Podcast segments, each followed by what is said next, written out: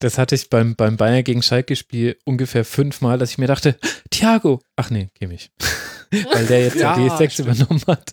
Und immer so ganz kurz, er spielt doch, ach so, nee, doch nicht das war aber auch so, also, also, fast schon so eine leichte Dreistigkeit. Thiago einen Tag weg, die Nummer ist noch warm, das Trikot ist noch warm, Größe ungefähr dieselbe. Du siehst noch so unter dem Kimmich, siehst du noch das T, das H, das I, ja, genau. die es einfach so drüber geflockt haben. Ich sag ja, das ist die, das ist, die haben beide die S wahrscheinlich.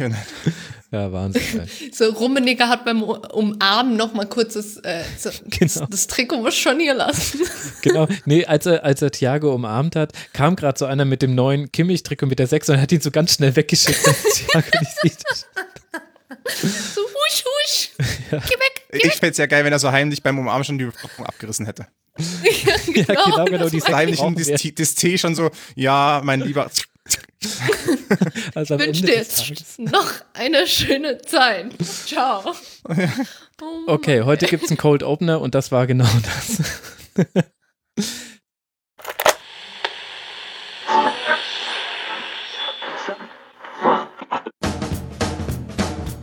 Die Rasenfunk-Schlusskonferenz.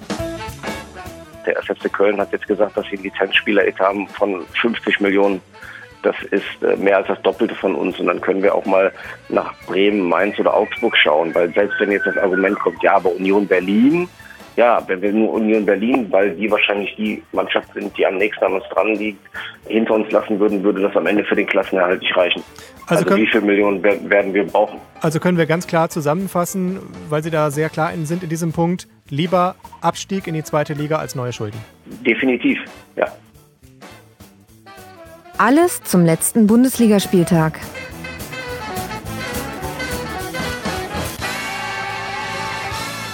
Lieber Abstieg als neue Schulden. Das sagt Samir Arabi, Geschäftsführer von Arminia Bielefeld, im Gespräch mit Matthias Friebe vom Deutschlandfunk. Könnt ihr auch als Podcast nachhören im Deutschlandfunk Sport am Wochenende Feed. Und damit hallo und herzlich willkommen zur Rasenfunk Schlusskonferenz Nummer 282 zu diesem ersten Spieltag der Bundesliga-Saison 2020-2021. Mein Name ist immer noch Max Jakob Ost. Ich bin der Ed Genetzer bei Twitter und freue mich, dass ihr hier hier mit dabei seid, die Analyse zu diesen neun Partien des Bundesligaspieltags äh, zu hören mit folgenden Gästen. Ich freue mich, Sie jetzt in der ersten Liga begrüßen zu dürfen und das, obwohl Sie immer noch bei Ihrem Zweit-Bundesliga-Podcast, The Second Bundesliga-Pod mit Matthew Carriage mit äh, dabei ist. Eva Bohle, at Lotti Bohle auf Twitter. Hallo Eva. Guten Morgen aus Bielefeld. Na, wie ist es so in der ersten Liga? Ja, ein bisschen anstrengender. Ja, wenn man im Rasenfunk ist, ist alles ein bisschen anstrengender, ehrlich gesagt. Sorry. Nee, aber es ist schön hier zu sein, wirklich. Das, äh, das freut mich. Ich finde es auch sehr schön, dass wir mit dir heute über die Partien sprechen dürfen und dann den Schwerpunkt auf Arminia Bielefeld legen. Das haben die findigen Hörerinnen und Hörer schon erraten. Und neben Eva noch mit dabei ist Konstantin Eckner. Er schreibt für Spielverlagerung.de. Er macht Sachen für die BBC. Er ist YouTube-Sternchen YouTube slash C slash Konstantin Eckner zusammengeschrieben ist da der Kanal eures Vertrauens. Er ist auf Twitter als cc-eckner. Servus Konsti. Servus Max. Das ist jetzt dann, wie sagt der YouTuber, ist das dann jetzt eine Kolob, die wir hier machen oder, oder ist es eine Challenge? ja, Schaffe ich. So sieht's aus, ein bisschen Cloud abfassen. Ja, ja genau, so, so gegenseitiges Fruchten. Also folgt aber Konstantin bei YouTube, ist ein sehr, sehr guter Kanal und da werden viele interessante Fragen beantwortet und es wächst ja auch. Ich weiß noch, das letzte Mal, als du hier warst, haben wir noch versucht, dich irgendwie Richtung 1000 zu schieben, jetzt geht es schon Richtung 2000. Du wirst zu groß, groß für den Rasenfunk.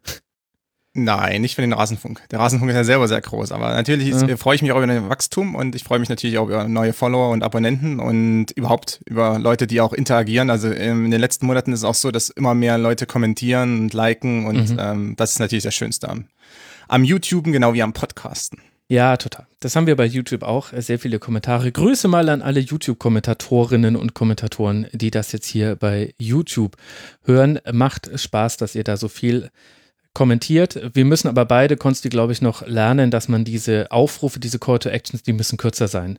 Wenn es euch gefallen hat, Daumen nach oben, lasst ein Abo da und drückt die Glocke, damit ihr nichts verpasst. So geht es doch viel kürzer.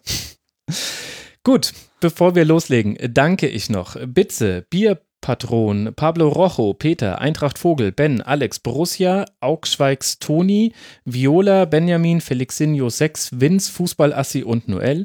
Sie alle sind Rasenfunk-Supporterinnen und Supporter und finanzieren den Rasenfunk, der weiter Werbesponsoren und Paywall frei bleibt und auch das kleine Honorar, das wir jetzt unseren Gästen zahlen können. Ganz herzlichen Dank an alle, die den Rasenfunk unterstützen. Auf rasenfunk.de slash unterstützen erfahrt ihr, wie das funktioniert. Und schon ein Euro im Monat, wenn das jeder von euch macht, würde das schon easy reichen. Also habt da keine Hemmungen einzusteigen. Dann noch kurze Ankündigungen. Zum einen, es gibt die Folge 2 von Elf Leben, dem Podcast, in dem ich versuche, die Welt von Uli Hoeneß zu verstehen. Einer von uns beiden wird Weltmeister in Folge 2, will jetzt aber nicht verraten, wer. Dafür müsst ihr Elf Leben in der Podcast-App eurer Wahl suchen und hören. Und sollte es neue Hörerinnen und Hörer gibt, geben, dann kurz zum Prinzip der Schlusskonferenz. Wir sprechen jetzt über jedes Spiel des Wochenendes. Wie immer habe ich versucht und habe es auch geschafft, alle Spiele über 90 Minuten zu sehen. Die Gäste haben auch ganz, ganz viel gesehen und bei einem Spiel, bei einem Verein machen wir einen Schwerpunkt, das ist Arminia Bielefeld. Über die reden wir dann ein bisschen länger. Da wurde es ja auch allerhöchste Zeit. Wir haben alles probiert, eigentlich. Mal nicht mit den Bayern zu beginnen in der Schlusskonferenz. Und dann spielen die aber am ersten Spieltag das allererste Spiel und setzen sich so deutlich gegen Schalke durch, dass wir jetzt dann doch äh, nicht vorankommen, diese neue Rasenfunksaison wieder mit den Bayern zu beginnen. Und das, obwohl sowohl Schalke als auch Bayern ohne Wettkampfpraxis in die Saison gestartet sind. Beide ja im DFB-Pokal noch nicht angetreten, aus unterschiedlichsten Gründen. Grüße nach Türkgücü, nicht so weit entfernt von den Rasenfunk-Hauptquartieren. Mit 8 zu 0 also gewinnen die Bayern ihr Auftaktspiel in die neue Saison. Dreimal Nabri, je einmal Lewandowski, Müller, Sané, Goretzka und Musiala machen die Tore. Und die Frage stellt sich, Eva, was fängt man jetzt mit einem solchen Spiel an? Müssen wir gleich die Gretchenfrage stellen. War Schalke so schlecht oder Bayern so gut? Da freuen sich schon einige Hörerinnen und Hörer drauf.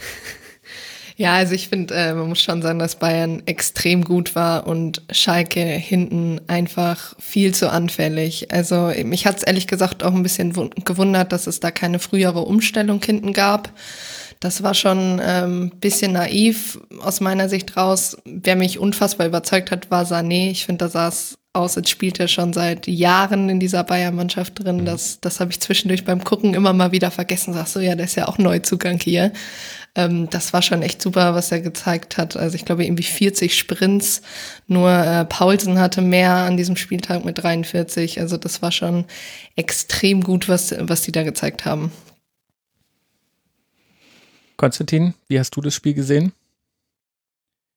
Also ich hatte schon erwartet, dass äh, Schalke sich schwer tun wird, mindestens äh, gegen Bayern. Ähm, also ich bin eher einer der Pessimisten, der Schalke eher im Abstiegskampf sieht als im Mittelfeld. Und was mich überrascht hat, negativ dann auch, äh, war, dass Wagner, der ja in der letzten Saison auch eher diesen Defensivstil geprägt hat, also das heißt Abwehr relativ tiefstehend, ähm, passiv, zum Teil eben auf Konter wartend, mhm. dass äh, die Schalker sehr hoch rausgerückt sind. Also teilweise bei dem einen Tor, bei dem langen Ball von Kimmich me meines Wissens, standen sieben Schalker weit aufgerückt. Und natürlich kann ich sowas spielen, ähm, aber da brauche ich dann Zugriff von und ich brauche schnelle Außenverteidiger. Also das ist ja auch ein großes Problem. Mhm. Äh, gerade Rudi auf der Rechtsverteidigerposition ist eben da fehlbesetzt. Ist jetzt kein, ist kein schlechter Fußballer, aber er ist kein Rechtsverteidiger, nicht mehr. Und auch Ochipka ist nicht so schnell. Also das heißt, ähm, hohes Pressing, aufrückende Außenverteidiger, aber kein Zugriff und langsame Rückwärtsbewegung. Und das ist natürlich gegen viele Mannschaften schlecht. Also es wird auch gegen andere problematisch sein. Gegen die Bayern die vielleicht ohne Thiago sogar noch mehr auf lange Bälle setzen werden, ist das dann absolut tödlich. Und ich meine, an sich, ich habe so das Gefühl gehabt, die Schalke hatten drei Minuten lang Hoffnung, dass es eventuell diese Saison etwas besser werden könnte, vielleicht so als Underdog mittlerweile. Aber die Hoffnung war nach drei Minuten dann schon, schon zerstört. Aber kann man das wirklich schon gleich auf die ganze Saison transferieren? Also ich würde dir da recht geben. Am Anfang war ja auch Schalke hatte ja auch die erste Chance und am Anfang hat man noch hoch gepresst und das sah auch so aus, als könnte man da vielleicht sogar die Bayern hin und wieder auf dem falschen Fuß erwischen. Aber auf der anderen Seite spielst du halt gegen eine Mannschaft, die es in dieser Qualität in der Liga ansonsten nicht gibt. Du fängst dir im Grunde mit den ersten Chancen der Bayern die ersten Gegentreffer ein, liegst dann eben früh dann schon mit 0 zu 2 hinten. Also ich weiß nicht, ob ich da jetzt wirklich dann gleich schon den ganz großen Bogen aufmachen würde. Es gab auch viele Dinge, wo ich jetzt Schalke sehr leicht kritisieren könnte und mir wahrscheinlich auch niemand widersprechen könnte, auch von den Schalkern selbst. Aber es ist halt nun mal halt auch gegen den FC Bayern. Also ich weiß nicht, ob ich gleich schon die Saison abschreiben würde, ehrlich gesagt, nach diesem Auftritt. Nein, das war jetzt etwas übertrieben. Also das, äh, das stimmt natürlich. Ich muss nur sagen, an dem Wochenende Schalke und Werder. Äh, wir werden über Werder noch sprechen. Das sind mhm. zwei Teams, die eine schwache Vorsaison hatten. Und äh, aufgrund der Kaderplanung stellt sich ja die Frage, wie geht's weiter? Mhm. Äh, es könnte sein, dass die, wie gesagt, als überraschender Underdog fast schon, das klingt bei Schalke etwas merkwürdig und der Kader ist nicht unbedingt der eines Underdogs, aber es ist auch keiner, der jetzt äh, unbedingt automatisch für die Europa League qualifiziert. Das heißt, ähm, dass die vielleicht da sich dann aus einer gewissen Krise oder aus einer niedrigen Erwartungshaltung herausziehen und dann äh, viel überraschen werden. Und ich glaube, dass beide Teams dann diese Gegentore kassieren und dann quasi so, ja, so, einen Wachen kriegen und äh, ja, fast schon PTSD so ein bisschen und dann denken, oh Gott, jetzt geht das wieder los. Ähm, ohne dass man jetzt darüber Witze machen sollte, aber es, also es, ein bisschen geht es in die Richtung, dass sie quasi jetzt äh, schon wieder Flashbacks haben zur vergangenen Saison und dann meinen, ähm, es geht genauso weiter und wenn nicht noch schlimmer. Ähm, dass man von den Bayern abgeschossen werden kann, das ist natürlich klar, das äh, wird auch noch einigen anderen passieren. Und ich meine, wenn wir uns zurückerinnern, dass selbst dem BVB in der Vorsaison passiert, ähm, zumindest in einem Spiel. Mhm. Aber für Schalke war natürlich auch die Ansetzung schlecht. Also ich gehe in die Saison mit einem minimalen Kader. Ich muss Weston McKenney abgeben. Ähm, ich kann ein bisschen verstärken, aber wirklich, es sieht sehr schlecht aus äh, finanziell. Ich kann nicht große Moves machen auf dem Transfermarkt. Und dann spiele ich gegen die Bayern, ähm, die sofort beweisen, dass sie äh, auch ohne Thiago zumindest eine Mannschaft wie Schalke auseinandernehmen können. Das insgesamt eine schlechte Dynamik auch. Also kann man sich vielleicht von Schalker Seite dann bei den äh, Kalender- oder Spielplanmachern des DFL bedanken, der DFL bedanken. Und dann kam ja noch mit dazu, Eva, dass Serda so früh ausgefallen ist. In der 30. Minute musste er schon runter, für ihn kam Schöpf. Und dann war mein Gefühl so ein bisschen, also die große Herausforderung ist ja sowieso, dass du irgendwie auch mal einen Ballbesitz einstreust, dass du nicht immer jeden Ball wieder verlierst. Und das war gerade in der ersten Halbzeit dann irgendwann wirklich ein Problem, dass, äh, dass die Bälle über den Flügel irgendwie nach vorne gespielt wurden, aber sofort weg waren und dann eben die nächste Bayernwelle angerollt ist. Und da hatte ich dann schon das Gefühl, da hat Serda dann hat auch sehr gefehlt. Der hat jetzt vorher nicht schon viele Aktionen in diese Richtung gehabt, aber er hat das Potenzial, sowas zu können, auch mal das Tempo vielleicht rauszunehmen, vielleicht auch mal Ruhe ins Spiel zu bringen, vielleicht auch einfach mal ja ein bisschen ein bisschen der Ruhepol zu sein im Spiel. Ich habe das Gefühl, das hat Schalke gefehlt. Die waren so flatterhaft die ganze Partie über. Ja, und ich finde, es hat sich ja sowieso ein bisschen durchs Spiel in der ersten Hälfte gezogen, dass Schalke eigentlich die, die Chance hatte. Also direkt nach 40 Sekunden war ja, glaube ich, schon irgendwie Paciencia und Uda mhm. mit der Chance und dann macht Bayern das Tor. Dann war das kurz vorm 2-0 wieder so. Und dadurch ist immer automatisch irgendwie dieses komplette Offensivkonstrukt von Schalke auch auseinandergefallen. Und wenn du dann halt in der 30. Minute schon verletzungsbedingt wechseln musst, wie du schon gesagt hast, war sehr da jetzt nicht der einzige Motor des Spiels, aber der das Spiel halt eben kontrollieren konnte. Generell war Schöpf jetzt nicht schlecht auf dem Platz. Das ist sogar der Schalker gewesen mit der höchsten Passquote von tatsächlich 100 Prozent. Ähm, Wie viele Pässe waren das? ja, was ich auch nicht gedacht hätte, dass es dann Schalker drauf kommt. Aber es war halt echt extrem unglücklich. Und was dann noch dazu kommt, dass man ja, glaube ich, ähm, das 1-3 hätte machen können. Mhm. Harit meine ich. Und das fand ich sehr leichtfertig irgendwie vergeben. Also man muss damit rechnen, dass man gegen Bayern eben nicht 80 Chancen so gefühlt bekommt. Also ich glaube, es waren ja auch irgendwie 21 zu 5 Torschüsse und dann muss ich eben die Chancen nutzen, die ich habe. Mhm. Und wenn ich dann aber auf der anderen Seite direkt wieder, wo Rudi irgendwie zum zweiten Mal auf der Linie klärt, es ist halt wirklich sehr, sehr schwierig für die gewesen, was mich halt, wie gesagt, immer noch ein bisschen verwundert, warum man dann sich nicht irgendwie entschieden hat, in der Halbzeit auf Fünferkette hinten umzustellen, weil ich meine, es hat ja es war ja sowieso klar, dass man dieses Spiel nicht gewinnen könnte, aber es ist natürlich ein Unterschied, ob ich irgendwie mit 3-0 das Spiel verliere, zwar in der zweiten Halbzeit überhaupt nichts mehr schaffe oder halt mit 8-0. Also das ist für mich irgendwie relativ unbegreiflich, weil es eben dann auch nicht Dortmund ist, gegen die Bayern spielt, die immer im Prinzip diese, diese Titelkampf ja irgendwie auskämpfen müssen. Das ist bei Schalke ja klar. Also Konstantin sprach von der Rolle als gefühlter Underdog und dann muss ich halt irgendwann sehen, dass ich meine Rolle da auch akzeptiere und ein bisschen Schadensbegrenzung betreibe und das hat Schalke definitiv nicht gemacht. Ja, vielleicht aber auch halt aus einem Mangel an Qualität heraus. Also ganz kurz, Schöpfer hat 22 Pässe gespielt, habe ich äh, gerade nachgeguckt, aber die kamen in der Tat alle an. Aber dieses Tiefstehen, da musste er dann auch eine Kompaktheit hinbekommen. Und ich hatte das Gefühl, dass es den Bayern sehr gut gelungen ist, entweder die Kompaktheit sofort auseinanderzuspielen, einfach dadurch, dass man auch, also teilweise werden die Flügel halt einfach geflutet mit Spielern, alle ziehen nach rechts und dann kommt der Ball irgendwann nach links. Und zwar so schnell gespielt, dass du dann eins gegen eins hast und egal, ob das dann Napri gegen Rudi war oder Sané gegen Ochipka oder eben auch mal Sané gegen Rudi, haben ja auch mal die, Seiten gewechselt. Im Grunde wurde es dann immer gefährlich, weil da einfach die individuelle Qualität so hoch ist. Und wenn du, wenn du dieses Mittel nicht hast, dass du über Kompaktheit dem, den Gegner einfach wenig zu Torchancen kommen lässt, dann hast du ja eigentlich, also dann kannst du es eben nur noch mit einem Pressing probieren. Also ich hatte so das Gefühl, Schalke will eine Pressing-Mannschaft sein, das hat man in Ansätzen gesehen, insgesamt über Spiel aber sehr, sehr wenig. Also die Passes per Defensive Action waren bei Schalke, also Bayern durfte 25 äh, Pässe spielen, bevor man eine Defensivaktion von Schalke dazwischen kam. Das ist ein unterirdischer Wert, aber es ist halt auch Bayern. Und auf der anderen Seite hast du aber gesehen, wenn Bayern es nicht geschafft hat, aus dem Ballbesitz heraus Schalke auseinanderzuspielen, dann war halt wieder dieses brutale Gegenpressing da. Also die Bayern haben sechs Passes per Defensive Action zugelassen. Also sprich nach jedem sechsten Pass durchschnittlich, dann kam eine Defensivaktion der Bayern und ganz oft ja früher. Und das hat man ja auch fast so ein bisschen in den Augen von Ralf Fährmann gesehen, wenn er wieder einen Abstoß ausführen sollte, die Bayern alles zugestellt haben und er ihn wieder, kurz ausgeführt hat. Da hast du ja schon die Angst sehen können, ja gut, gleich verlieren wir den Ball wieder.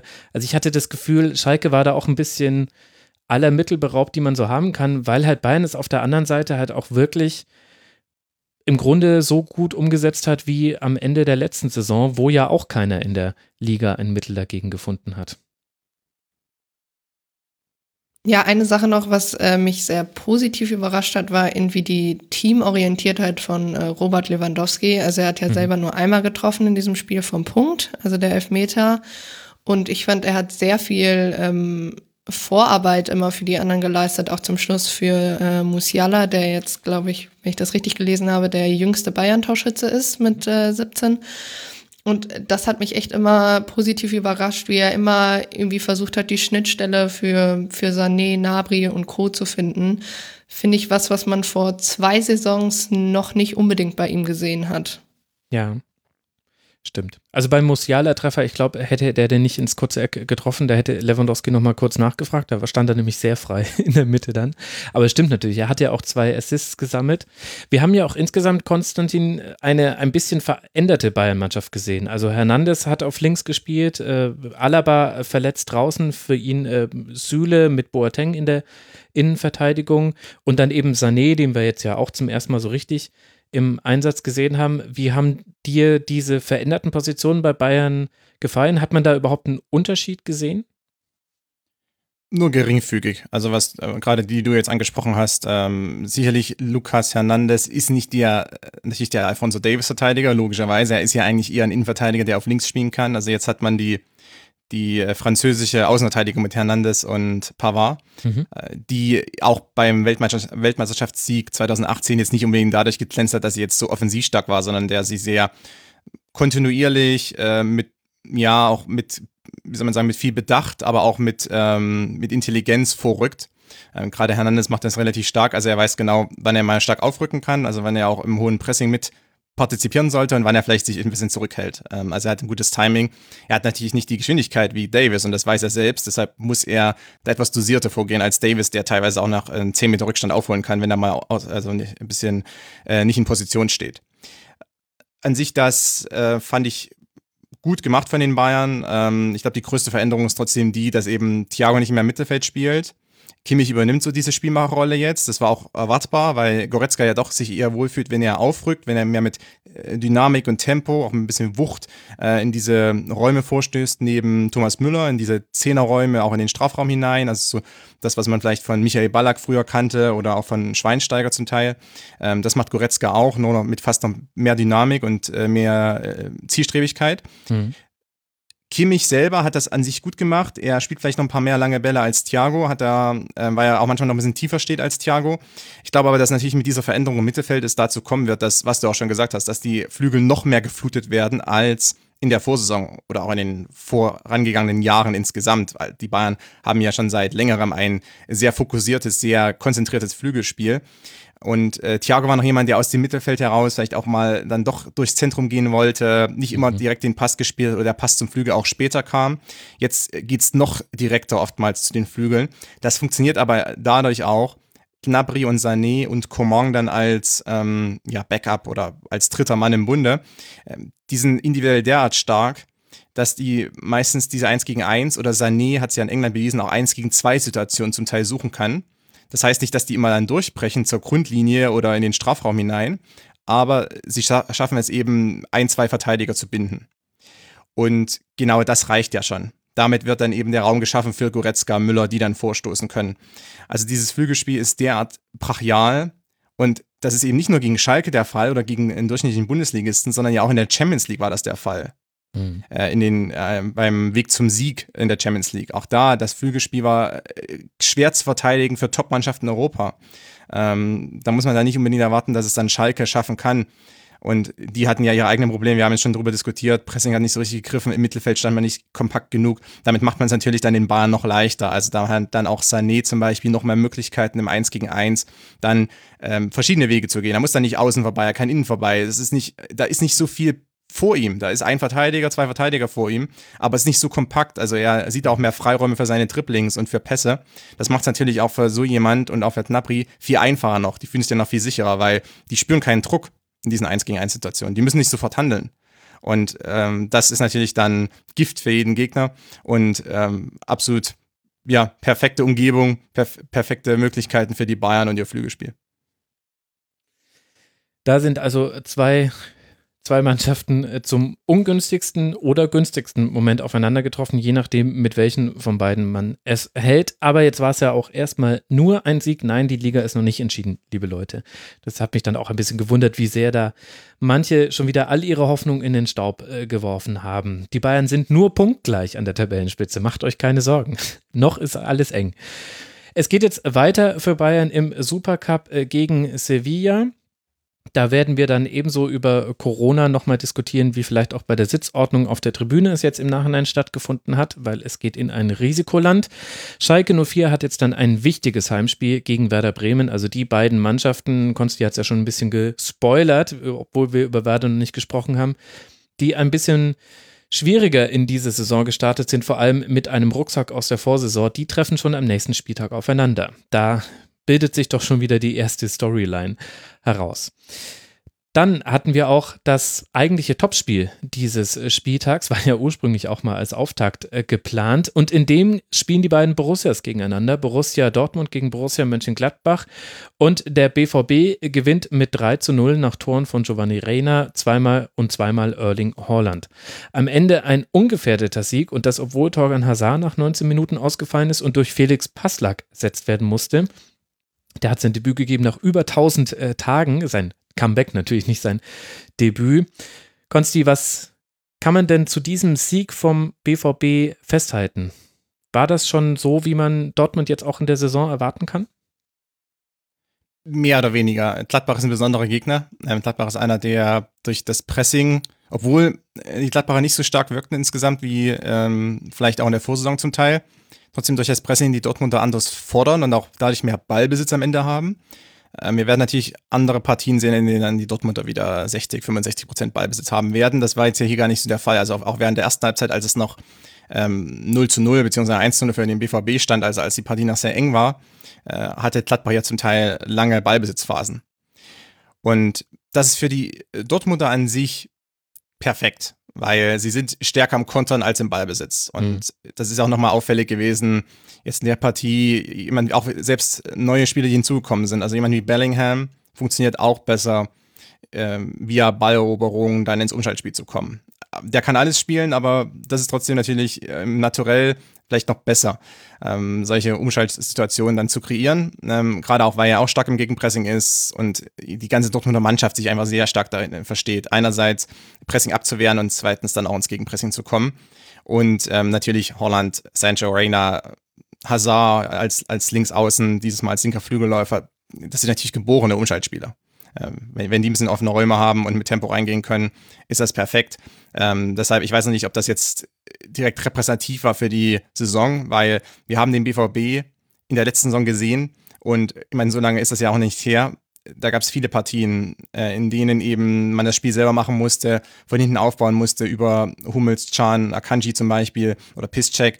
Und das wirkt alles ganz sicher für die, für die ersten paar Momente, aber in dem Moment, wo es dann in die vorderen Räume hineingeht oder in die Mittelfeldräume hinein, dann wird es schon ein bisschen problematischer und oftmals muss man abbrechen, wieder zurückspielen und es wird, es zieht sich dann alles. Ja. Das heißt also, ich würde das noch nicht als repräsentativ sehen. Gladbach ist einfach eine besondere Mannschaft und ein besonderer Gegner. Äh, übrigens ein schwieriger Gegner, aber der dem BVB, also der Rose Gladbach liegt dem BVB anscheinend, denn das war schon wieder ein Sieg für die und ich glaube, das war jetzt der vierte. Mhm. Also so gesehen, ähm, ich glaube, das ist eine Mannschaft, die, die lässt Dortmund immer nicht so gut aussehen, aber schafft es am Ende nicht, das Ding durchzuziehen. Ja, auch wenn ich mich richtig erinnere, der deutlichste Sieg äh, gegen ein Rose Gladbach. Da gab es ja auch schon Partien, die vielleicht auch unentschieden hätten ausgehen können, wo sich aber Gladbach zum Teil selbst so ein bisschen um die Früchte ihres Aufwands gebracht haben. Eva, wie würdest du denn die, die Leistung von Gladbach dann einordnen, wenn wir eben beim BVB festhalten, gutes Spiel, aber auch nicht der repräsentative Gegner für quasi den, den Durchschnitt, der in der Bundesliga so zu erwarten ist. Wie ist es denn dann für die Gladbacher zu bewerten, deiner Meinung nach? Ja, also ich fand gerade in der ersten Halbzeit hätte äh, das Spiel auch Richtung Gladbach kippen können. Also die waren ja ein bisschen unglücklich mit der Chancenverwertung. Ähm, da gab es ja zwei, drei Chancen für die Gladbacher. Ich fand, ähm, ähnlich wie schon vorher gesagt, ich finde nicht unbedingt, dass das Ergebnis die Leistung der beiden Mannschaften eins zu eins widerspiegelt. Also sieht man ja auch ein bisschen in den Statistiken, dass da Gladbach zum Teil auch ein bisschen vorn auf ist. Ich fand das jetzt kein schlechtes Spiel der Gladbacher. Ich glaube, etwas, was sie sonst in anderen Spielen mehr zeigen, ist so ein bisschen die Effektivität. Die hat hier jetzt einfach gefehlt. Mhm. Ähm, kam halt manchmal einfach nicht gut durch, konnten vielleicht auch zwischendurch das Überzahlspiel nicht so gut nutzen, gerade auch als dann irgendwie Hazard, wie du schon erwähnt hast, äh, runter musste und für ihn Passler kam, der natürlich jetzt auch irgendwie nicht der 1 zu 1 qualitativer Ersatz für Hazard ist, der ja aber eigentlich irgendwie doch so ein bisschen seinen zweiten Frühling bei Dortmund momentan erlebt, aber die konnten daraus nicht wirklich Profit schlagen. Ich glaube jetzt auch nicht, dass, äh, dass das für Gladbach jetzt direkt heißt, dass äh, das ein Fehlstart in die Saison ist. Also wie gesagt, ich habe jetzt kein wehrloses Gladbach gesehen. Da, da waren schon viele gute Anlagen dabei. Aber wie gesagt, äh, große Gladbach und Dortmund ist halt irgendwie auch äh, eine spezielle Geschichte, aber generell fand ich ähm, da schon, schon ganz gute Ansätze dabei. Und es war halt, wie gesagt, unglücklich. Also in der ersten Halbzeit mitten eigentlich in so eine Drangphase von Gladbach rein, wo es auch einige Unstimmigkeiten, fand ich, in der, in der Dortmunder Abwehr oder generell im Mittelfeld von Dortmund gab, mhm. trifft dann ja eigentlich Rainer zum, zum 1-0. Und dann konnte man nach der, nach der Halbzeit auch nicht so ein bisschen nachlegen. Es gab ja auch noch diese zwei Elfmeter-Entscheidungen, beziehungsweise der eine, der für Dortmund gegeben wurde, mhm. der andere für Gladbach nicht, wo man, glaube ich, auch ein bisschen diskutieren kann drüber. Wenn, Im Endeffekt muss Gladbach sich, glaube ich, da auch nicht schämen. Ähm, das, das wird doch schon nächste Woche wieder, denke ich mal, etwas Zählbares sein. Ja, man hat ja auch gesehen, Alassane Plea und Markus Thuram kamen beide erst nach dem 0 zu 2, nach dem verwandelten Strafstoß von Erling Haaland. Die beiden haben natürlich gefehlt, auch so ein bisschen als Anspielstation, die man mal mit einem langen oder einem gechippten Ball anspielen kann. So war der Aufbau von Gladbach relativ vorhersehbar. Also weil, weil Dortmund das auch gut gemacht hat. Also ich fand, dass Dortmund sehr gut das Zentrum zugestellt hat also einfach nur gestellt, gar nicht so viel gepresst eigentlich. Also es gab auch Phasen, wo sich beide gegenseitig hoch angelaufen haben, aber ähm, ansonsten war das eigentlich so relativ konservativ von Dortmund, so wie man es auch kennt. Und dann hatte Gladbach den Ball, aber halt immer auf den Flügeln. Und auf den Flügeln sind die Passoptionen, die du hast, ganz logischerweise, weil die Seitenlinie schon mal eine äh, Passrichtung äh, schon mal wegnimmt, sind die eingeschränkt. Und da ist Gladbach ganz selten mal durchgekommen. Wenn es offensiv wurde, dann ging es immer nur seitlich in den 16er, eigentlich nie frontal. Und da ist es dann schwerer, was draus zu kreieren. Und ich finde, dass das auf der einen Seite Dortmund sehr gut gemacht hat. Also ich finde, dass Bellingham, Witzel da auch eine sehr gute Abstimmung hatten und auch im, im, im einfach im Positionsspiel gegen den Ball war das, fand ich, sehr sauber. Und Gladbach hat es auch nicht schlecht gemacht. Sie haben ja nicht da ständig den Ball verloren. Sie haben den Ball schon in, in Räume reingebracht, wo man dann auch etwas tun könnte. Was halt gefehlt hat, waren Verlagerungen. Das hat Dortmund ihnen aber auch relativ gut genommen. Da hat vielleicht auch beim einen oder anderen Spieler noch so ein bisschen die Sicherheit gefehlt. Ich finde, das ist am ersten Spieltag auch ein bisschen viel verlangt, wenn man sagt, okay, Spiel hat doch einfach diese, diese, diesen sauschwer zu spielenden Pass, die Verlagerung, der dann auch ankommen muss, ansonsten wird es brandgefährlich. Also da kamen, glaube ich, so zwei Dinge zusammen. Und du hattest eben nicht die Option, spiel mal jetzt, äh, also du kannst natürlich einen Hannes Wolf mal gechippt anspielen und dann dreht er sich irgendwie gegen Akanji mit seinem Hintern rein. Ist aber halt vielleicht nicht ganz so erfolgsversprechend, wie wenn du das halt mit Alassane Pleyat zum Beispiel machst. Und das, ich glaube, davon kann man sich nicht lösen bei diesem Spiel, dass halt da einfach die beste Mannschaft auf Gladbacher Seite noch nicht auf dem Platz stand. Konsti, was mir noch aufgefallen ist beim BVB, waren die Läufe von Can im Halbraum. Das hatte so ein bisschen David Abraham-Vibes oder Martin Hinteregger, wenn man die andere Seite nimmt. Er hat ja auch damit unter anderem diesen Lattenkopfball von Sancho aufgelegt. War das noch so ein Faktor für Dortmund in den Phasen, in denen Gladbach tief stand, oder ist es jetzt ein singuläres Ereignis einfach gewesen und ich bewerte das über? Ich finde das immer interessant. Äh, Emre Can, David Abraham. naja, von der also da, da, ist eine Frankfurt Connection, ich sehe die ja in doppelter Hinsicht und ich denke, alle Eintracht-Fans werden jetzt erstmal jubeln. Also dass David Abraham, der immer aussieht, als hätte er die letzten Jahre nicht geschlafen. Und Emre Can, dass die beiden jetzt äh, sozusagen auf einer Ebene sind. Das ist erstmal erfreulich für alle äh, Eintrachtler. Ähm, ich glaube, es gibt eine kleine Veränderung beim BVB, was Can betrifft, also was die Halbrechtsverteidiger oder die rechte Halbverteidigerposition betrifft, so muss man sagen. Ähm, die jetzt Emre Can gespielt hat in dieser Partie. Mionet ist nicht Hakimi. Überraschung, ja. Äh, also er ist nicht so dieser Hoffentlich hat jetzt niemand was getrunken. Bitte? Und, äh, hoffentlich hat jetzt gerade niemand was getrunken, kein Hörerin und kein Hörer. Das wäre jetzt prustend wieder rausgekommen bei dem Satz. Ja, genau. Aber es, also genau, Hakimi musste mal ein bisschen stärker abgesichert werden, weil er war etwas chaotisch, hat teilweise diese wilden Läufe nach vorn gemacht. Das war ja auch sein besonderes, also ja, sein besonderes Element. Ich bin gespannt, wie er sich bei Inter schlägt mit Antonio Conte, der ja normalerweise jedem, jedem Spieler äh, die Ohren lang zieht an der Seitenlinie.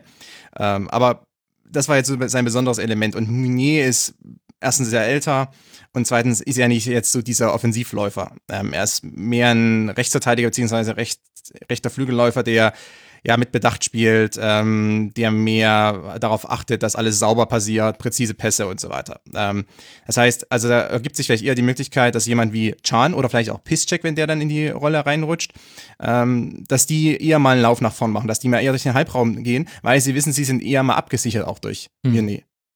Äh, wenn die Absicherung nicht da wäre, würden sie es vielleicht eher nicht versuchen.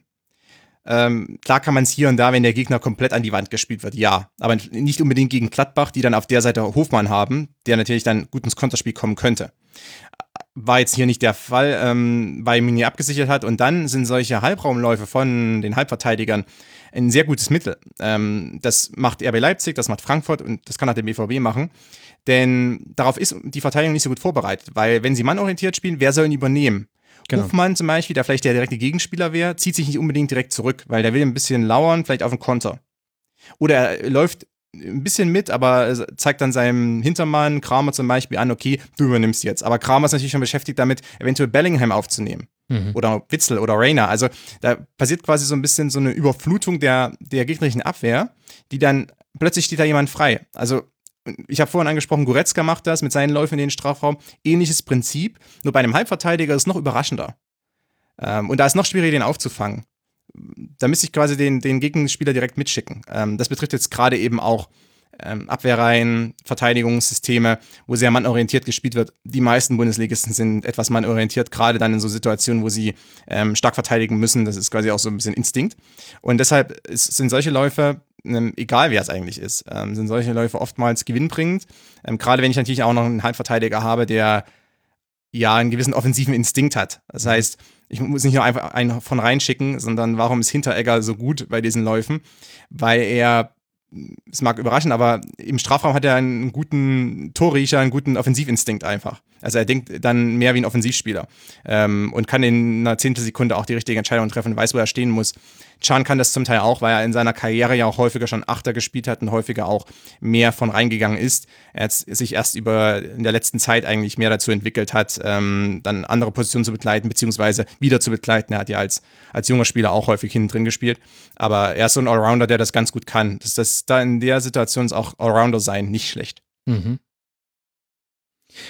Und so kamen einige einige gute Aktionen zustande über diesen halben halbrechten Raum. Äh, generell, das ist noch ein Thema bei Gladbach, was man mitnehmen wird in, in, die nächsten Spiele. Die Schnittstellen zwischen den äußeren Innenverteidigern in der Dreierkette und den Außenverteidigern, über die ist äh, Dortmund häufig gekommen, ist auch so ein bisschen die Schwachstelle in der Dreier-Fünfer-Kette, weil es da Übergabemomente gibt. Das hast du ja gerade mit, mit Jan auch beschrieben und äh, die Restverteidigung, also so, so, so grandios Haaland zum Beispiel seinen Sprint angezogen hat vor dem äh, 3 zu 1, hätte es vielleicht dennoch Möglichkeiten gegeben, das zu verteidigen. Also auch, also Dortmund hat es sehr, sehr gut gemacht, das will ich damit nicht sagen, aber Restverteidigung könnte noch ein Thema werden. Bei Gladbach im Grunde kann man das ja auch bei der Entstehung des Strafstoßes dann sehen. Da war man ja auch in einer aufgerückten Situation. Da gibt es vielleicht äh, noch Verbesserungspotenzial auf einem hohen Niveau bei Gladbach, die jetzt dann zu Hause gegen den ersten FC Union Berlin weitermachen, bevor sie nach Köln zum FC reisen. Dortmund reist nach Augsburg und spielt dann im Supercup äh, gegen die Bayern. Das sind die nächsten beiden Partien dieser beiden Mannschaften. Und äh, damit kommen wir zur nächsten Partie, die wir besprechen wollen zwischen Werder Bremen und Hertha BSC. Und vom Ergebnis her sieht das schon wieder so aus wie im letzten Jahr. 1 zu 4 verliert, verliert Werder zu Hause gegen Hertha. Pekarik und Luke Bacchio treffen. Ja, ja, Pekarik, ihr habt schon richtig gehört.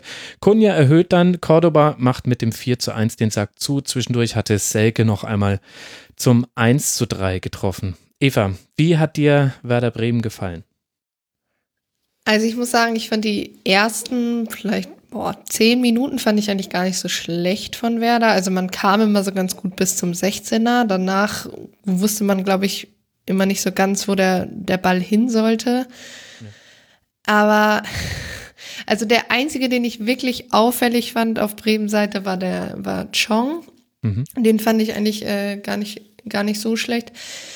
Aber irgendwie gab es ja auch generell im ganzen Spiel nach 23 Minuten nur irgendwie eine wirkliche Torchance. Also das und erster Schuss aufs Tor wirklich war nach 31 Minuten, dass man dann hinterher noch auf eine Torschüsse von 16 zu 13 kam, weiß man so ein bisschen, dass das eher in der zweiten Halbzeit kam. Ja. Und es war dann das, was man von Werder eben aus der letzten Saison kennt. Also es ist super anfällig irgendwie in der Verteidigung, äh, ja, in, in der Defensive. Ich glaube, beim, es war Sargent, der da ein bisschen unglücklich aussah, ähm, als äh, Mittelstädter Pekarik findet.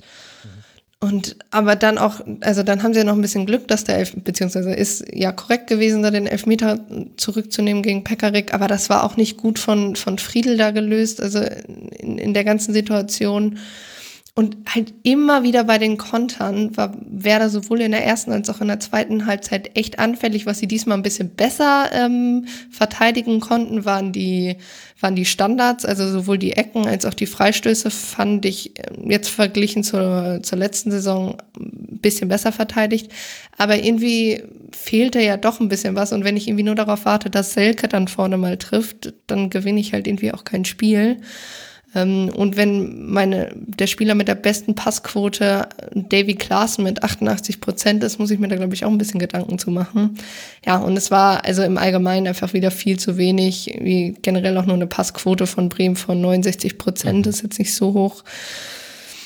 Aber halt auch ein Eckenplus von 7 zu 4. Und dann denke ich mir so, ja, dann muss ich halt gucken, dass ich die Chancen dann zumindest vorne nutze, auch überhaupt nicht äh, passiert. Und dann vor, hinten halt komplett auf ja, ist dann gegen Schalke, wie schon gesagt, so ein bisschen schon Krisentreffen, obwohl ich glaube, Schalke noch ein bisschen mehr unter Druck steht als Bremen, aber trotzdem muss ein bisschen mehr kommen. Ja, da müssen wir die Druckmessgeräte noch befragen. Konstantin, Florian Kofeld hat in der Pressekonferenz nach dem Spiel gesagt, die ersten 35 Minuten hätte ihm die Galligkeit gefehlt. Das wäre so eigentlich der Hauptvorwurf, der, den er der Mannschaft machen würde. Da hätte man eine andere Haltung zum Spiel zeigen müssen. Deckt sich das so ein bisschen mit deiner Analyse des Spiels? Ich finde diese Aussagen immer schwierig. Also Galligkeit und äh, Aggressivität. Ich meine, damit stellt er sich auch selber ein schlechtes Zeugnis aus, weil mhm. individuelle Fehler, da kann der Trainer manchmal sagen, okay, ich kann einem 25-Jährigen wenig beibringen in der Richtung. Also entweder kannst du oder kannst nicht. Und als Werder, Werder Bremen-Trainer habe ich eben dann auch nur die Spieler, die ich eben habe, zur Verfügung. Aber Galligkeit, Aggressivität, also da müsste ja dann auch der Trainer darauf einwirken, weil er ist ja dann auch als Psychologe, als Lehrer gefragt. Und ähm, ich weiß nicht, ob er sich da nicht selber auch ein schlechtes Zeugnis ausstellt. Ich habe es nicht so gesehen. Klar, die ersten 35 Minuten waren oder haben Werder die Möglichkeit eigentlich gegeben, gegen Hertha vielleicht auch sogar in Führung zu gehen, weil Hertha hat so den Ball laufen lassen, aber es sah ein bisschen aus wie auch in der Vorsaison zum Teil unter Labadia. Das heißt, Ballbesitz nicht unbedingt äh, viel daraus gemacht. Also es war jetzt nicht unbedingt träge, aber es fehlten teilweise die entscheidenden Raumgewinne. Ähm, hier und da auch mal äh, Aktionen, die nicht so zu Ende geführt wurden. Ähm, auch, man hat ja ein, zwei Sorgenkinder auch dabei gehabt, ein Luke Bacchio zum Beispiel, ähm, der immer manchmal so aussieht, als würde er dann doch lieber aufgeben wollen. Also im Braunschweig-Spiel war das schon der Fall, wo man manchmal denkt, okay, er will jetzt gleich ausgewechselt werden.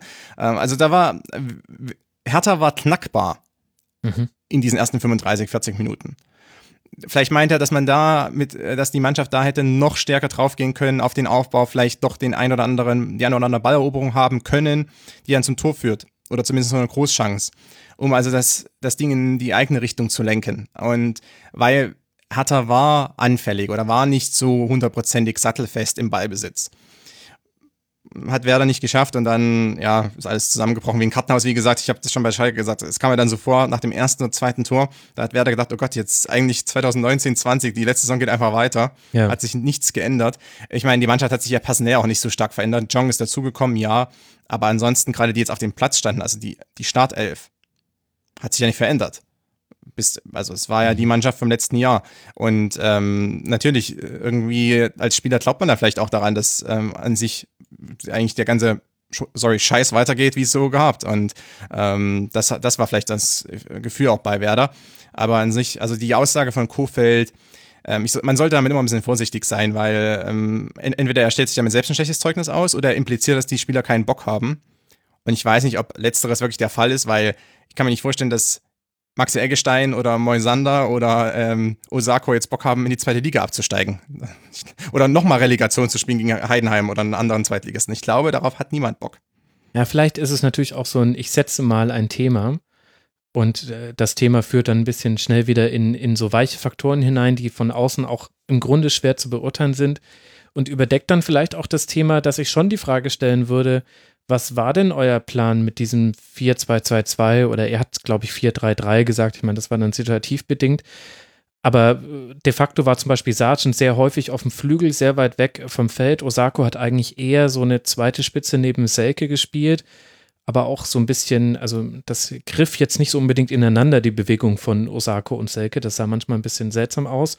Und Jong war so der Einzige, der auch es geschafft hat, vom Flügel mal Aktion zu starten. Da würde ich schon auch die Frage stellen, was war denn der Plan, Tore zu erzielen gegen Harter? So schwer das natürlich auch ist. Ich will jetzt nicht so tun, als wäre das super einfach, in eine Saison zu starten gegen einen solchen Gegner mit dem Rucksack aus der Vorsaison das zu machen. Aber ich habe da ehrlich gesagt auch wenig Abläufe gesehen. Ich habe erst dann Szenen von Werder gesehen, in der zweiten Halbzeit, dann auch nach dem Anschluss, ne, war nicht Anschlusstreffer, aber nach dem Treffer von äh, Davy Selke, da gab es ein paar Szenen.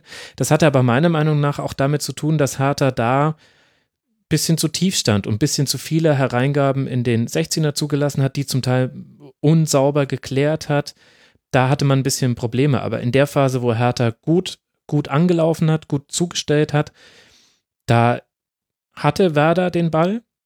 Aber ich, ich habe da eigentlich aus dem Ballbesitz heraus kaum Torchancen gesehen, die man kreiert hat. Und das finde ich ehrlich gesagt, hat mich mehr erschreckt, dass du durch individuelle Fehler, die ja im Grunde jedem Gegentreffer vorausgingen, das ist sehr, sehr, das äh, tut weh.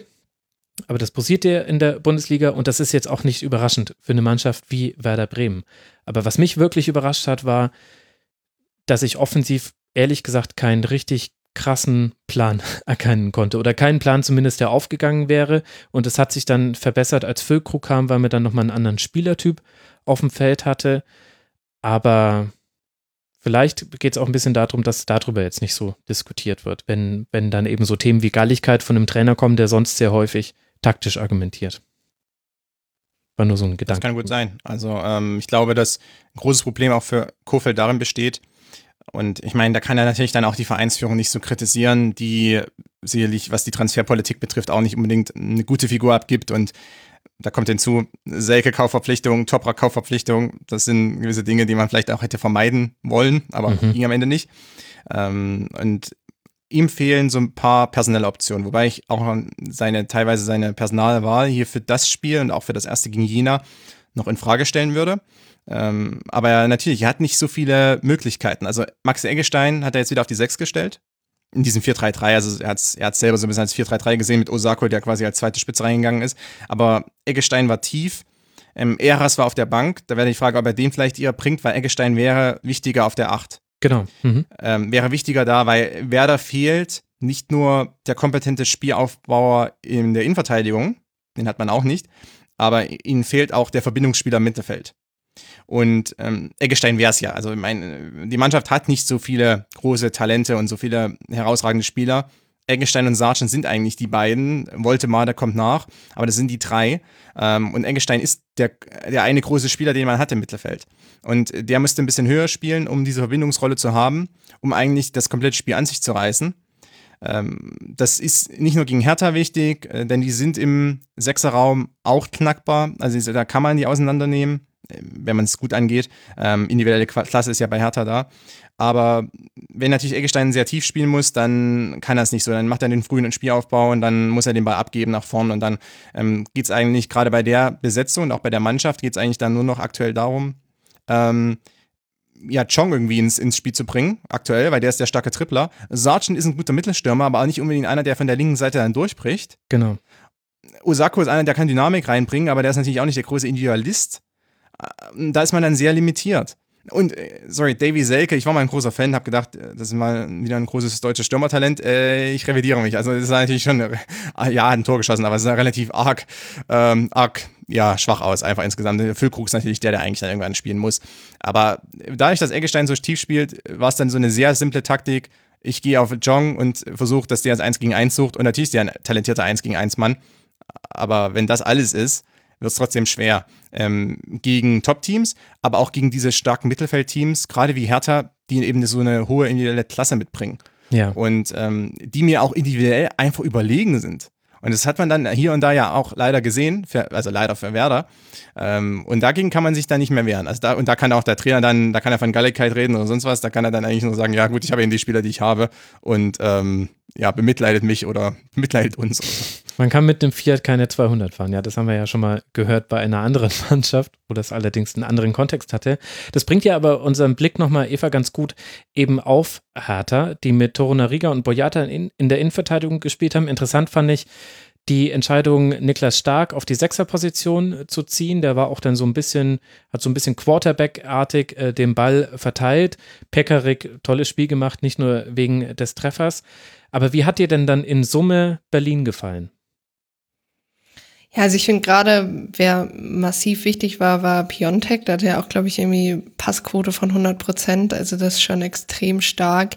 Und ich finde, Hertha tatsächlich aus relativ wenig, was sie doch irgendwie kreiert haben, in diesem Spiel sehr, sehr viel gemacht. Was ich auch so ein bisschen überraschend fand, war in der zweiten Hälfte dann äh, Matthew Leckie, der ja noch rauf, reinkam eigentlich irgendwie immer so ein bisschen auf dem Abstellgleis bei, bei Hertha und sowieso irgendwie nicht mehr so eine, so eine Causa, finde ich, die, oder so eine Person, die man immer so ein bisschen vergessen hat, der ja eigentlich super schön das äh, 4-1 für Cordoba dann auch vorlegt.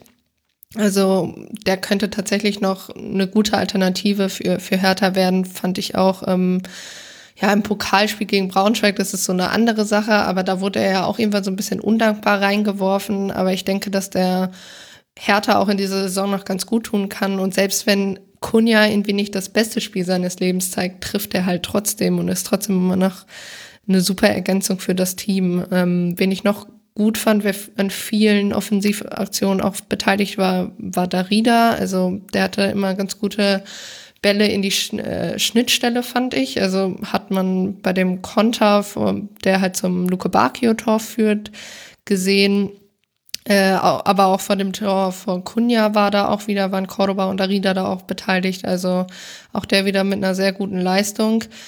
Wie gesagt, also bei Hertha, das war jetzt nicht das beste Spiel, was ich von denen gesehen habe, aber ich glaube, es war eine sehr gute Antwort auf dieses Pokalspiel, wo man ja, wo auch ein paar Hertha-Fans oder generell so, oh Gott, und Abstiegskampf und jetzt schon wieder alles verloren und so. Und da hat man gesehen, naja, sie können es halt eben auch anders. Und auch wenn ich jetzt irgendwie ein bisschen Geld in die äh, Spruchkasse zahlen muss, aber der Pokal hat eben seine eigenen Gesetze. Und das kannst du halt nicht vergleichen. Und das haben wir auch in mehreren Spielen gesehen an diesem Spieltag, dass du von einem Pokalspiel nicht immer direkt auf ein Ligaspiel schließen kannst. Ne? Und ähm, mhm ja, die, sie haben es unfassbar effektiv genutzt, die Chancen, fand ich.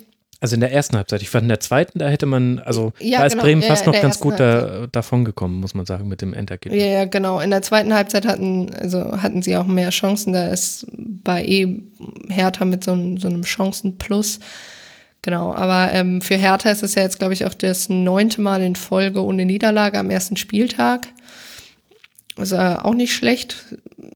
Macht natürlich auch ein bisschen was fürs Selbstbewusstsein und ja, also ich fand generell die, also gerade Piontek und Darida waren für mhm. mich so und dann natürlich Pekarik waren so die drei besten im Trikot, wobei ich immer sagen muss, dass ich mich ohne diesen Trikotsponsor immer ein bisschen denke, die, die tragen irgendwie so, so Trainingsshirts. Das ist irgendwie doch ein bisschen ungewohnter Anblick, muss ich sagen.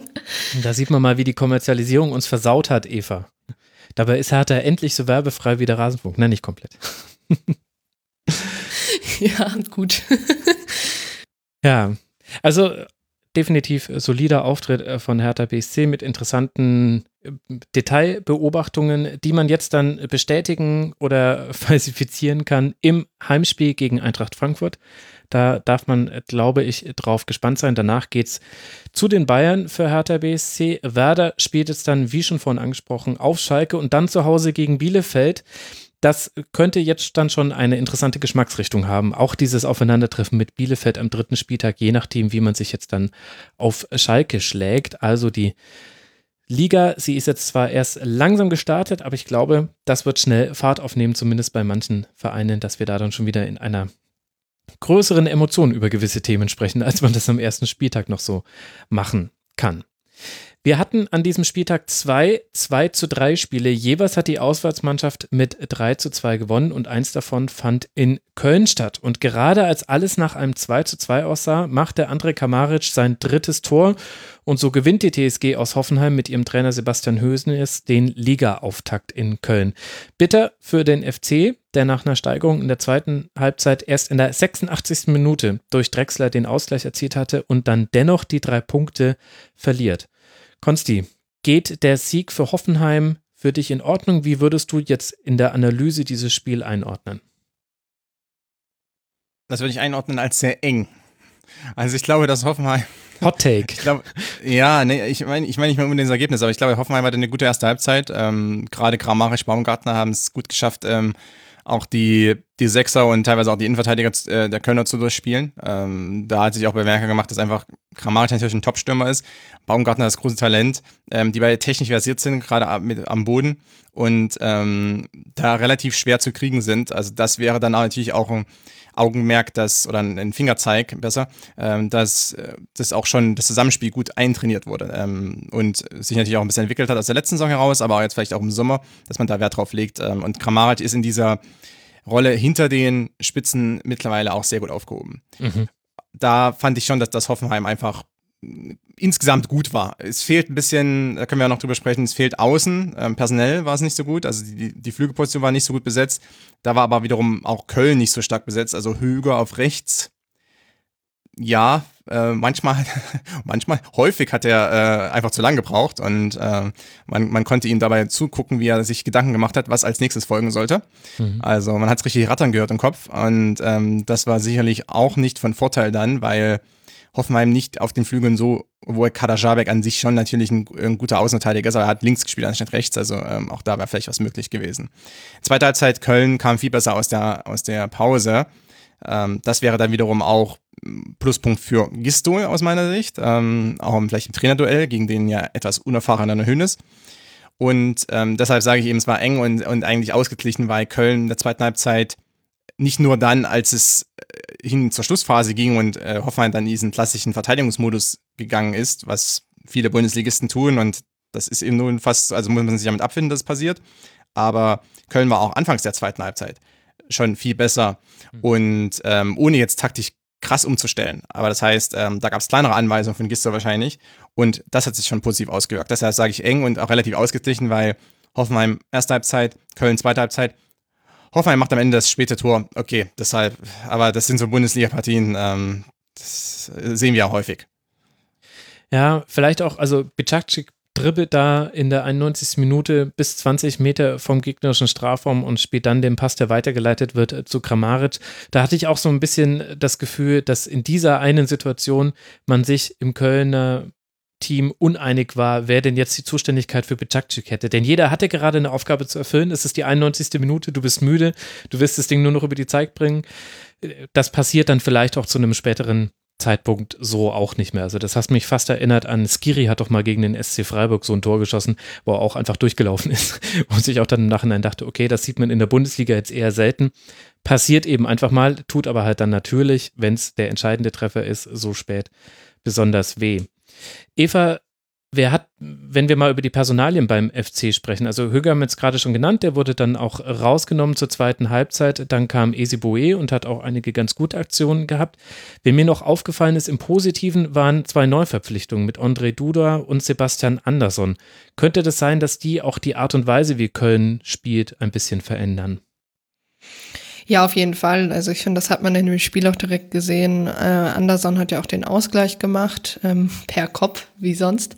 Ähm, und ich finde auch Duda, da hat man schon gesehen, dass der dem Kölner Spiel sehr gut hat. Es ist natürlich auch ein bisschen mangels Alternativen. Ne? Also Cordoba weg, ähm, Modest verletzt. Es sind ja auch irgendwie die nominellen einzigen Stürmer, wenn ich das jetzt richtig sehe, oder Offensivspieler äh, mit Anderson, die, die Köln momentan auch vorne drin hat, bis auf so einen Youngster noch. Ähm, aber also, wie schon gesagt, in der zweiten Halbzeit mit Duda und Drexler gab es auch noch zwei super große Chancen zum Ausgleich. Die, die linke Kölner Seite fand ich sowieso in der zweiten Hälfte hat, hat Hoffenheim schon vor Probleme gestellt der Ausgleich fällt, glaube ich, einfach zu spät. Also die hatten ja wirklich direkt äh, kurz nach Anpfiff zur zweiten Halbzeit zwei, drei Chancen. Ich glaube, Skiri hat da auch eine, die echt knapp vorbeigeht, äh, beziehungsweise wo dann, glaube ich, ähm, nach einer Chance von Anderson da Baumann auch eine super Reaktion direkt ähm, genau. im 1 gegen 1 hat. Das ist dann echt auch unglücklich gelaufen, obwohl man natürlich auch immer noch sagen muss, dass Köln auch glücklich sein kann, kann dass es zur Halbzeit irgendwie nicht ähm, 3-1 oder 4-1 steht, weil sowohl Kramaric hatte noch eine Chance, als auch Kaderabek, der eigentlich hätte auf Dabur nochmal ablegen müssen, da nach, nach ja. 20 Minuten und so. Also ähm, die Defensivprobleme hat man in der zweiten Halbzeit auf jeden Fall auf die Reihe bekommen eben mit, äh, damit, dass man Höger rausgenommen hat und mit Esimue natürlich auch von der Schnelligkeit ein Spieler reinkam, der direkt viel mehr Tempo mit reingebracht hat, was man irgendwie bei jedem Angriff auf jeden Fall merken konnte, der aber auch immer ganz, ganz gut auch wieder zurückkam.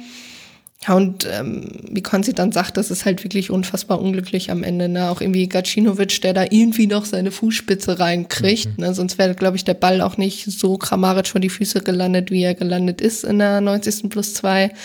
Und dann ist es einfach ein bisschen unglücklich, auch mit Timo Horn. Aber man muss ja auch mal sagen, dass Horn immer so ein leichter Wackelkandidat ist. Ne? Also dieses 1-0, diese, dieser Fehler zwischen ihm und Hector. Mhm wo Horn dann auch irgendwie auf den Ball zurennt. Hinten ist alles frei, es fühlt sich auch irgendwie kein Abwehrspieler noch zuständig, das zu versuchen, hinten abzusichern, sondern die laufen irgendwie auch alle Richtung Ball. Hm, hätte vielleicht, also nicht verhindern können, aber hätte, also generell die, die Situation einfach ein bisschen kurios. Und wenn du so nach drei Minuten halt schon so nach hinten legst, ist natürlich deine, deine komplette Abwehr auch ein bisschen außer Gefecht gesetzt, möchte ich mal sagen. Das hat man dann, ähm, wie jetzt schon öfter erwähnt, in der zweiten Halbzeit eindeutig besser unter Kontrolle gehabt. Ja, diese individuellen Fehler bei den, bei den Gegentreffern kommen definitiv dazu beim ersten FC Köln bei der Bewertung dieses Spiels und gleichzeitig die Erkenntnis, also das konnte man am Fernsehbild leider schwer sehen. Da müsste man jetzt im Stadion gewesen sein. Aber mein Eindruck war, in der zweiten Halbzeit hat ja das hohe Anlaufen von Köln viel, viel besser funktioniert als in der ersten Halbzeit. Und mein Gefühl war, dass man in der ersten Halbzeit nicht weit genug rausgeschoben hat in der letzten Kette und deswegen das Spielfeld noch zu lang war. Also Hoffenheim hat sich da relativ easy aus fast jeder Situation raus kombiniert und ganz oft auch einfach mit einem gechippten Ball. Also du wirst angelaufen und chippst einfach den Ball in den Rücken von demjenigen und da stand dann irgendjemand, Geiger, Sammer, nee, Samasikun, Quatsch nicht, äh, Geiger, Baumgartner, Kramaric natürlich auch, auch Dabur, die wurden da immer gefunden und manchmal auch Akpobume und Schadarabek auf den, auf den Flügeln. Und mein Gefühl war, aber wie gesagt, man konnte es eben in der TV-Perspektive nicht eindeutig sehen, dass Köln das in der zweiten Halbzeit viel besser gemacht hat, dass man eben das Spielfeld klein gehalten hat, weil dann ist es nämlich auch schwieriger für den Gegner, sich aus dem Pressing zu befreien. Außer sie spielen den langen Ball hinter die letzte Kette. Aber das macht ja Hoffenheim, wenn man ehrlich ist, eigentlich auch gar nicht so wirklich. Also Kevin Vogt äh, spielt diesen Ball manchmal, wenn er, wenn er Platz dafür hat. Den haben sie jetzt aber in der Partie eigentlich gar nicht gespielt. Also die haben das immer versucht, flach rauszuspielen. Das war noch so eine taktische Veränderung, die mir aufgefallen ist, eben wo man vielleicht auch erkennen konnte, an welchen Punkten Markus Gistol in der Halbzeit angesetzt hat. Und bei Hoffenheim ist Chancenverwertung schon wieder ein Thema. Und ich glaube auch Kraft und Körperlichkeit. Also das ist natürlich jetzt auch erster Spieltag. Da ist es, da sieht man das noch bei manchen Mannschaften. Also da werden wir gleich beim SC Freiburg, wenn wir über den sprechen, kann man da auch nochmal über das Thema Kraft sprechen. Hinten raus beim im Spiel. Aber das war, glaube ich, auch ein Thema. Also der FC hatte einen ganz anderen Zugriff gegen Ende der, der zweiten Halbzeit als Hoffenheim, die sehr häufig dann in der Rückwärtsbewegung war, um es so mal zu sagen. Und dann aber auch nicht mehr so kompakt. Also da gab es auch Situationen, wo sie überspielt waren und vorne einfach drei stehen geblieben sind ähm, und auf den Konter gehofft haben. Was du machen kannst, aber halt nur dann, wenn die restlichen sieben, die hinten drin stehen, das dann auch äh, locker wegverteidigen. Und das war eben nicht immer der Fall. Da hat manchmal auch die Unterstützung gefehlt, fand ich. Konstantin, gibt es noch irgendwas, was dir noch auf der Seele läge zu diesem Spiel? Nein, an sich nicht. Ähm, das war eher so eines der durchschnittlichen Bundesligaspiele und ich sehe auch beide Mannschaften eher im Mittelfeld. Ähm, Köln wird natürlich zum Flankengott diese, dieses Jahr. jetzt. Also die haben ja schon letztes Jahr viel geflankt, aber jetzt Andersen, jetzt äh, erwarte ich äh, ja Statistiken wie weiß ich nicht, Stoke City vor fünf Jahren oder so. ich sag dir, was für Statistiken das wären. Das wären Statistiken wie von Eintracht Frankfurt mit Kostic und Dost. da sehe ich ein Kopf-an-Kopf-Rennen im wahrsten Sinne des Wortes zwischen Dost du meinst, und Anderson. Thielmann gegen Kostic, Andersen gegen Dost. Ja, ob das bei Thielmann bleibt, da bin ich mir noch nicht so ganz äh, sicher. Aber äh, so, so in, um den Dreh könnte es werden. Und man hat es ja gesehen, äh, das 2 zu 2 war ja auch eine gelungene Kopfballaktion von Sebastian Andersson nach einem Freistoß. Er trifft den Pfosten, äh, ist dann selbst äh, falsch positioniert für den Nachschuss, aber Drexler steht direkt hinter ihm, macht ihn rein. Im Grunde wäre das ja der zweite Treffer von Andersson gewesen, der zweite per Kopf, der zweite, den Hoffenheim zwar nicht gut verteidigt hat, den Andersson aber halt auch sehr gut geköpft hat. Also das ist das ist ein Mittel, das werden wir jetzt häufiger sehen. Der lange Ball auf Anderson. Ist doch schön, dass der der ersten Liga jetzt erstmal erhalten äh, bleibt. Für den FC geht es jetzt dann auf die Alm gegen Bielefeld. Da wird natürlich Eva ganz genau hingucken. Und die TSG aus Hoffenheim empfängt jetzt zu Hause den FC Bayern. Ob wir da wohl die eine oder andere Höhnes-Geschichte hören, ich bin mir ja nicht so ganz sicher. Wenn ihr richtige Höhnes-Geschichten hören wollt, abonniert F-Leben. Dieser Plug an dieser Stelle. Unglaublich galant eingebaut, so galant wie die Überleitung zum zweiten 2 zu 3 Spiel dieses ersten Spieltags. Und äh, damit kommen wir zu einem echten, ja eigentlich ähnlich wie bei Köln-Hoffenheim, zu so einem einerseits-andererseits Spiel. Also einerseits lag der SC Freiburg nach 48 Minuten mit 3 zu 0 vorne und hatte auch noch zwei Abseitstore erzielt und der VfB ordentlich gewackelt, jeweils nach Gegentreffern. Andererseits hatte der VfB aus Stuttgart viel mehr Chancen und am Ende nach Toren von Kalajdzic und Silas noch die Chance auf einen Punkt. Schüsse 26 zu 7 pro VfB, Ergebnis 2 zu 3 gegen den VfB. Tja, Eva, du hast ja den VfB in der zweiten Liga auch genau verfolgt. Welche der beiden Sichtweisen würde denn jetzt bei dir überwiegen, wenn du dieses Spiel einordnen sollst? Ja, unfassbar unglücklich für Stuttgart, ne? Also, ähm, ich fand, man sah in der ersten Halbzeit noch nicht so ganz, dass das Spiel noch kippen könnte. Also, obwohl Stuttgart da auch seine Chancen hatte, also gerade Silas, man soll ihn ja nicht äh, Wamangituka nennen. Grüße gehen raus an die Jungs vom SDR-Podcast, die mir das beigebracht haben. Ähm, der, der da so ein bisschen den, den Ball verstolperte und hinten dann gleichzeitig auch ein bisschen anfällig war. Ähm, dass das dann 2-0 nach 25 Minuten steht, ist natürlich ähm, echt unglücklich, gerade weil es wirklich nicht gut verteidigt ist. Also ich fand gerade, dass das 1-0 wussten Anton und Kaminski so irgendwie so gar nicht, wer für wen zuständig waren. Hm. Und Kobel auch nicht so ganz. Also Kobel kommt dann raus, Nö. Petersen kann Nö. das ins, ins leere Tor köpfen.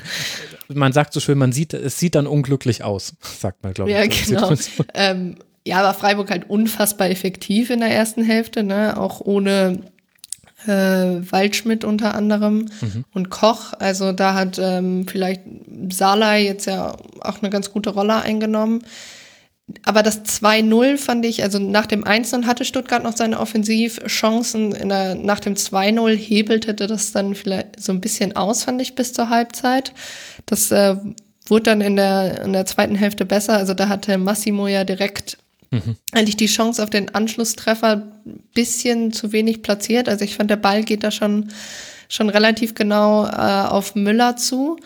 Und dann ist es natürlich unfassbar unglücklich, dass im, im Gegenzug eigentlich direkt ähm, Freiburg und Grifo trifft, aber auch wieder da keine wirkliche Zuordnung oder Abstimmung in der Abwehr. Die Frage, die ich mir da zum ersten Mal gestellt habe, war auch, naja, vielleicht da auch auf Viererkette umstellen, theoretisch, aber eigentlich wär, hätte das dem Spiel wahrscheinlich mehr geschadet, weil dann ist ja nochmal richtig eng wurde mit dem 1-3 für Stuttgart, fand ich richtig schön äh, herausgespielt. Kalajdzic kam da ja, glaube ich, gerade auch erst rein. Mhm. Ähm, die Davi, wo auch so ein Spieler, wo man auch in der zweiten Liga gesehen hat, wenn der fit ist, ist der eine unfassbare Waffe auf dem Platz, aber er muss halt bei 100 Prozent sein. Ähm, dann gab es ja zwei Elfmeter-Diskussionen. Also einmal dieser, ähm, ich glaube in der 74. geht da der Freiburger, ich weiß leider nicht genau, wer es war, zwar mit der Schulter, aber doch sehr aktiv, genau, äh, mit der Schulter zum Ball. Und dann gibt's eben dieses äh, in der 90. plus 6, also nachdem ähm, das 2-3 durch Silas dann Feld gibt es die Diskussion, ob es da Elfmeter hätte geben müssen für Stuttgart. Ich war der Meinung ja, aber ähm, glücklicherweise gibt es ja die, die Jungs von Colinas Erben und die haben gerade äh, ihre, ihr Statement dazu quasi abgegeben und die sagen, mit einem Freistoß oder Strafstoß kann ein Vergehen laut Regel 12 Fouls und unsportliches Betragen aber nur dann geahndet werden, wenn der Ball zum Zeitpunkt des Vergehens im Spiel ist. Und der Punkt ist eben, dass Höhler Anton da zwar zieht, aber noch bevor der Freistoß überhaupt ausgeführt wird. Genau. Also Clement schießt im Prinzip noch nicht und dadurch ist es auch ähm, kein Elfmeter. Ich war auch ein bisschen stutzig, weil ich dachte, okay, das findet ja auch irgendwie ganz vorne in der ersten Reihe statt. Äh, hat mich dann hat mich dann doch ein bisschen verwundert. Also im, im Allgemeinen super ärgerlich für Stuttgart, die da auf jeden Fall einen Punkt hätten verdient gehabt und ja, also was mir dann noch aufgefallen ist, du hast es ja auch auf, auf Twitter gestern angekündigt, so ein bisschen hm, Kopfverletzungen in, in der Bundesliga. Und mhm. da habe ich diesmal tatsächlich auf den Kommentator auch geachtet. Und zwar äh, lief Clement da ja mit diesem Turban rum und dann sprach der Kommentator von äh, Clement hat heftigst geblutet, egal. So die und irgendwas noch von wegen, ja, das wird morgen einen ganz schönen Schädel geben, aber das ist jetzt nicht wichtig und so und Hauptsache der Sieg. Und das finde ich auch einfach aus einer journalistischen Sicht, also einfach aus der Kommentatorensicht ein bisschen leichtfertig da sozusagen, so ja, aber Hauptsache der Sieg und wird schon nichts Böses sein, wenn der irgendwie anscheinend es dem ja doch nicht so wahnsinnig gut ging, wenn er so geblutet hat. Also das finde ich auch schon sehr leichtfertiges Verhalten, das so zu kommentieren.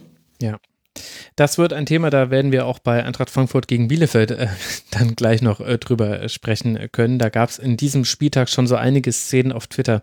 Habe ich mir jetzt zumindest mal vorgenommen, das ab jetzt ein bisschen zu dokumentieren, wenn solche Kopfverletzungen vorkommen und wie dann damit umgegangen wird. Es gibt ja auch manchmal Auswechslungen, aber eben häufig nicht und bei Clement eben auch wieder nicht.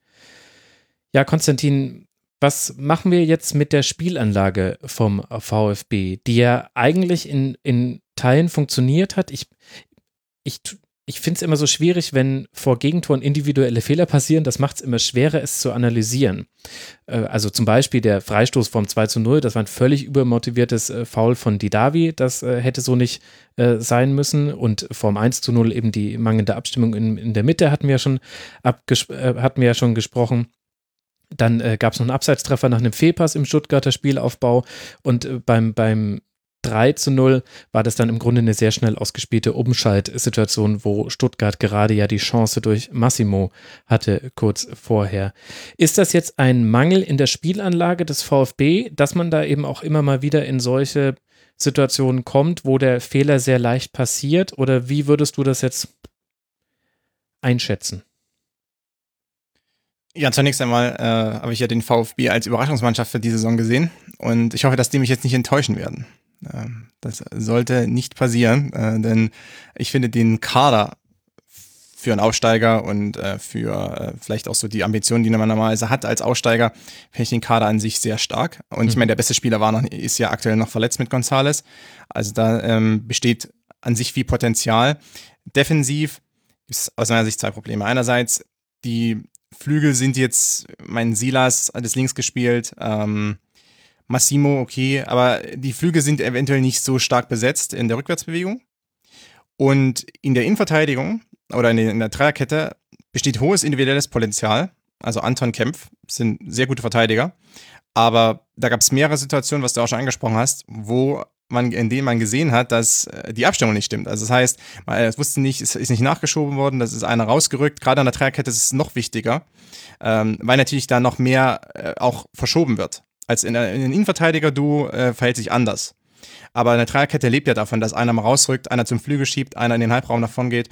Und da hat dann meistens der Nebenmann nicht unbedingt immer schnell reagiert zum Teil mussten Anton und Kempf auch ein bisschen die Lücken an den Flügeln schließen. Ähm, da ist die Frage, ob das optimal ist oder ob sich eigentlich dann einer der Achter, Mangala gerade, natürlich, der auch viel Defensivpräsenz hat, oder auch Castro, der so Allrounder ist und an sich auch über seine Laufleistung kommen muss, weil er nun mal nicht der große Kreativspieler ist, ob sie es dann nicht auch äh, häufiger mal zurückfallen lassen auf die Flügel, wenn dann vielleicht ein Loch gestopft werden muss. Gerade gegen Freiburg, die so ein System haben, die stehen erstmal zentral, also die spielen ja quasi mit Raute, aber schwärmen dann immer so stark aus.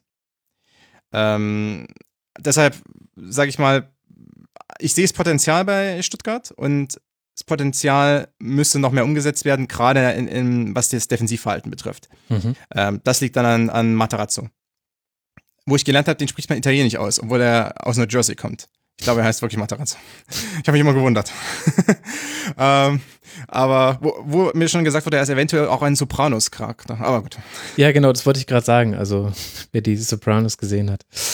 Ja, genau. Äh, ich denke, er, er, gehört dazu. Er ist der ähm, verlorene Cousin oder sowas. Ähm, der, der, der, jetzt in der Autostadt Stuttgart Geschäfte macht. Aber ähm, nee, aber Spaß beiseite. Es ist ja wirklich so, dass, dass äh, da im Defensivverhalten das Potenzial ist da. Die individuelle Klasse ist aus meiner Sicht auch da, weitestgehend zumindest.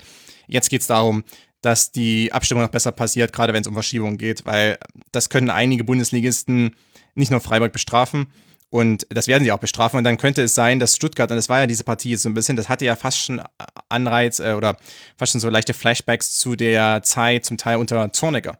Als der VfB auch häufig verloren hat, aber an sich nicht mal so schlecht war aber immer wieder Partien verloren hat auf die ja, skurrilsten Arten und Weisen oder einfach ähm, sich selbst bestraft hat, ähm, obwohl man dem Gegner überlegen war, obwohl man die bessere Spielanlage hatte. Das möchte ich jetzt nicht mal auf die Partie abstellen. Ich weiß nicht, ob man die bessere Spielanlage hatte, aber man hatte an sich keine schlechte Spielanlage. Und man hat keinen schlechten Kader. Und es wäre jetzt für Stuttgart fatal, wenn man wieder diese Bundesliga-Saison quasi herschenkt, weil man dieses Potenzial nicht ausnutzt. Und ähm, deshalb hoffe ich einfach, dass man da relativ schnell das Ruder rumreißen kann, weil diese VfB-Mannschaft hat auf alle Fälle das Talent, um mehr zu werden als nur äh, Platz 16 und wir verteidigen uns bis zu 30 Punkten. Da will jemand unbedingt, dass seine Saisonprognose eintritt, aber das sei dir ja, das sei dir ja gegönnt. Wichtiger Ankerpunkt war, war Wataru Endo. Da bin ich mal gespannt, ob da jetzt die kommenden Gegner drauf reagieren werden. Ich, also der hat ein tolles Spiel gemacht, der war auch wichtiger Ballverteiler für den VfB. Da bin ich gespannt, ob wir jetzt dann vielleicht schon von Mainz 05 oder von Leverkusen den nächsten Gegnern Anpassungen darauf sehen werden, denn wenn du ihn aus dem Spielaufbau ein bisschen rausnehmen kannst, dann muss er aus einer Linie weiter hinten kommen. Die können das auch, das will ich damit nicht sagen, aber die Passoptionen sind andere, als wenn jemand da aus der Zentrale rausspielt. Endo hat da ein paar ganz gute Pässe gespielt. Und auf der anderen Seite haben wir über den SC jetzt noch relativ wenige Worte verloren, vielleicht weil das eben auch schwer zu bewerten ist, weil auf der einen Seite es die Szenen gab, wo man auch höher hätte gewinnen können, weil viele Dinge funktioniert haben aber eben es auch Ansatzpunkt für Kritik gibt. Also Freiburg in so einem 4-1-3-2 mit Höfler als alleinige Sechs, da war Höfler auch manchmal ganz schön allein. Also deshalb ist einem das auch aufgefallen, dass er alleinige Sechs ist. Äh, gleichzeitig haben sie aber in der ersten Halbzeit auch manchmal mit ihrem hohen Zustellen den VfB wahnsinnig unter Stress gesetzt. In der zweiten Halbzeit hat man das auch noch probiert, aber irgendwann war es vielleicht auch eine Kraftfrage. Da hat Freiburg auf dieses hohe Anlaufen verzichtet. Also da waren gute Elemente drin, da waren auch Elemente drin, die man vom SC gewohnt ist. Also gerade eben dieses hohe Zustellen und der VfB war das eindeutig nicht gewöhnt. Das hat man deutlich gesehen. Da sind ja auch viele der Fehler dann passiert. Die Entstehung vom 2 zu 0 war ja auch so eine Szene, wo, wo einfach zwei Freiburger mit äh, drei Stuttgartern äh, Stress machen auf der rechten Seite im Aufbau von Stuttgart und dann passierte halt das Foul von Didavi. Aber es ist eben schwer, dann sowas irgendwie in den größeren Kontext einzuordnen, ohne noch mehr gesehen zu haben von dieser Mannschaft, wo eben einfach so wichtige Stützen fehlen und jetzt dann so wichtige Spieler wie Santa Maria und Till dazugekommen sind, wo man noch nicht sagen kann, wie fügen die sich jetzt ein. Deswegen, ja, also äh, kann man eigentlich nur sagen, Freiburg genauso gestartet wie in der letzten Saison. Da hat man in Mainz, also nein, doch auch glücklich mit 3 zu 2 gewonnen. Doch, da war man auch einfach wahnsinnig effizient und Mainz hat die Chancen verballert. Und ich glaube, es gab noch einen Torhüterfehler bei einem der Treffer, wenn ich mich richtig erinnere. Und so war es jetzt im Grunde wieder und aber ja auch dann trotzdem auch nicht unverdient. Welch unbefriedigende Analyse. Könnt ihr es könnt besser? Nö. Übrigens, vielleicht, vielleicht eine Anmerkung, falls äh, bevor wir jetzt weiterziehen zum nächsten Spiel. Ähm, also, äh, Freiburg hat natürlich einige ja, Spieler verloren. Ich meine, das hat sich wieder mal angedeutet, Waldschmidt, ähm, dass der geht. Okay, dass Robin Koch geht. Also, es war jetzt nicht überraschend, aber es sind natürlich zwei wichtige Schlüsselspieler. Also, gerade Koch, Waldschmidt hat ja zum Teil nicht mehr unbedingt immer in der Startelf gestanden in der letzten Saison, aber gerade Koch natürlich wichtig. Auf der anderen Seite, trotzdem ist die Mannschaft immer noch die überzeugt mich trotzdem noch spielerisch und ähm, das ist so das Geheimrezept des SCF. Also es sind keine, es sind keine herausragenden, teuren, hochkarätigen Transfers, mhm. passiert auch, aber gerade wie solche Leute wie Höhle oder auch äh, Salai aufgebaut werden und auch Chong, das also ich finde es ich find's grandios, weil das, ähm, da sieht man auch, das dauert teilweise unter Streich auch eine Saison. Ich meine, Höhler hat auch schon natürlich in der Vorsaison gut gespielt zum Teil, aber ich, ich sag, äh, trotzdem merkt man einfach dann noch eine gewisse Entwicklung. Das ist äh, bei dieser Mannschaft stärker als bei anderen Teams. Und es gibt andere Bundesligisten, die entwickeln ihre Spieler nicht unbedingt so weiter, sondern die nehmen die, gerade wenn sie dann vielleicht schon 25 sind, und sehen die als fertige Produkte, haben die vielleicht zwei Jahre und dann ziehen die Spieler weiter, wenn es jetzt nicht absolute Schlüsselakteure sind in dem, im Kader oder im Team. Und bei Freiburg ist es eher so, man nimmt den einen oder anderen, sieht schon das Potenzial, der spielt auch schon, aber es gibt doch diese Weiterentwicklung über die Saison hinaus, in die nächste Saison hinein. Und dann wachsen sie in diese Schlüsselrolle hinein. Und es ist nicht mal unbedingt so, dass immer die ganz Jungen sein müssen, sondern bei Freiburg spielt das an sich das Alter nicht mal die entscheidende Rolle. Natürlich hat man viele junge Spieler, weil einfach man da eher scouten kann und weil, da man, weil man auch einen guten Namen hat als äh, quasi so Bundesliga-Akademie. Aber das ist sehr schön zu beobachten und ich meine, man hat auf der Bank noch den einen oder anderen. Ich bin zum Beispiel auch gespannt, ob äh, Demirovic Einsatzzeit bekommen wird oder wie er sich schlagen wird bei Freiburg, weil Demirovic ist zum Beispiel einer, der war bei RB Leipzig damals ähm, im, im Jugendbereich unterwegs und gehörte zu diesen physisch starken Angreifern, die RB Leipziger damals unter Rangnick gescoutet hat. Mhm. Und ähm, die in der U17-Bereich alles kurz und klein geschossen haben, mehr oder weniger, weil sie einfach, die waren körperlich schon quasi für den Seniorenbereich ähm, ja prä präpariert und äh, fertig ähm, und waren eben gegen ja andere 17-Jährige, die sich noch weiterentwickeln mussten, einfach einen Kopf größer und ähm, ja eine halbe Schulter breiter. Ähm, natürlich in dem Profibereich hat das dann bei RB nicht geschafft. Das ist vielleicht auch eine Kritik an der ABL-Ausbildung. Ähm, ich glaube, da hat man auch Veränderungen vorgenommen in letzter Zeit. Aber äh, das Talent war da und er musste diesen Umweg gehen und über Spanien und so weiter. Und jetzt ist er in der Bundesliga. Und das Talent hatte er, nur ähm, vielleicht der Karriere war nicht unbedingt der beste. Also ist auch so einer, den ich sehen könnte, wo, wo Streich sagt, okay, hier ist Talent da, Physis ist da, technische Fähigkeiten sind auch da, gute Ausbildung bei Leipzig hat er ja trotzdem gehabt. Aber es fehlt vielleicht noch am Spielverständnis für den Profibereich, hier und da. Aber ich sehe das Talent und den entwickle ich jetzt weiter. Der wird nicht direkt Stammstürmer sein, aber vielleicht wird er nächste Saison dann Stammstürmer sein. Hm. Weil ich die nach und nach da hineinbaue und immer mehr Einsatzzeiten gebe. Und er auch nicht irgendwie, und ich ihm auch nicht den Kopf kürzer mache, wenn er vielleicht doch mal ein, zwei Spiele komplett unterperformt. Also das, Freiburg ist in der Richtung natürlich eine sehr sympathische Ausbildungsmannschaft auf sehr hohem Niveau auch. Hm. Da gibt es ja dann vielleicht auch mit der Petersen-Nachfolge, die ja dann irgendwann auch mal geregelt äh, werden muss, äh, dann vielleicht auch eine offene Planstelle. Genauso noch äh, kurz zumindest, dass es erwähnt ist für all diejenigen unter euch Hörerinnen und Hörer, die es nicht mitbekommen haben. Marc Flecken hat sich schwerer verletzt beim SC Freiburg.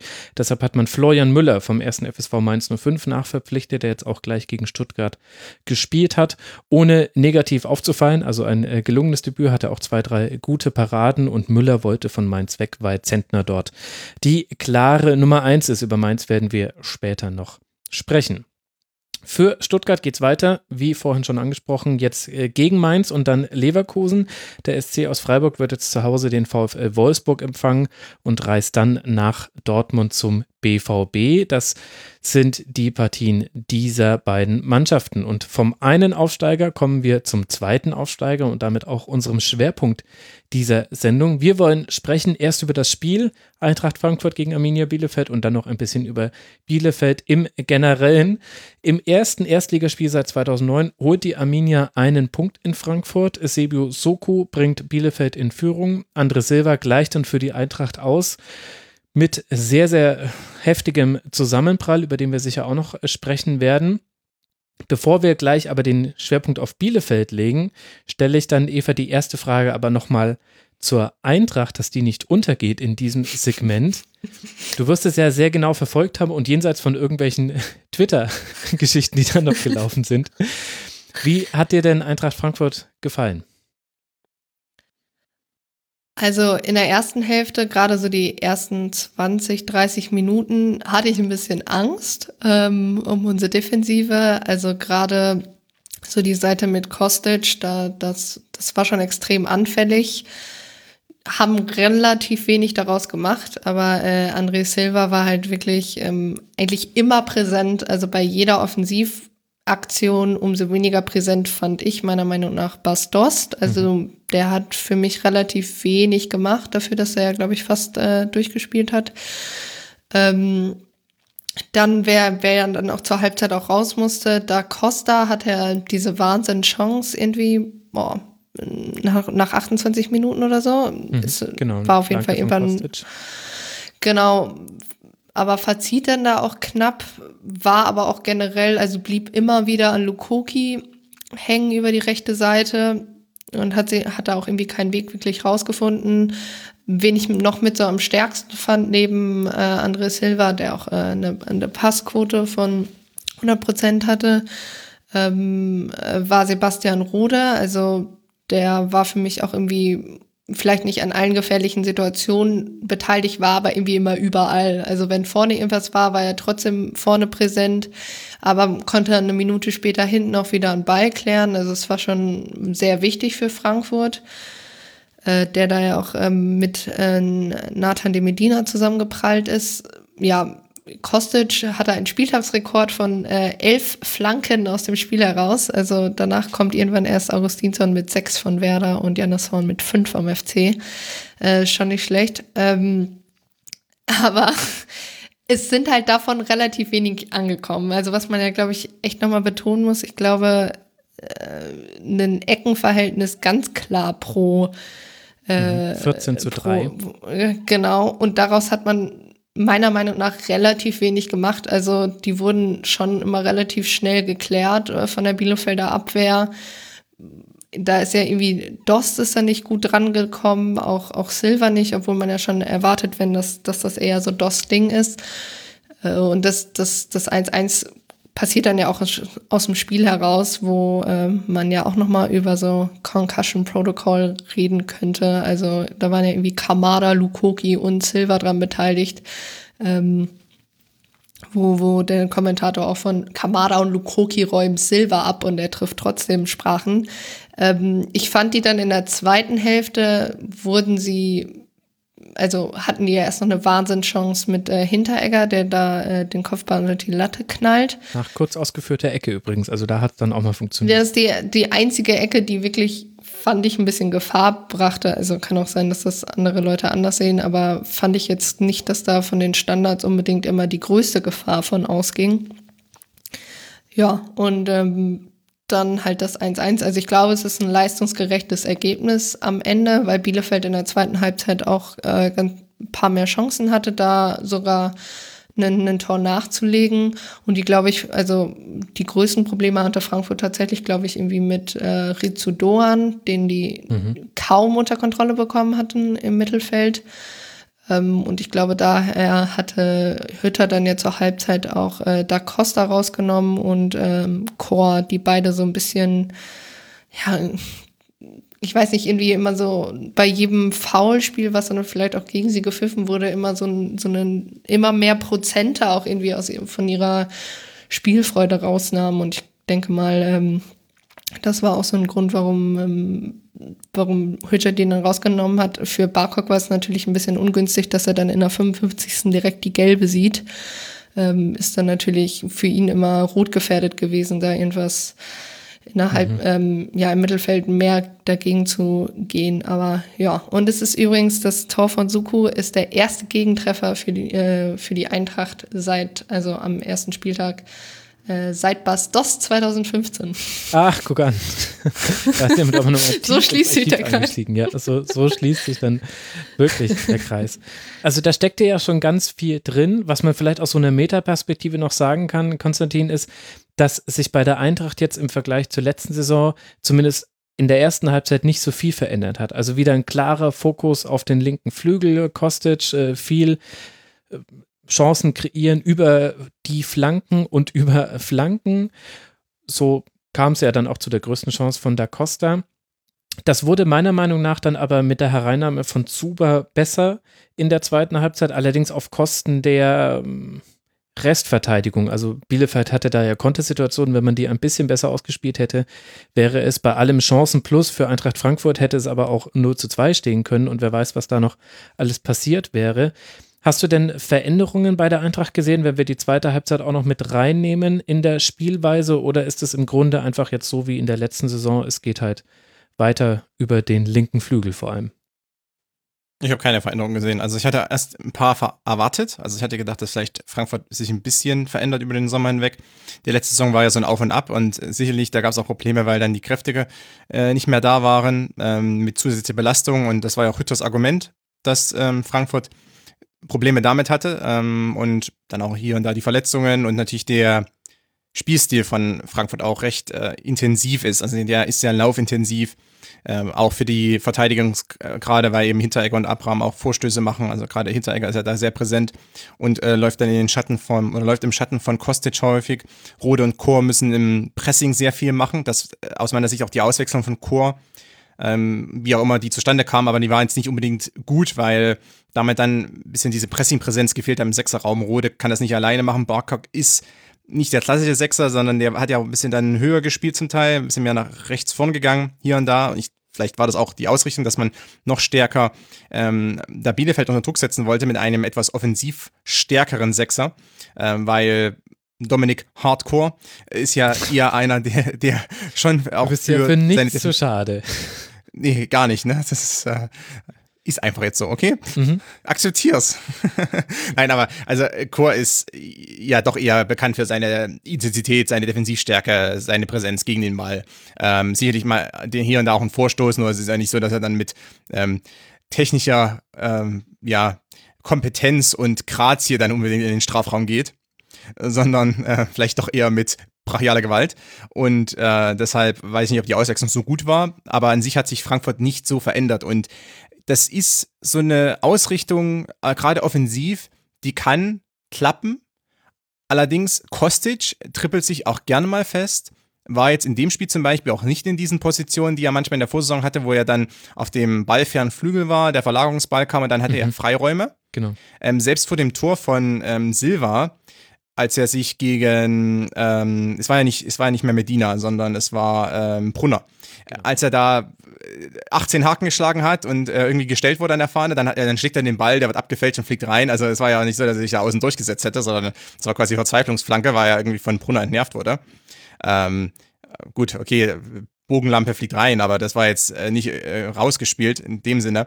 Also da ist Kostic auch nicht einer, der jetzt unablässig für diese Leroy Sané-artigen Durchbrüche sorgen kann in 1 gegen 1 Situation, sondern er braucht Platz und dann kann er mit Tempo in die offenen Räume gehen. Hat er den Platz nicht, trippelt er sich gern fest oder läuft einfach schnurstracks geradlinig die Linie entlang. Und dann gibt es dann doch genügend Verteidiger, Außenverteidiger in der Liga, die schnell genug sind, um da mitzuhalten. Also die er nicht einfach überrumpeln kann, vor allem, weil die auch wissen, was er macht. Und die wissen auch, dass er nur einen linken Fuß hat. Ähm, und zudem ist natürlich Kostic defensiv auch bei einem Gegentor zum Teil, aber insgesamt ähm, defensiv natürlich schon eher auch, ja, eine Hypothek für diese Mannschaft. Ähm, denn er arbeitet immer nicht so stark zurück, hat mit Hinteregger natürlich den perfekten Hintermann, der eventuell oder oftmals vieles abräumen kann, mhm. aber auch natürlich nicht in jeder Situation. Und gerade wenn es dann ins defensive Umschaltspiel geht und Kostic ist nicht in Position, weil er weit vorn steht und er kommt nicht mehr hinterher und er wird überlaufen und Hinteregger muss dann das Zentrum zumachen, weil er natürlich nicht direkt rausrücken kann, weil dann Hasebe allein steht, auch nicht unbedingt optimal für, für den alten Mann, ähm, dann ja, steht Frankfurt aber mal offen, kriegt eine Flanke rein oder kriegt irgendeinen Schnittstellenpass und kassiert auch schnell mal ein Tor. Also die Personalie Kostic wird eventuell noch, solange er nicht oder sofern er eben vielleicht auch nicht unbedingt offensiv immer so abliefert, auch noch für Gesprächsstoff sorgen wahrscheinlich, weil er ist nicht einer, den man rausnehmen kann, aber er ist einer, der äh, auch nicht immer nur der Mannschaft nur Gutes tut.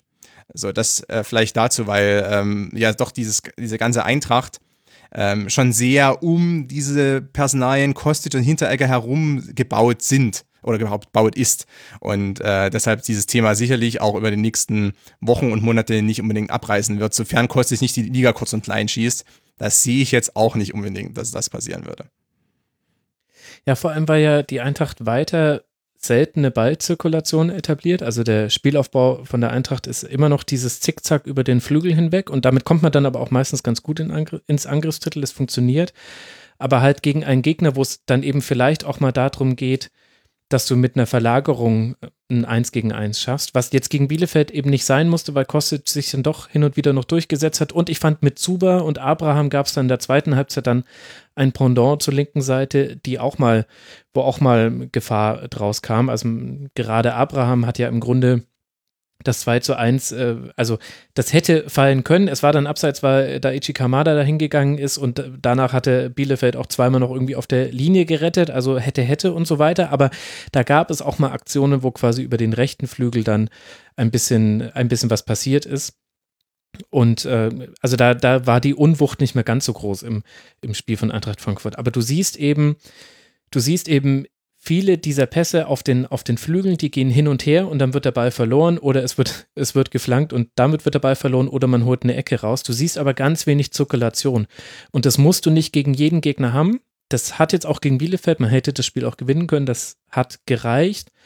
Aber da bin ich schon gespannt, ob es da noch eine Weiterentwicklung gibt du hast nicht unbedingt nur Spielertypen dafür in der Mannschaft, aber andererseits allein mit äh, Silva, Kamada und dann wer auch immer dann da noch hilft, Kostic, Rode oder du hast ja auch noch im Kader noch andere Spielertypen, müsste da eigentlich auch mehr drin sein, auch mal eben einen Ball ein bisschen zirkulieren zu lassen und dann eben bewusst den Gegner damit auf eine Seite zu locken und die andere dann auszuspielen. Das wundert mich ehrlich gesagt, dass man das nicht gesehen hat, aber es war jetzt ja auch erstmal nur ein Spiel, also auch nicht überbewerten. Und dann äh, muss ich noch kurz einwerfen, also ich finde es unglaublich, dass Silva fertig spielt nach diesem Zusammenprall mit Lokoki. Also Lokoki wurde ja dann ausgewechselt, das war direkt die Szene eben in der 62. Minute beim Ausgleich. Lokoki wurde dann behandelt und dann äh, schnell rausgenommen dass Silver da fertig gespielt hat. Also wer, wer sich den, guckt euch den Aufprall nochmal an, man sieht es ja, da, weil es bei einem Tor war, wird, ist es ja in jeder Wiederholung gut zu sehen. Es ist unglaublich. Das, das in keiner anderen Sportart wäre das äh, so möglich. Und, und dann siehst du aber gleichzeitig auch ein Fragezeichen im Frankfurter Kader. Normalerweise hätte man gesagt, naja, dann bring halt Paciencia, passt ja auch, spielst halt ein bisschen mehr mit langen Bällen und so. Ach so, nee, der spielt jetzt auf Schalke. Okay, interessant. Also die Einwechselspieler waren dann Ilsanker, Barkok, Zuber und Chandler. Ist ganz interessant, dass sich da Eintracht Frankfurt aus eigenem Antrieb heraus um eine weitere Option im Angriff gebracht hat, ohne jetzt zumindest bis Stand heute schon für Ersatz gesorgt zu haben. Das fand ich einfach nur, also zusammen mit dem, dass ich finde, Silva darf da nicht fertig spielen, egal was er sagt. Das kann nicht sein, dass, dass da gar nichts passiert ist bei einem solchen Impact. Ähm, dann finde ich es interessant, dass es auch gar keine Option gegeben hätte für Silva. Da hat sich Eintracht Frankfurt interessant verhalten auf dem Transfermarkt, um es mal so zu formulieren. So, und dann sind wir aber bei Bielefeld, Eva. Ich äh, vermute, du hast äh, mehrere DIN A4-Seiten an Notizen. Was würdest du denn jetzt erstmal, wenn wir vom Spiel ausgehen, aus Bielefelder Sicht, aus der Partie mitnehmen. Chancenplus bei Eintracht Frankfurt, aber halt auch diese Umschaltsituation, wo ich aber auch manchmal das Gefühl hatte, Mensch, Bielefeld, also wenn man, also na, das ist ein bisschen jetzt überdramatisch formuliert, erster Spieltag und so weiter, aber das hätte man auch echt ein bisschen besser ausspielen müssen, fast schon, weil da war Eintracht Frankfurt auch attackierbar in diesen Umschaltsituationen. Ja, auf jeden Fall. Also was ich hier auch äh, stehen habe, ist, dass mir vor allem Suku vorne in manchen Situationen ein bisschen zu hastig war. Also der hat ja zwar das Tor geschossen, aber das war oftmals so, dass Klos dann eben die langen Bälle von, von Ortega auf Klos ähm, oder auch Cordova und dann kommt der Ball zu Suku und er dreht sich irgendwie zum zweiten Mal um seine eigene Achse. Und das kannst du vielleicht in der zweiten Liga bringen, ohne jetzt der Qualität der zweiten Liga zu nahe treten zu wollen. Ähm, und dann hast du da vielleicht auch drei Gegenspieler wenig, weniger. In der Bundesliga passiert dir das eben nicht. Und ähm, da geht's mir mit der Meinung ganz ähnlich wie dir. Also die Chance muss man auch nutzen. Auch am Ende hätte man ja fast sogar noch den Lucky Punch äh, setzen können mhm. mit, äh, mit Kunze und Chiplock. Also Kunze ist eigentlich eher so, so der Brecher im Mittelfeld. Das hat mich dann doch ein bisschen überrascht, auch irgendwie von, von Frankfurter, äh, der Frankfurter Abwehr so ein bisschen. Ähm, und ja, also Klos wirkte ja ein bisschen blass vorne. Der hat trotzdem äh, 27 Sprints gehabt, weil er irgendwie doch immer wieder die, die Seillinie hoch und runter gelaufen ist. Der, der Motor Marcel Hartel äh, mit 13,4 Kilometern äh, in diesem Spiel ist schon, schon echt viel, obwohl er jetzt jemanden wie Doan neben sich stehen hat, der ihm eigentlich ähm, auch von der, von der Laufleistung einfach ein bisschen was abnimmt. Aber ja, also man hat die Chancen, die man bekommen hat, nicht gerade gut genutzt, aber es war auf der Frankfurter Seite ja natürlich auch nicht anders. Äh, da erinnere ich auch nochmal an, an den Fehler zwischen Ortega und Pritel, den, den Ortega da im Spielaufbau etwas desorientiert, ein paar, also nicht nur da, sondern noch ein paar Male danach ein bisschen äh, irgendwie ohne Ziel wirklich nach vorne schlägt und Pritel wird da direkt von Kamada angegangen. Ähm, ja, also generell bin ich mit der, mit der Leistung zufrieden. Ich finde, ähm, es hätte auch, also es hätte in beide Richtungen gehen können am Ende. Und ähm, dass die Defensive da so gut gestanden hat, obwohl man da eigentlich nur komplett bis auf Pieper neue Viererkette hinten hatte mit äh, Lukoki, De Medina und Van der Horn, der mhm. für Essen eben noch nicht in der Startelf stand, weil er noch nicht bei 100 Prozent war, weil er ähm, ja von Swansea City kam, aber bei Swansea halt keinen Vertrag mehr hatte, daher individuell trainiert hat. Ähm, der aber auch direkt, also Van der Horn hatte direkt irgendwie acht gewonnene Kopfballduelle, was jetzt nicht so schlecht ist. Ähm, Genau, aber ich fand, man hat jetzt keine wahnsinnig große Unsortiertheit in der Bielefelder Abwehr gesehen. Also es gab irgendwie eine Aktion, äh, das ist direkt vor der, vor der Szene, wo es dann auch zum Freistoß kommt. Also irgendwie Kamada schafft es da an zwei, drei Bielefeldern vorbeizulaufen, auszudribbeln, bleibt dann irgendwie an Priedel hängen, der ihm relativ locker den Ball abnehmen kann, sich den aber viel zu weit vorlegt. Und dann muss da die Medina irgendwie retten und es kommt ja zu diesem Zusammenprall, also zu diesem Foul, was meiner Meinung nach kein rotwürdiges Foul war. Also klar, er, er stellt das Bein raus, aber also dann haben wir, glaube ich, pro Spieltag ungefähr fünf rote Karten in so einem Spiel. Äh, übrigens auch dazu Medina, der wird jetzt die nächsten Wochen ausfallen. Der hat nämlich eine Zerrung im Knie, wenn ich das jetzt richtig gesehen habe. Äh, Außenband im Knie gezerrt und fällt erstmal aus. Das ist auch ein bisschen ärgerlich. Aber ähm, ja, also ich fand das generell jetzt auch kein überhartes Spiel generell. Also ich meine auch, auch die Frankfurter haben, glaube ich, ganz gut zugelangt. Gerade Dost fand ich in, in Zweikämpfen doch immer sehr präsent, ebenso ähm, wie Chor oder eben halt auch irgendwie Abraham. Ja, und ähm, man konnte hinterher auch, glaube ich, nicht mehr ganz so wechseln, wie man wollte, weil es insgesamt eben drei Verletzungen aufgrund von, äh, drei Auswechslungen aufgrund von Verletzungen gab. Also Demilina direkt in der 13. Dann Lukoki, was du angesprochen hattest. Ähm, da wollte man dann wohl auf Bielefelder Seite doch nicht so viel riskieren, obwohl Lawson da auch nicht wirklich eine 1 zu 1 Ersatz mhm. ist und eben Cordova hatte auch eine Prellung. Klos lief irgendwie noch mit einer Fleischwunde über den Platz. Ähm, das war schon ein halbes Lazarett, was da dann am Ende auf dem Platz stand. Aber herzlich willkommen in der Bundesliga.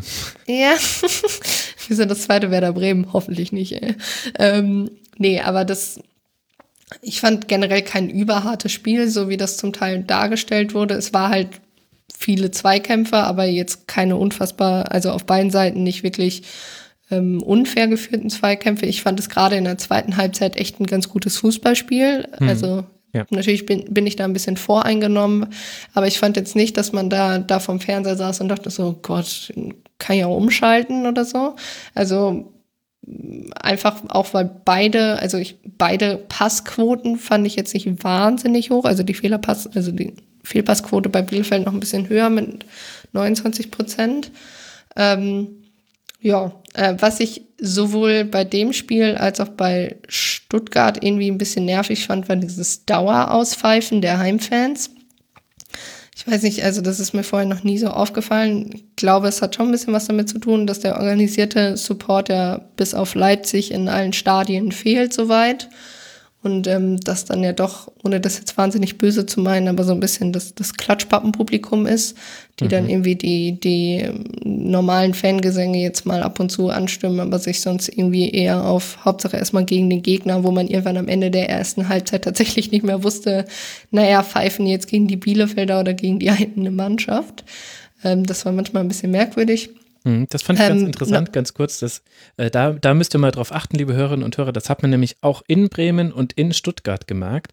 Also, was gerade fehlt, wenn die organisierte Fanszene nicht im Stadion ist, ja, die Dauergesänge fehlen, schon klar, aber es wird auch wirklich schneller gegen die eigene Mannschaft gepfiffen, beziehungsweise die Pfiffe sind vielleicht dann auch ein bisschen präsenter. Also, sowohl bei Werder, als es gekippte, als es kippte das Spiel, als auch bei Stuttgart, als das Spiel zwischenzeitlich so aussah, als ob der SC da jetzt nochmal richtig nachlegt, hast du sehr, sehr deutlich Unmut äh, vernommen. Und das waren, wären so typische äh, Situationen gewesen, wo die organisierten Fans äh, erst recht laut nochmal die eigene Mannschaft angefeuert hätten. Ohne das werten zu wollen, ist es einfach nur interessant, dass es schon anders läuft gerade in den Stadien.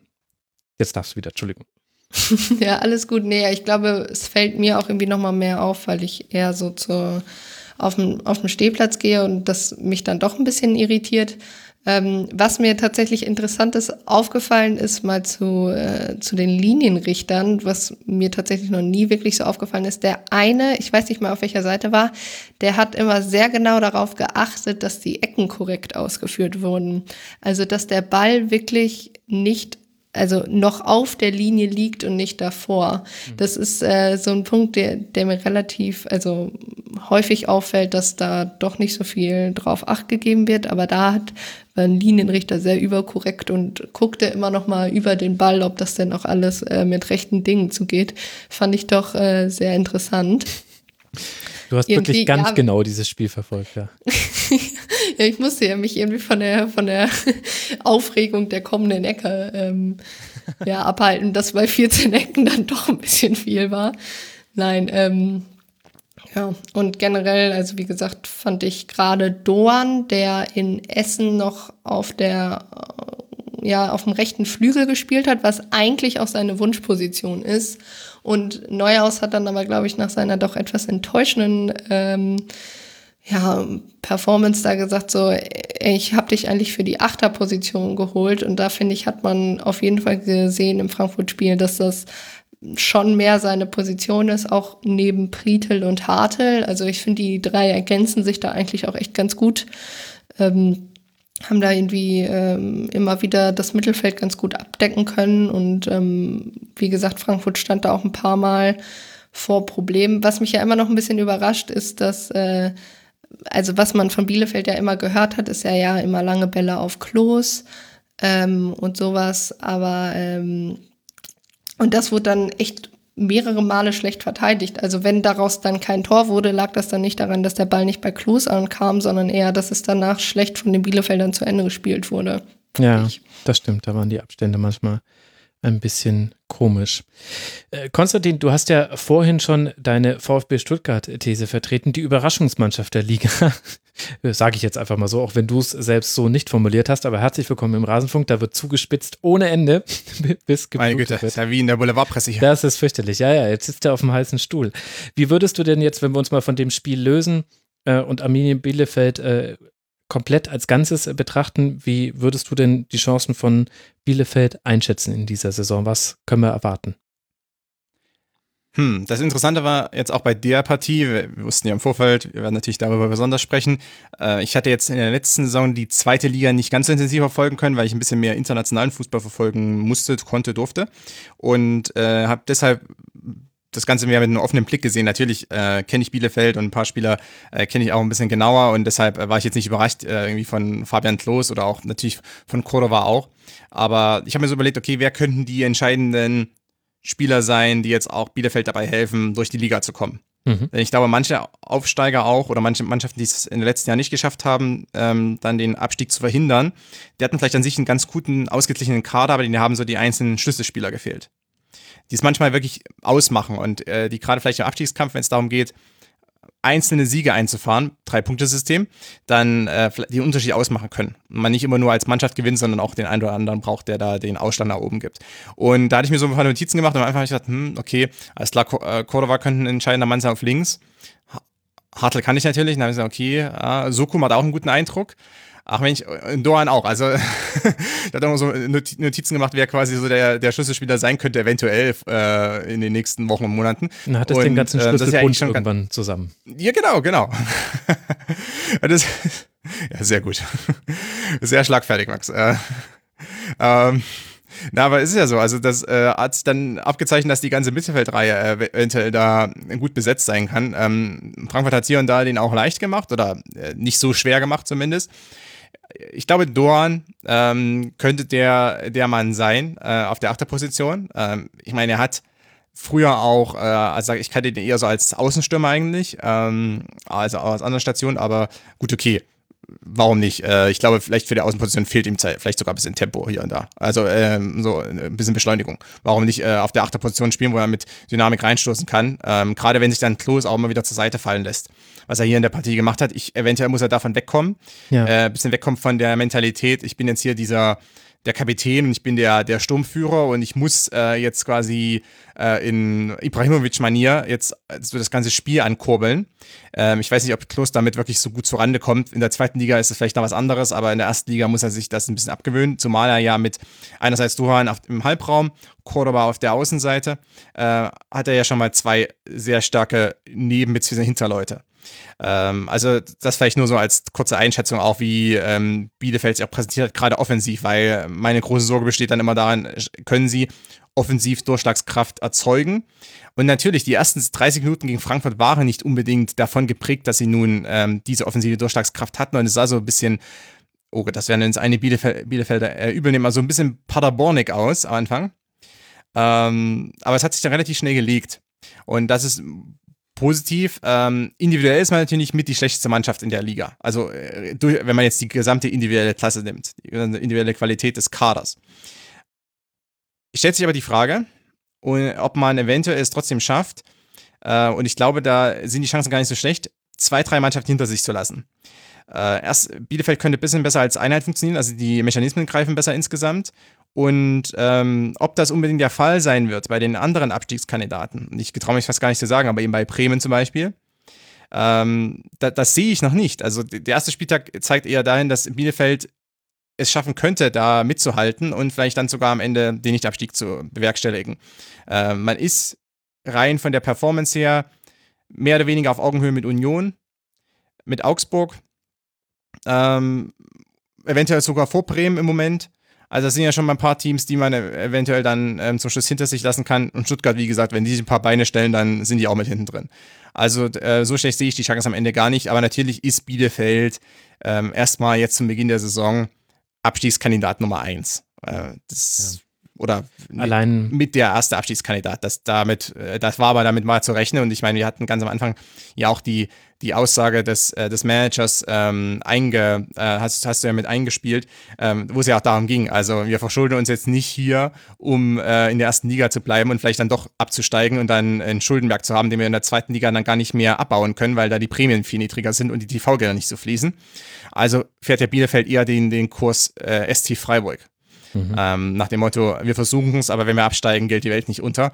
Und das ist ja am Ende auch äh, eine ganz sympathische Strategie, die ja auch der ein oder andere Abschiedskandidat schon gefahren hat. Und ich meine, erinnern wir uns an Paderborn zum Beispiel oder auch selbst, selbst Düsseldorf zu einem gewissen Punkt, ähm, die dann eben nicht unbedingt die Riesenpanik immer schieben, wenn sie hinten drin stecken. Das kann manchmal auch von Vorteil sein für, für so eine Mannschaft. Ähm, wenn die auf Platz 18 stehen, auf Platz 17 äh, nach 10 Spieltagen, ähm, wird es dann nicht gleich zu einer riesen Krisensituation kommen wahrscheinlich. Also zumindest mein Ausdruck von, äh, mein Eindruck von außen.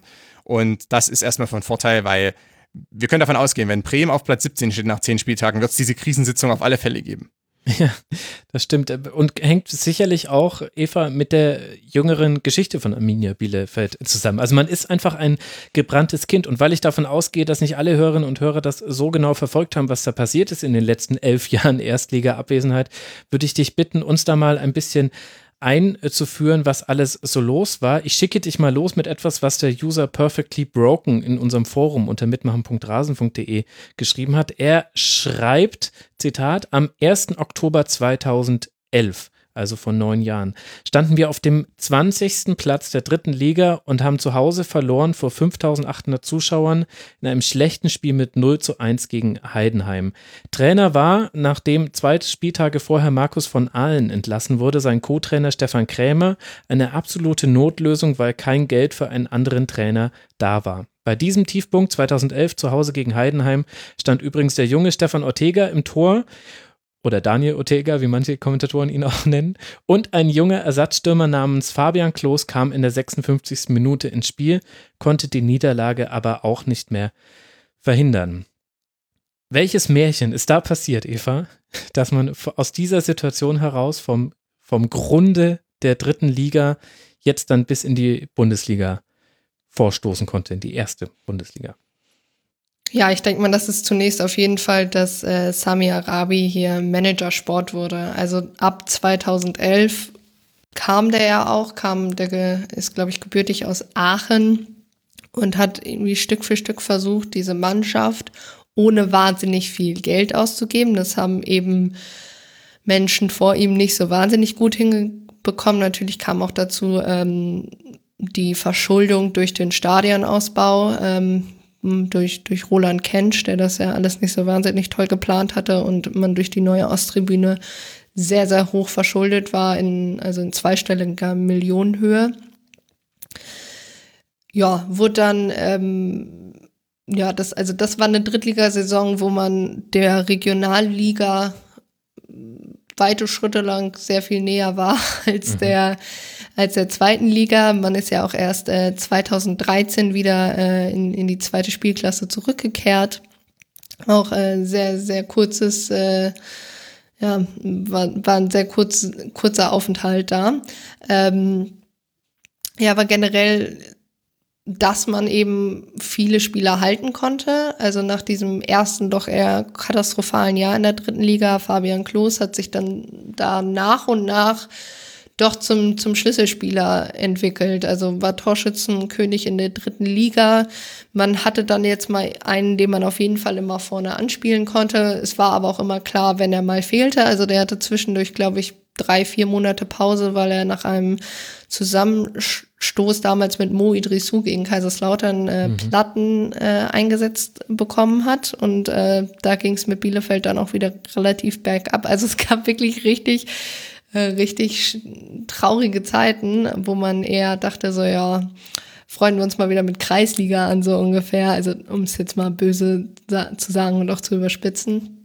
Aber eben mit Sami Arabi war jemand, der immer darauf geachtet hat, dass man nicht unglaublich viele Trainer ähm, automatisch feuert. Also da gab es dann zwischendurch auch ein Zweitliga-Jahr, wo, wo dann mal drei Trainer wieder drin war, aber man, er hat immer schon sehr auf das Finanzielle geachtet. Ähm, da war natürlich damals die, die Relegationsniederlage gegen Darmstadt nicht unbedingt förderlich. Ähm, mhm. Da hatte man extrem Glück, auch dass man da relativ viele Spieler aus der Stammelf halten wollte. Und zum Beispiel Fabian Klos hat sich dann eben hingestellt und hat gesagt, pass auf, wenn wir eine gute Mannschaft zusammenkriegen, die nächstes Jahr um den Aufstieg mitspielt, dann bin ich dabei. Und ich meine, das Jahr, was dann folgte, 2014, 15, war Halbfinaleinzug. Ähm, im DFB-Pokal, nachdem man irgendwie auch drei Bundesligisten rausgeschmissen hatte. ähm, relativ klarer Aufstieg hinterher in der zweiten Liga und seitdem spielt man eben auch in der zweiten Liga, weil auch 2017 mit Markus Rejek jemand dazugekommen ist von 1860 München, der erstmal krisengeplagte Clubs gewohnt war, ja, mit, ähm, mit 1860, der aber auch klar gesagt hatte, hätte ich wirklich gewusst, wie es um den Verein bestellt war, finanziell wäre ich nicht gekommen. Also das äh, sah dann im, im Winter 2017 auch nochmal richtig böse aus. Und dann hat man eben durch das Bündnis Ostwestfalen eine, also ein komplettes Novum im deutschen Fußball, glaube ich, geschaffen dadurch, dass man eben Investoren zusammenbekommen hat oder beziehungsweise Unterstützer, die erstmal dafür gesorgt haben, dass eben die Verbindlichkeiten von 26 Millionen Euro beglichen wurde. Man hat mit der Stadt gesprochen, dass da das auch ver, äh, die Verbindlichkeiten gelöst wurden. Man hat das Stadion verkauft und dann hieß es aber automatisch, nur weil wir jetzt das Bündnis haben, geben wir jetzt keine 10 Millionen für Spieler aus. Also es wird keine, die sollen jetzt nicht immer in die Bresche springen, wenn wir mal wieder Bock haben, irgendwie jemanden für drei Millionen zu holen. Das wird definitiv nicht passieren. Aber man sieht halt, dass man, dass Markus Rejek und Sami Arabi dann auch mit Uwe Neuhaus jemanden geholt haben, dem sie vertraut haben dem sie dachten so, okay, das ist jemand, der uns erstmal in der zweiten Liga stabilisieren kann, zumindest für dieses halbe Jahr, dass man nicht absteigt. Und das ist, hat in 2019 super funktioniert. Und der dann auf langfristige Sicht uns auch in die Bundesliga bringen kann. Und das hat dann ja tatsächlich nicht so wahnsinnig lange gedauert. Und ähm, ja, ich glaube, die, die Kernkompetenz bei Arminia ist immer ein bisschen, dass man versucht, die Kernmannschaft so weit wie möglich zusammenzubleiben, dass man nicht auf jeder Person fünffach besetzt ist, weil das einfach nicht funktionieren wird bei Bielefeld, auch finanziell nicht. Und dass man eben auf, ja, dass man eben einen, aus, auf ein Gefüge baut, das einfach funktioniert. Also, dass man immer wieder die gleichen Sachen auch eintrainiert. Das mag dann auch irgendwann ein bisschen äh, trostlos erscheinen im, im, Training, aber dass halt eben die Abläufe klar sind. Und ich denke, das hat eben zum Beispiel beim Essenspiel noch gefehlt. Dann werden aber auch klare Worte gefunden. Also da stellt sich dann keiner vor die Kamera und sagt so, ja, aber das erste Pflichtspiel ist nicht so top gelaufen, sondern da werden sowohl vom Kapitän als auch eben vom Trainer sehr, sehr klare Worte gefunden, was ich glaube, Stichwort Bremen ähm, etwas ist, was man auch braucht als Team. Nicht, dass sich da immer jemand vorne hinstellt und sagt, so ja, so schlecht haben wir gar nicht gespielt. Mhm. Und dann hat, hatte man eben auch nur zwei Niederlagen in der zweiten Liga. Ne? Und das ist, ähm, glaube ich, schon, schon ganz gut für die Mannschaft, die man da zusammen hat. Aber wie man eben auch Arabi hört, und ich finde, das ist ein richtiger Weg zu sagen, wir werden uns jetzt nicht verschulden, weil man hat eben keine Garantie. Also ich meine, Stuttgart hatte auch vor, vor zwei Jahren einen unfassbar hohen Etat und ist trotzdem abgestiegen. Also das hat damit überhaupt nicht immer was zu tun. Klar, es ist Bundesliga-Erfahrung wird noch ein Thema sein. Kraft wird auf jeden Fall auch noch ein Thema sein, aber das ist was, was ähm, also gerade so Laufleistung mäßig ist, glaube ich, was, was man Bielefeld meistens nicht vorwerfen kann, dass die das nicht haben. Ne? Und ähm, selbst wenn, wenn ein Stefan Ortega da ab und zu mal krude Dinge nach vorne macht und uns irgendwie den letzten Atem kostet, auf der Linie ist er halt trotzdem da. Also ich glaube, das hat man am, am Samstag auch gesehen, dass er so Unstimmigkeiten, der nach vorne haben kann, wenn es dann darum geht, irgendwie doch den Ball zu bekommen, ist er da.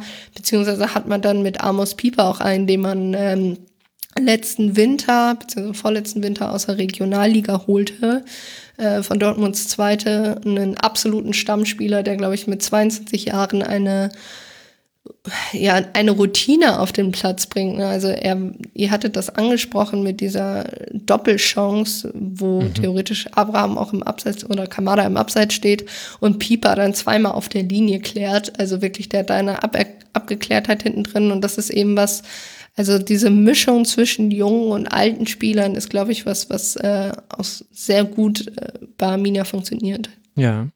Das ist dann die sportliche Perspektive. Lass mal noch ein bisschen bei der Struktur des Vereins bleiben. Also Samir Arabi wurde jetzt schon mehrfach äh, genannt. Vielleicht doch wichtig zu seinem Hintergrund zu wissen ist, ist, er war, also hat gespielt bei Alemannia Aachen, war später Chefcout bei der Alemannia und gut gelungene Transfers für wenig Geld sind sehr, sehr wichtig, um zu erklären, wie Arminia Bielefeld sich peu à peu wieder rausarbeiten konnte aus diesem Loch.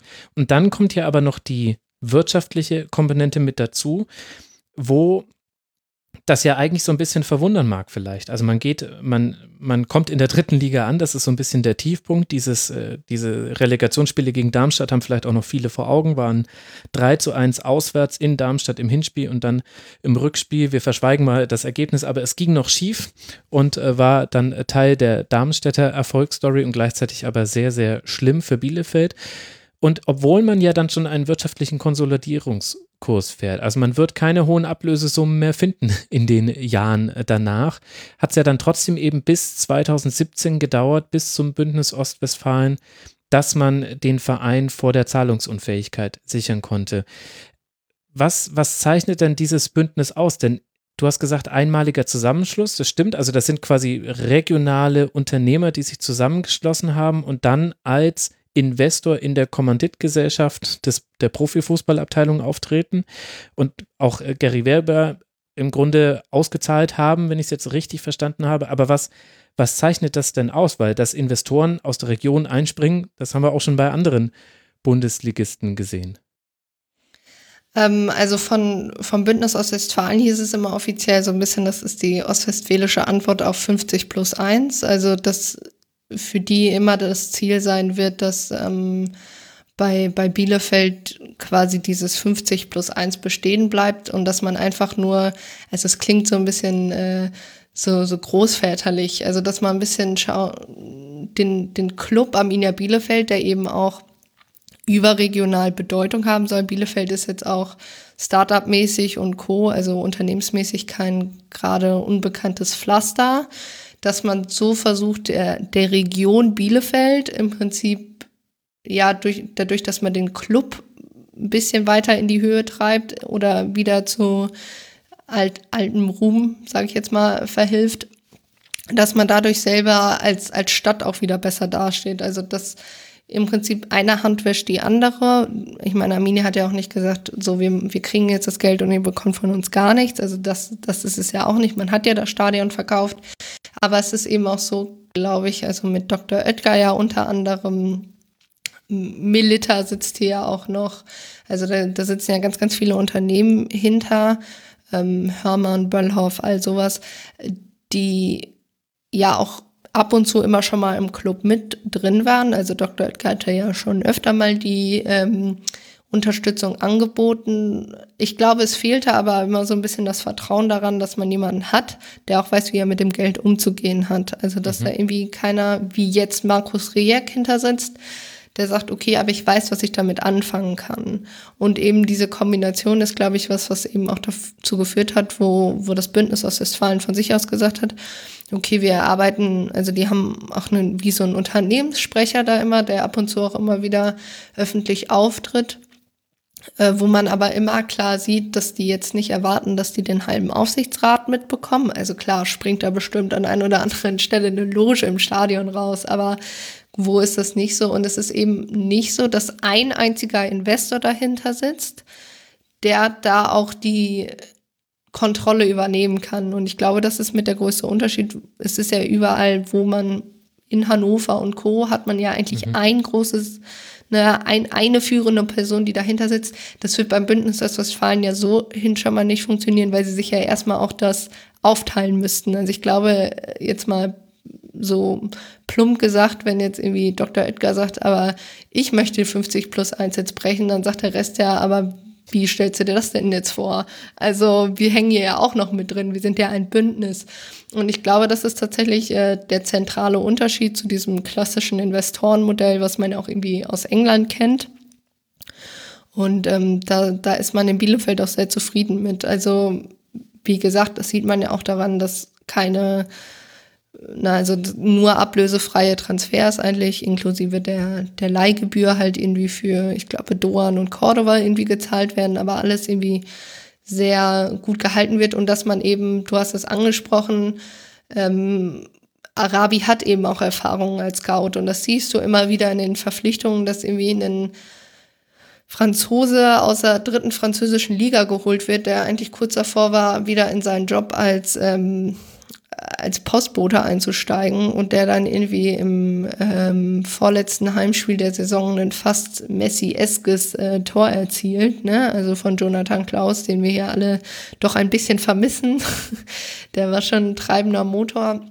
Aber das sieht man immer wieder. Oder auch, dass halt diese Leihgebühr äh, oder dass diese Laie mit Cordova und Doan zustande gekommen sind, ist für einen Bundesliga-Aussteiger meiner Meinung nach auch nicht natürlich. Also auch, dass Augsburg da sagt, okay, wir verleihen Cordova jetzt nicht in die zweite Liga zur Spielpraxis oder irgendwie, keine Ahnung, nach Holland oder also in, in die Niederlande, nach Belgien oder so, sondern näher schon an den Bundesliga-Konkurrenten. Ich weiß natürlich auch nicht, ob die da irgendwas ähnlich Selke-mäßig ausgearbeitet haben, dass der dann gegen, gegen Augsburg nicht spielen darf.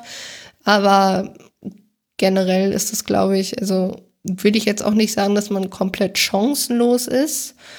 Also, dass, dass es da schon Teams gibt, die da theoretisch noch drunter landen könnten. Aber ist natürlich auch nicht so, dass, dass wir die gleiche Spielanlage haben wie einen VfB Stuttgart beispielsweise. Ja die, also dieses Bündnis, äh, da gibt es auch immer wieder interessante Diskussionen drüber, wie, wie sehr wird da jetzt mitgeredet in den sportlichen Bereich hinein. Dagegen wehrt sich natürlich Arminia Bielefeld allein dadurch, dass es mehrere Unternehmer sind, die sich in diesem Bündnis gesammelt haben, dem dann zu 50 Prozent jetzt auch die Bielefelder angehört. 50 Prozent gehören dann wieder weiteren privaten Investoren aus der Region. Das, das macht es eben dann so besonders. Also im Grunde hast du du hast eigentlich Charaktere mit drin, wo vielleicht auch von den Finanzmitteln, das weiß ich jetzt nicht, aber jeder einzelne quasi auch ein Martin Kind sein könnte, also der eben sagen könnte, ne, Amina Bielefeld ist mir äh, sehr, sehr wichtig und deswegen gebe ich da richtig viel Geld, aber dafür will ich jetzt auch sagen, eigentlich in allen Bereichen, wie der Hase läuft, hast du eben, davon hast du eben sehr viele Personen und eben genau diesen Anspruch nicht wo man jetzt, also wo man wirklich auch interessant, gespannt darauf gucken kann, wie sich das jetzt in den nächsten Jahren entwickelt, sollten eben halt auch mal die Erfolge ausbleiben, sollten vielleicht auch weitere Finanzierungslücken, die können ja trotzdem auftreten, auch wenn man versucht, solide zu wirtschaften, davor bist du ja nicht gefeit. Du nimmst immer noch in einem Wettbewerb teil, der sehr, sehr fluide ist in der Art und Weise, wie sich dein Cashflow verändern kann. Das haben wir jetzt ja nicht nur durch Corona gesehen.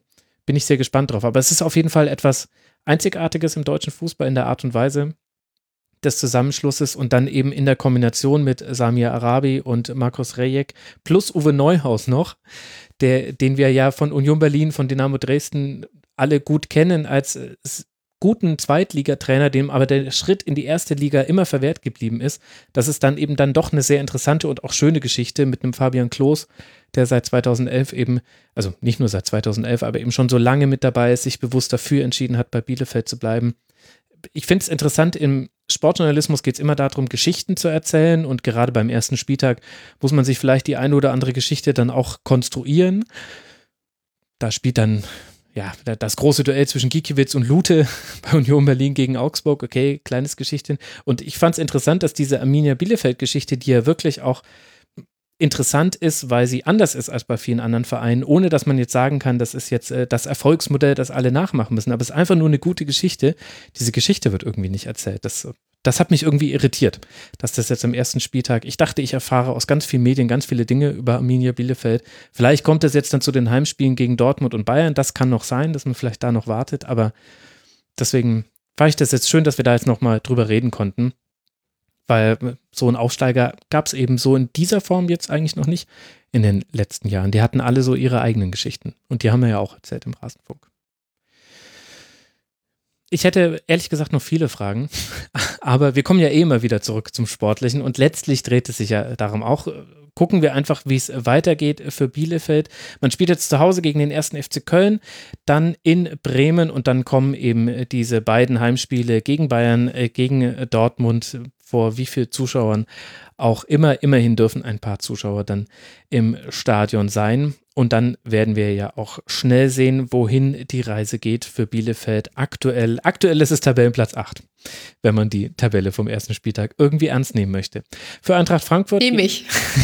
ja, nimmst du, dachte ich mir. dachte ich mir. Für Eintracht Frankfurt geht es weiter in Berlin bei der Hertha und dann zu Hause gegen Hoffenheim. Das sind die nächsten beiden Gegner dieser beiden Mannschaften. Damit haben wir noch drei Partien, über die wir noch sprechen wollen von diesem ersten Bundesliga-Spieltag.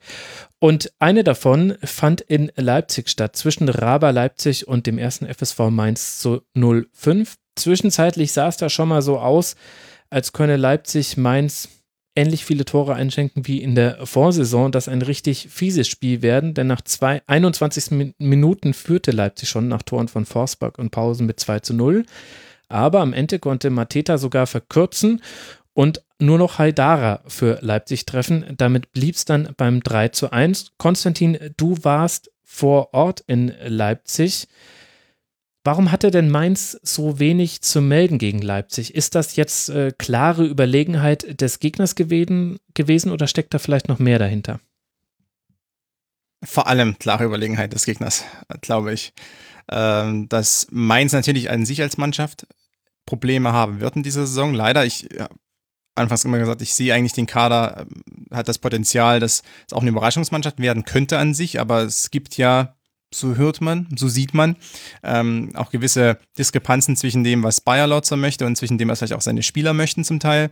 Und dass er vielleicht auch den einen oder anderen nicht gut einsetzt. Ähm, natürlich auch mit äh, Pierre Kunde-Malon hat auch noch ein wichtiger gefehlt ähm, mhm. jetzt im Zentrum gegen Leipzig, was sicherlich auch nicht optimal war, um es mal vorsichtig auszudrücken, gegen gerade die Leipziger Mannschaft, jetzt auch gerade wie die gespielt hat.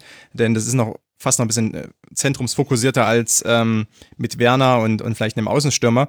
Ähm, also es war auch gut zu erkennen, dass da äh, noch mehr passiert im, durchs Zentrum, durch die Halbräume. Und genau da hatte Mainz wenig Zugriff, aber das war auch größtenteils darauf zurückzuführen, dass dieses recht lasche 4-4-2 ähm, Verteidigen der Mainzer gegen Leipzig nicht funktioniert.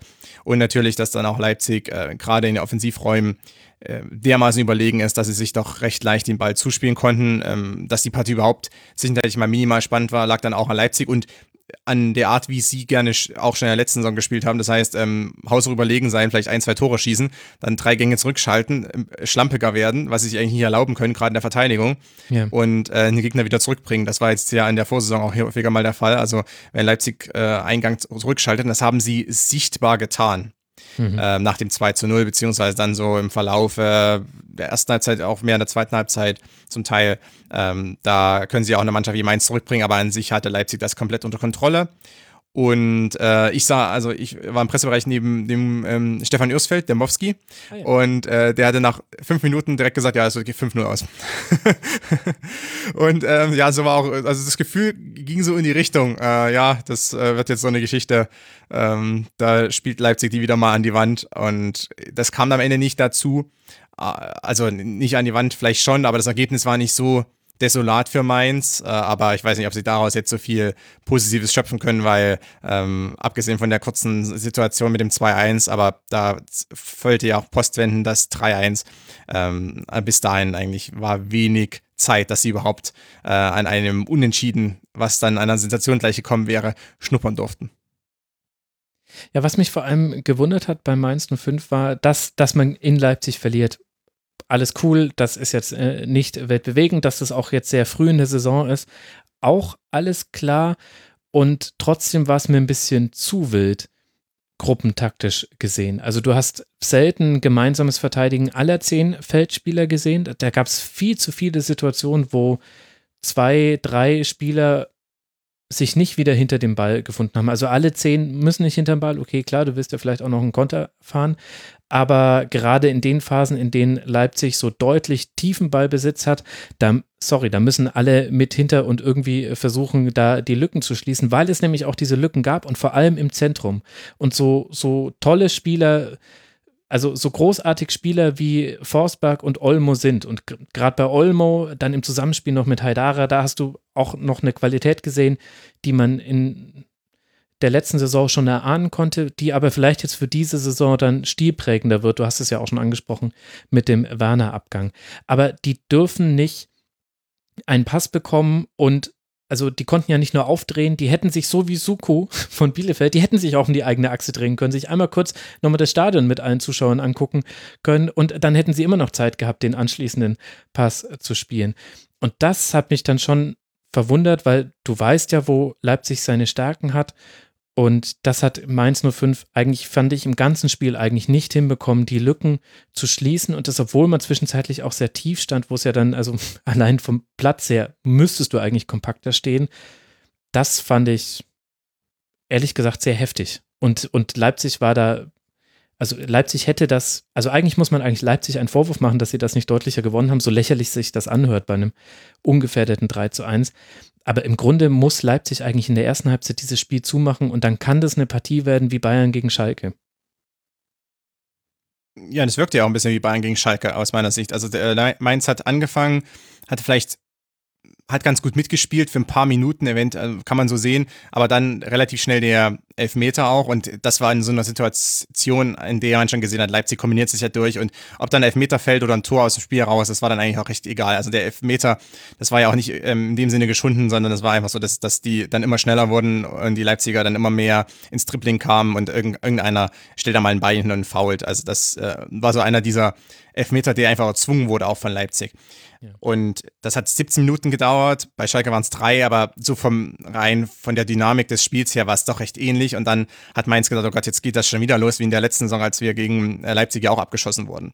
Ähm, vielleicht auf die Mainzer zurückzukommen. Also es gibt so zwei Dinge, die ich so sehe, die mir nach Bauchschmerzen bereiten, weil, wie gesagt, ich sehe den Kader als einen, der für eine Überraschung sorgen könnte. Aber vielleicht nicht so, sorgen wird. Warum? Ähm, einerseits, Bayer Lotz hat es schon in Köln gezeigt dieses Defensivsystem, was er spielen möchte, funktioniert nicht so gut, weil die Ketten ähm, in der, nicht die Ketten in der horizontalen, also nicht, äh, sagen wir, die Viererkette an sich, sondern die beiden, die Abwehr und die Mittelfeldkette. Und das war in Köln auch zu, zum Teil so. Die sind nicht so gut miteinander verbunden. Das heißt, es ist ja nicht nur so, wenn ich jetzt Innenverteidiger bin oder wenn ich jetzt Sechser bin, muss ich nicht nur äh, verschieben, wenn mein Nebenmann sich verschiebt, sondern ich muss auch den Kontakt zu meinen Hintermännern halten. Ähm, und genau das hat Mainz nicht getan. Also das heißt, die Abwehr hat sich vielleicht mit zurückgezogen, aber teilweise sind die Mittelfeldspieler erst zeitverzögert dann nach hinten gegangen. Genau, ja. Und oder also das ist jetzt sehr plack, auch, wie soll ich sagen, ein bisschen am Reißbrett erklärt, aber an sich so äh, wichtig ist ja als Spieler, gerade wenn ich zum Beispiel ein Sechser bin, und jetzt will ich mich nicht auf die Sechser einschießen, aber so als Beispiel, weil da kann man sich gut vorstellen, ich brauche so ein bisschen einen 360-Grad-Blick. Also ich muss immer wissen, wo sind meine Nebenmänner, wo ist mein zweiter Sechser, wo ist mein Rechtsaußen zum Beispiel, aber wo ist auch der rechte Innenverteidiger, der rechte Verteidiger. Ich muss immer diese, äh, diese Wahrnehmung haben und natürlich am richtigen Moment dann sagen, okay, ich ziehe mich jetzt zurück, aber dann ist das Problem, nicht ich darf mich zurückziehen, sondern mein Nebenmann, der zweite Sechser, muss genau die, eigentlich im gleichen Moment auch sagen, okay, ich ziehe mich jetzt auch zurück und es muss alles am besten passieren, ohne dass die jetzt äh, ja eine lange Unterhaltung da haben. Gerade wenn dann eben ähm, sich Forsberg und Haidara und Olmo da durchkombinieren, ähm, dann sollte das relativ fluid, schnell und ähm, ohne Probleme und ohne lange Unterhaltung klappen. Ansonsten äh, habe ich die Unterhaltung abgeschlossen und äh, Paulsen steht schon an der Eckfahne und jubelt. Und genau das hat Mainz nicht geschafft. Also die haben derart die Zwischenlinienräume offen gelassen, weil es die Mittelfeldreihe mal nicht so zurückgezogen hat. Oder die Stürmer haben sich nicht richtig zurückgezogen oder die Stürmer starben, äh, also die Stürmer Mateta war der Stürmer, äh, Kaiser war dahinter, aber im Pressing ist es eine Doppelspitze. Mhm. Quaison zieht sich ein bisschen zurück, Mateta bleibt vorn oder Quaison steht äh, falsch gestaffelt, steht genau hinter Mateta. Ähm, also, das ist ja auch keine, man muss immer ein bisschen versetzt stehen, diagonal am besten, somit kann man mehr Raum abdecken. Auch nicht passiert. Äh, ich mache den Spielern ein bisschen Vorwurf, aber ich mache natürlich den Trainern Vorwurf, weil ich es in Köln schon ähnlich gesehen habe unter Bayer Lotzer teilweise mit einem anderen System, also mit einer anderen Formation, aber mit dem gleichen taktischen Ansatz. Da mache ich ihm Vorwurf und der zweite Vorwurf, den ich mache, oder das zweite Bedenken, was ich habe, ist, dass Mainz ja schon seit geraumer Zeit jetzt äh, nicht unbedingt immer die besten Spieler auf dem Rasen stehen hat, also oder beziehungsweise es Probleme gibt. Ich habe das schon angerissen. Es gibt ein paar ähm, auch Mannschaftsteile oder, oder Mitglieder des, des, Kaders, die nicht so zufrieden sind mit dem Trainer. Und ich meine, Henri Martin spielt zum Beispiel aktuell äh, keine große Rolle. Da frage ich mich, warum. Kunde ist unzufrieden und wer weiß, was da passiert. Ähm, Mateta scheint auch nicht zufrieden. Das sind schon mal drei Schlüsselspieler. Mhm. Die, die aus meiner Sicht, auf der man, auf, auf, denen, auf deren Rücken man die Mannschaft aufbauen müsste. Ähm, dann gibt es noch jüngere Spieler, äh, Leandro Barrero zum Beispiel, also solche, die kann ich dann hinzufügen und kann die mitwachsen lassen.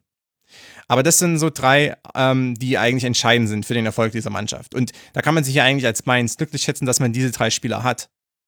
Denn ähm, wenn die jetzt nicht bei Mainz bleiben, bei dem einen oder anderen könnte es so aussehen, dann werden die für doch ganz gute Summen woanders hingehen. Und äh, jemand wie Kunde zum Beispiel wird eine gute Karriere noch bei einem ähm, oberklassigen Bundesligisten hinlegen oder bei, weiß nicht, einem guten Team aus Spanien oder, oder Frankreich. Ähm, das heißt, also warum schenkt, verschenkt man dieses Potenzial auch? Da gibt es sicherlich eine andere Dynamik, da kenne ich mich bei Mainz nicht ganz so gut aus. Aber das Problem aus meiner Sicht ist, dass man hier auch Potenzial verschenkt. Denn was taktisch nicht gut läuft, ist das eine. Ähm, aber auf der anderen Seite kann man natürlich, wenn man gerade solche Spieler hat und dafür auch irgendwann bezahlt hat und vielleicht oder die gut gescoutet hat, dann sollte man ja die wenigstens dieses Potenzial ausnutzen und sich wenigstens durch dieses Potenzial dann äh, dagegen stemmen und sich nicht noch mehr abschießen lassen oder beziehungsweise mehr an der Wand spielen lassen von Leipzig, die natürlich, und wir können gleich über Leipzig sprechen, ähm, für die war es ein gefundenes Fressen. Weil ohne Werner versuchen die noch mehr in den Zwischenlinienräume zu kommen. Mainz hat die offen gelassen. Ja, das war natürlich ein Traumtag für Nagelsmann und äh, die Offensivkräfte, die gedacht haben, Mensch, das ist ja total einfach hier, äh, zwischen, äh, zwischen Abwehr und Mittelfeldlinie hin, hin und her zu spielen. Und äh, selbst Forsberg, der ja in letzter Zeit nicht so gut aussah, ähm, also der sich auch wieder ranarbeiten musste und vielleicht ein bisschen so ein, zwei ja, ein, zwei Prozent verloren hat von dem Leistungspotenzial, was er einmal hatte. Selbst der hatte genug Zeit und äh, konnte sich da austoben und hat gedacht, wenn ich, äh, so, so, leicht äh, habe ich es ja normalerweise nicht. Normalerweise stehen wir die Verteidiger viel mehr auf den Füßen und viel mehr im Rücken als heute. Ähm, und dann kann ich ja hier mal machen, was ich will und kann mal meine technische Brillanz, die ich ja immer noch mhm. habe, ausspielen. Ja. Und gleichzeitig äh, dann aber, also wenn wir eben über das Zentrum Forsberg-Olmo haben wir jetzt schon ein bisschen angerissen, Kampel dann auch wichtiger Ballverteiler noch, der also hätte ich mir jetzt von Mainzer Seite auch gewünscht, dass man das vielleicht auch mehr versucht, ihn aus dem Spiel zu nehmen. Das ist äh, nicht gelungen. Zumindest konnte ich nicht erkennen, mit welcher Art man es probiert hätte. Also keine Manndeckung, keinen Deckungsschatten. Also eigentlich Kai Son wäre der gewesen, der vielleicht Kampel auf den Füßen hätte stehen können. Tat er aber nicht, war aber offenbar auch taktisch gewollt, weiß ich nicht. Aber dann hast du ja auch noch mit Angelino und Haidara zwei Außen gehabt und das finde ich ganz interessant im Kontrast zu einer Mannschaft wie eben Eintracht Frankfurt, wo wir vorhin festgehalten haben, also ja, geht viel über Flügel, vor allem Kostic-Flügel und dann aber eben viel über Aktionen, die dann auch seitlich in den Strafraum kommen. Bei Gladbach in Dortmund zum Beispiel auch, ist Leipzig eine Mannschaft, die zumindest in diesem Spiel jetzt gegen Mainz 05 es immer wieder geschafft hat, über den Flügel in den Strafraum zu kommen und daraus dann Chancen zu kreieren, aber eben selten mit Flanken, sondern eben mit dem Pass dann in den Rückraum, mit dem Pass an den kurzen Fünfer, mit dem Dribbling, mit dem du dann eben, also du, du gehst einmal an deinem Spieler an der Außenseite vorbei, dann geht einer der Innenverteidiger rückt raus und an dem gehst du aber auch noch vorbei oder spielst dann eben den Pass auf denjenigen, der frei geworden ist. Das fand ich ganz interessant zu sehen, dass Leipzig das komplett anders gespielt hat, diese Dominanz, die man ja auch auf dem Flügel hatte. Also sowohl Baku als auch Brosinski haben da sehr oft das Nachsehen gehabt gegen ihre direkten Gegenspieler. Und das hat Leipzig relativ schlau gemacht, aber eben dann die Chancen nicht klar ausgespielt, der letzte Pass hat nicht äh, gestimmt oder der Abschluss war nicht gut genug. Also auch so fast schon, möchte man sagen, klassische Probleme, die Nagelsmann-Mannschaften immer wieder hatten. Da hat Leipzig auch noch wahnsinnig viel liegen lassen, obwohl man ein gutes Spiel gemacht hat in der, an der Ecke. Eva, hast du noch Punkte zu ergänzen? Das war jetzt ein, ein Dialog zwischen Konstantin und mir, ein ungeplanter Dialog. Ähm, ja, vielleicht nur zwei Sachen. Also einmal, äh, ihr bzw. du, Max, hattest eben schon einmal Forsberg angesprochen, der jetzt in der letzten Saison natürlich auch, de, dass äh, Werner noch da war, jetzt nicht so eine wahnsinnig große Rolle gespielt hat. Äh, der hatte tatsächlich fünf Torschüsse im Spiel. Äh, Josef Paulsen hatte sieben. Ähm, damit hatten die beiden, also hatte Paulsen schon genauso viele Torschüsse wie Leverkusen in 90 Minuten gegen Wolfsburg. ähm, und ähm, zwei Mainzer, die ich ein bisschen hervorheben möchte, ist einmal äh, Jeremiah Saint-Just. Ähm, den fand ich eigentlich gerade in der zweiten Hälfte äh, ganz gut. Also den fand ich deutlich offensiver auch in der zweiten Hälfte. Der hat auch eine Passquote von 96 Prozent.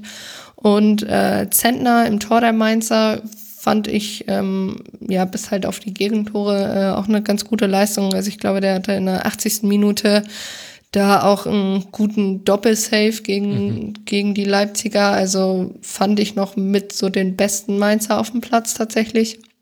Ähm, und ja, ich glaube, Danny Latzer kann da auch in der einen Situation ein bisschen froh sein, dass er nicht äh, mit Gelb und dann halt mit Gelb-Rot vom Platz fliegt. Mhm. Das war, sah ein bisschen ungestüm ein aus. No-Look-Stempeln nennen wir es. Also er guckt nicht hin, aber stempelt den Gegenspieler.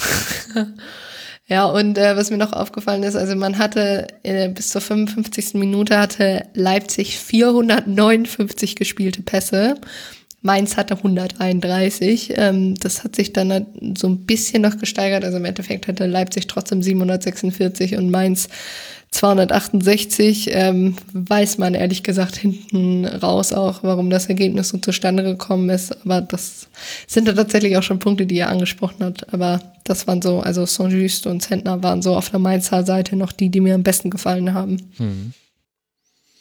Interessante Einwechslung. Niklas Tauer und äh, Paul Nebel kamen noch auf Mainzer Seite. Vielleicht sind das auch Spieler, von denen man noch mehr sehen wird in dieser Saison. Es geht jetzt weiter für Mainz 05 in einem, ich würde sagen, wichtigen Heimspiel gegen den VfB aus Stuttgart, bevor man dann an die alte Försterei zum ersten FC Union reist. Also zwei Mannschaften, die zumindest in der Analyse vor dieser Saison zu einem Segment gehören, in dem sich Mainz 05 auch zurechnen muss, nämlich äh, das letzte Tabellendrittel mutmaßlich nach allem, was man weiß. Da muss es dann schon ein bisschen anders laufen, als es jetzt gegen Leipzig aussah. Das aber, haben wir jetzt ja auch oft genug betont, auch ein starkes Spiel gemacht hat und das jetzt bestätigen kann in Leverkusen und zu Hause gegen Schalke 04. Also vor allem diese Leverkusen-Partie könnte interessant werden für Leipzig. Das ist der nächste Gegner für Rasenball.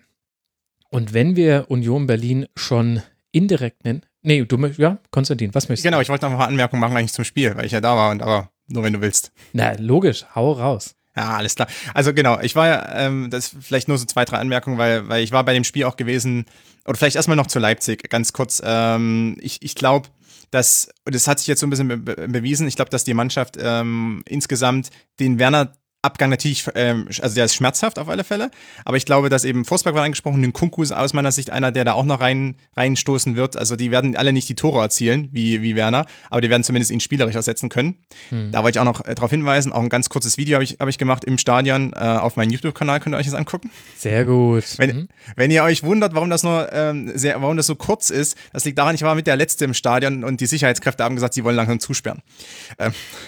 Und da sollte man auch nicht widersprechen bei Leipziger Sicherheitskräften. Das wissen genau, schon die HSV. Genau, absolut, ja. Und ähm, genau, aber trotzdem, äh, sie waren ganz nett und kooperativ. Aber es gibt ja auch ähm, Hygienekonzept. Das, ähm, vielleicht bevor ich dazu komme, ähm, es ist auch so, dass Leipzig nochmal aufrüsten wird. Also Soloff wird wahrscheinlich kommen. Das war gestern schon so, ähm, das war Gespräch im, ähm, so auf der im Pressebereichen auf der VIP-Tribüne. Ähm, der wird wahrscheinlich äh, bald sein äh, seinen medizinischen Test machen bei Leipzig und dann dort unterschreiben als neuer Mittelstürmer. Also dann ist auch nicht bei Pausen allein. Wang ist ja eventuell nicht für die Mittelstürmerposition vorgesehen, sondern vielleicht für eine dahinter. Also nicht unbedingt zentral, dann, sondern mehr so als Halbstürmer. Und mit Sonoff hat man natürlich dann auch einen guten Patrick Schick-Ersatz geholt. Mhm. Und äh, weil ich es gerade angesprochen hatte, Hygienekonzept, ich war ja eigentlich da gewesen auf der BBC, weil ich äh, bei Leipzig das, der erste Club war, der das Go bekommen hat, äh, um überhaupt Spiele oder ein Spiel austragen zu dürfen vor Zuschauern. Ähm, und deswegen hatte ich dann geplant, dahin zu fahren. Ich wusste zu dem Zeitpunkt nicht, dass auch andere Partien da auch Zuschauer haben werden. Es hat sich ja alles relativ schnell ergeben. Und ich muss sagen, ich habe es von anderen gehört, ähm, bei Union und so war es vielleicht so, dass es ein bisschen mehr zusammen alles war und natürlich das Stadion ist auch schwieriger ähm, für so ein Hygienekonzept, also als Städte einfach, weil es ist alles enger und es ist ein bisschen uriger auch. Aber ich muss sagen, Leipzig ist eigentlich ganz, also was ich so beobachtet habe, ist es ganz gut gelaufen mit ähm, auch den Fans, ähm, die waren diszipliniert Mhm. Natürlich ist es nicht so, dass das alles 100% eingehalten werden kann, aber ich war an sich positiv überrascht. Also die, ähm, was ich auch beobachtet habe, es war ja immer so, dass so drei bis sechs Leute saßen zusammen und da gab es wenige, die sich dann irgendwie wegbewegt haben und irgendwo anders hingegangen sind. Also es war wirklich so ähm, diszipliniert ähm, und auch gut koordiniert, auch gerade was den Einlass betraf. Das wollte ich einfach nur sagen. Ich meine, man kann natürlich Anstoß daran nehmen, dass es dazu kam, dass jetzt schon wieder Fans in den Stadien sind. Aber wenn man es wenigstens macht, dann sollte man es ungefähr so machen. Ähm, und dann auch darauf hoffen und dann hoffe ich auch, dass die Fans da diszipliniert bleiben und dann sich daran halten. Ähm, und das habe ich jetzt in Leipzig beobachten können. Also das hat mich aus der Warte heraus positiv überrascht. Natürlich werden jetzt die Leipzig-Kritiker sagen, ja, das ist dieses Klatschpappenpublikum. Natürlich wird, äh, hat das kein Problem damit, ähm, die, diesen, diesen Vorgaben zu folgen. Das weiß ich nicht unbedingt, das glaube ich nicht, dass es das unbedingt ist. Ich glaube, da gibt es auch äh, Hardcore-Fans, die sich was anderen, anderes wünschen würden. Und natürlich, Eva hat es auch schon angesprochen, ich glaube, Leipzig war die einzige Mannschaft, der einzige Club, der organisierten Support hatte, also hinterm Tor, dort wo eigentlich auch die, ähm, ja, die, die, Ultras quasi stehen von Leipzig, ähm, dass die haben auch äh, gut Stimmung gemacht und die waren auch die einzigen, die in einer größeren Gruppe zusammen, zusammenstehen durften. Aber auch, ne, also es war eine überschaubare Gruppe, machen wir uns nichts vor. Aber ähm, das hat bei denen ganz gut funktioniert und die Stimmung im Stadion war natürlich bei 8.000 und den 44.000 Zuschauerstadion nicht vergleichbar mit vielleicht im Champions League-Spiel. Aber man hat schon den Unterschied gemerkt ähm, mhm. bei den Spielern. Und auch Forsberg war gleich nach dem Elfmeter der Erste, der zu 14 den Fans gerannt ist oder 14 den Fans gezeigt hat, äh, nach dem Motto, cool, dass ihr wieder da seid, weil es ist doch ein bisschen öde hier äh, vor leeren Rängen zu spielen, wenn es hier im Stadion so schallt, was gerade in der Red Bull Arena der Fall ist. Also äh, wer da ist, das schallt da gehörig, wenn niemand drin ist. Und ich glaube, das ist, gefällt natürlich auch keinem Spieler. Also selbst die 8000 oder die 9000 in Dortmund, was ich gehört habe, äh, von, von Leuten, die da waren, das macht schon gehörigen Unterschied. Und kannst du auch einschätzen, wie es auf der An- und Abfahrt äh, zum Stadion aussah? Genau, also die Anreise war sehr gut organisiert. Also hier, ich kann jetzt nur über Leipzig sprechen. Ich hatte mir das Spiel rausgesucht, ich hätte auch zu einem anderen gehen können, um, um da ein bisschen, also einen Report zu machen darüber, wie, wie es abläuft in der Bundesliga mit diesen, mit den Fans und mit der Rückkehr.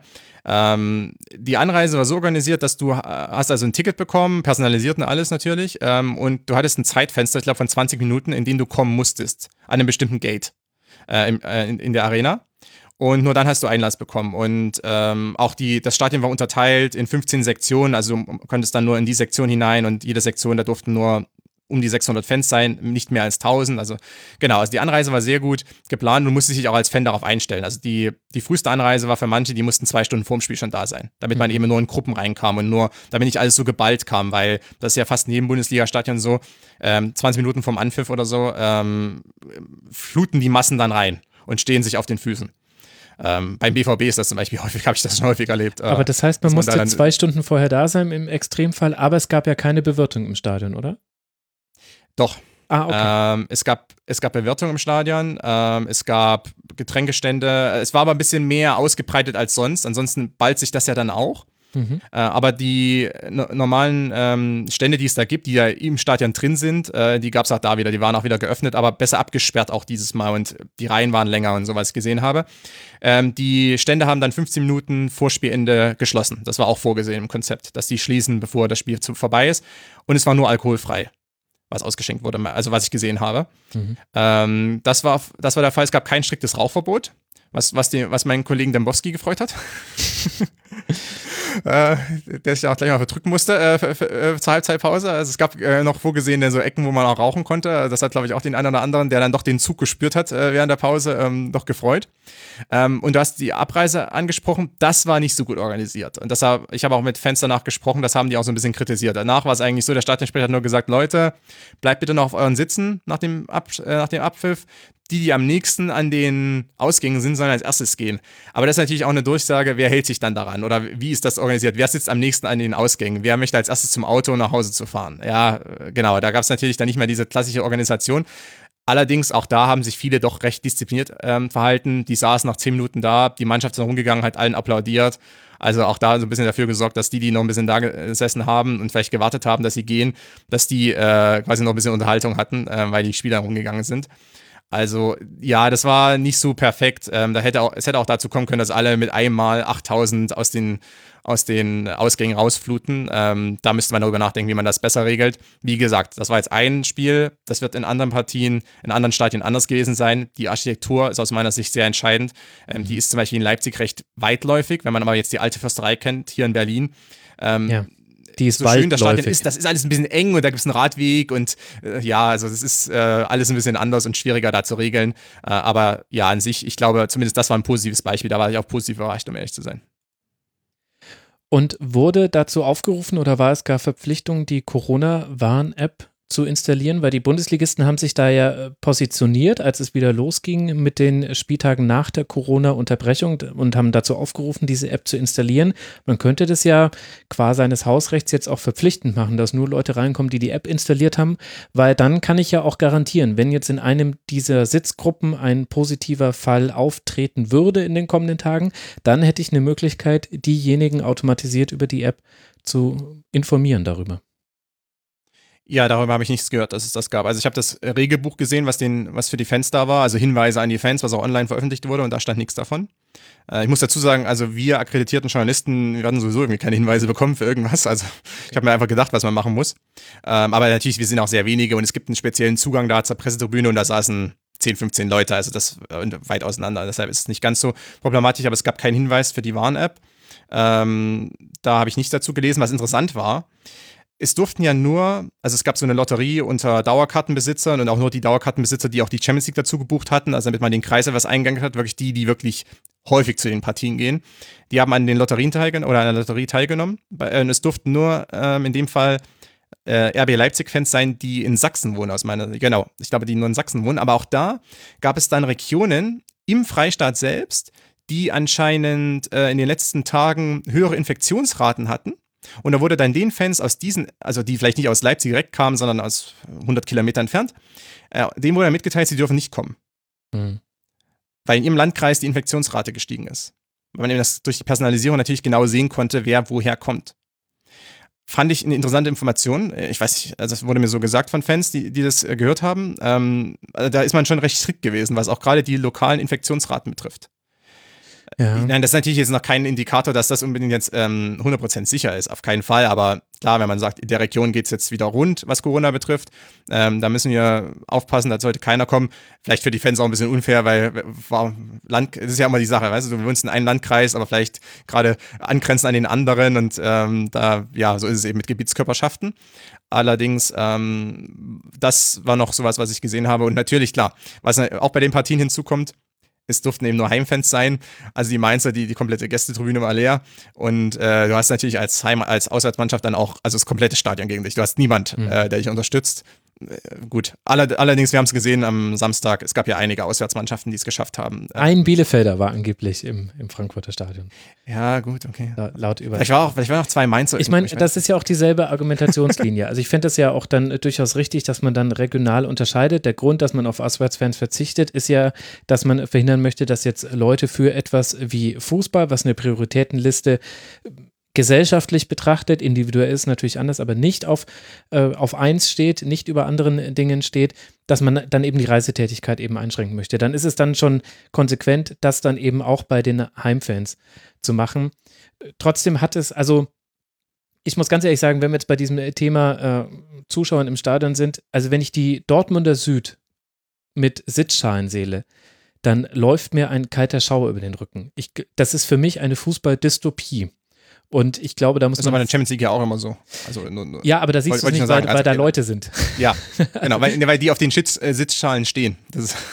genau, aber das ist, das ist wirklich, also da, ich glaube, das wird jetzt sehr interessant zu verfolgen, einfach wie jetzt auch so die Narrative und Diskurse ablaufen eben, was eben jetzt die Stimmung in Stadien angeht, welche, welche Dinge jetzt vermisst werden, welche Dinge nicht vermisst werden, wie jetzt auch darüber berichtet wird, dass da nicht irgendwelche größeren Veränderungen im Fußball Einzug halten, die man, wenn man sich mit Fankultur nur ein bisschen positiv identifiziert, einfach nicht haben möchte. Also, ja, glaube ich. Ja, auf alle Fälle. Also ich, ich meine, ich, ich glaube auch, als die Gefahr besteht ein bisschen, weil natürlich auch dieser, und ich habe es schon manchmal an mancher Stelle, ähm, wenn ich darüber berichtet habe, als ein bisschen Kulturkampf bezeichnet zwischen den gerade aktiven Fans und den, den Clubverantwortlichen, wobei da auch ähm, das von Club zu Club auch unterschiedlich ist. Mhm. Ähm, die selber, die Vereine, die sehen natürlich, okay, wir verlieren als Borussia Dortmund zum Beispiel drei Millionen pro Heimspiel, wenn gar keine Fans da sind.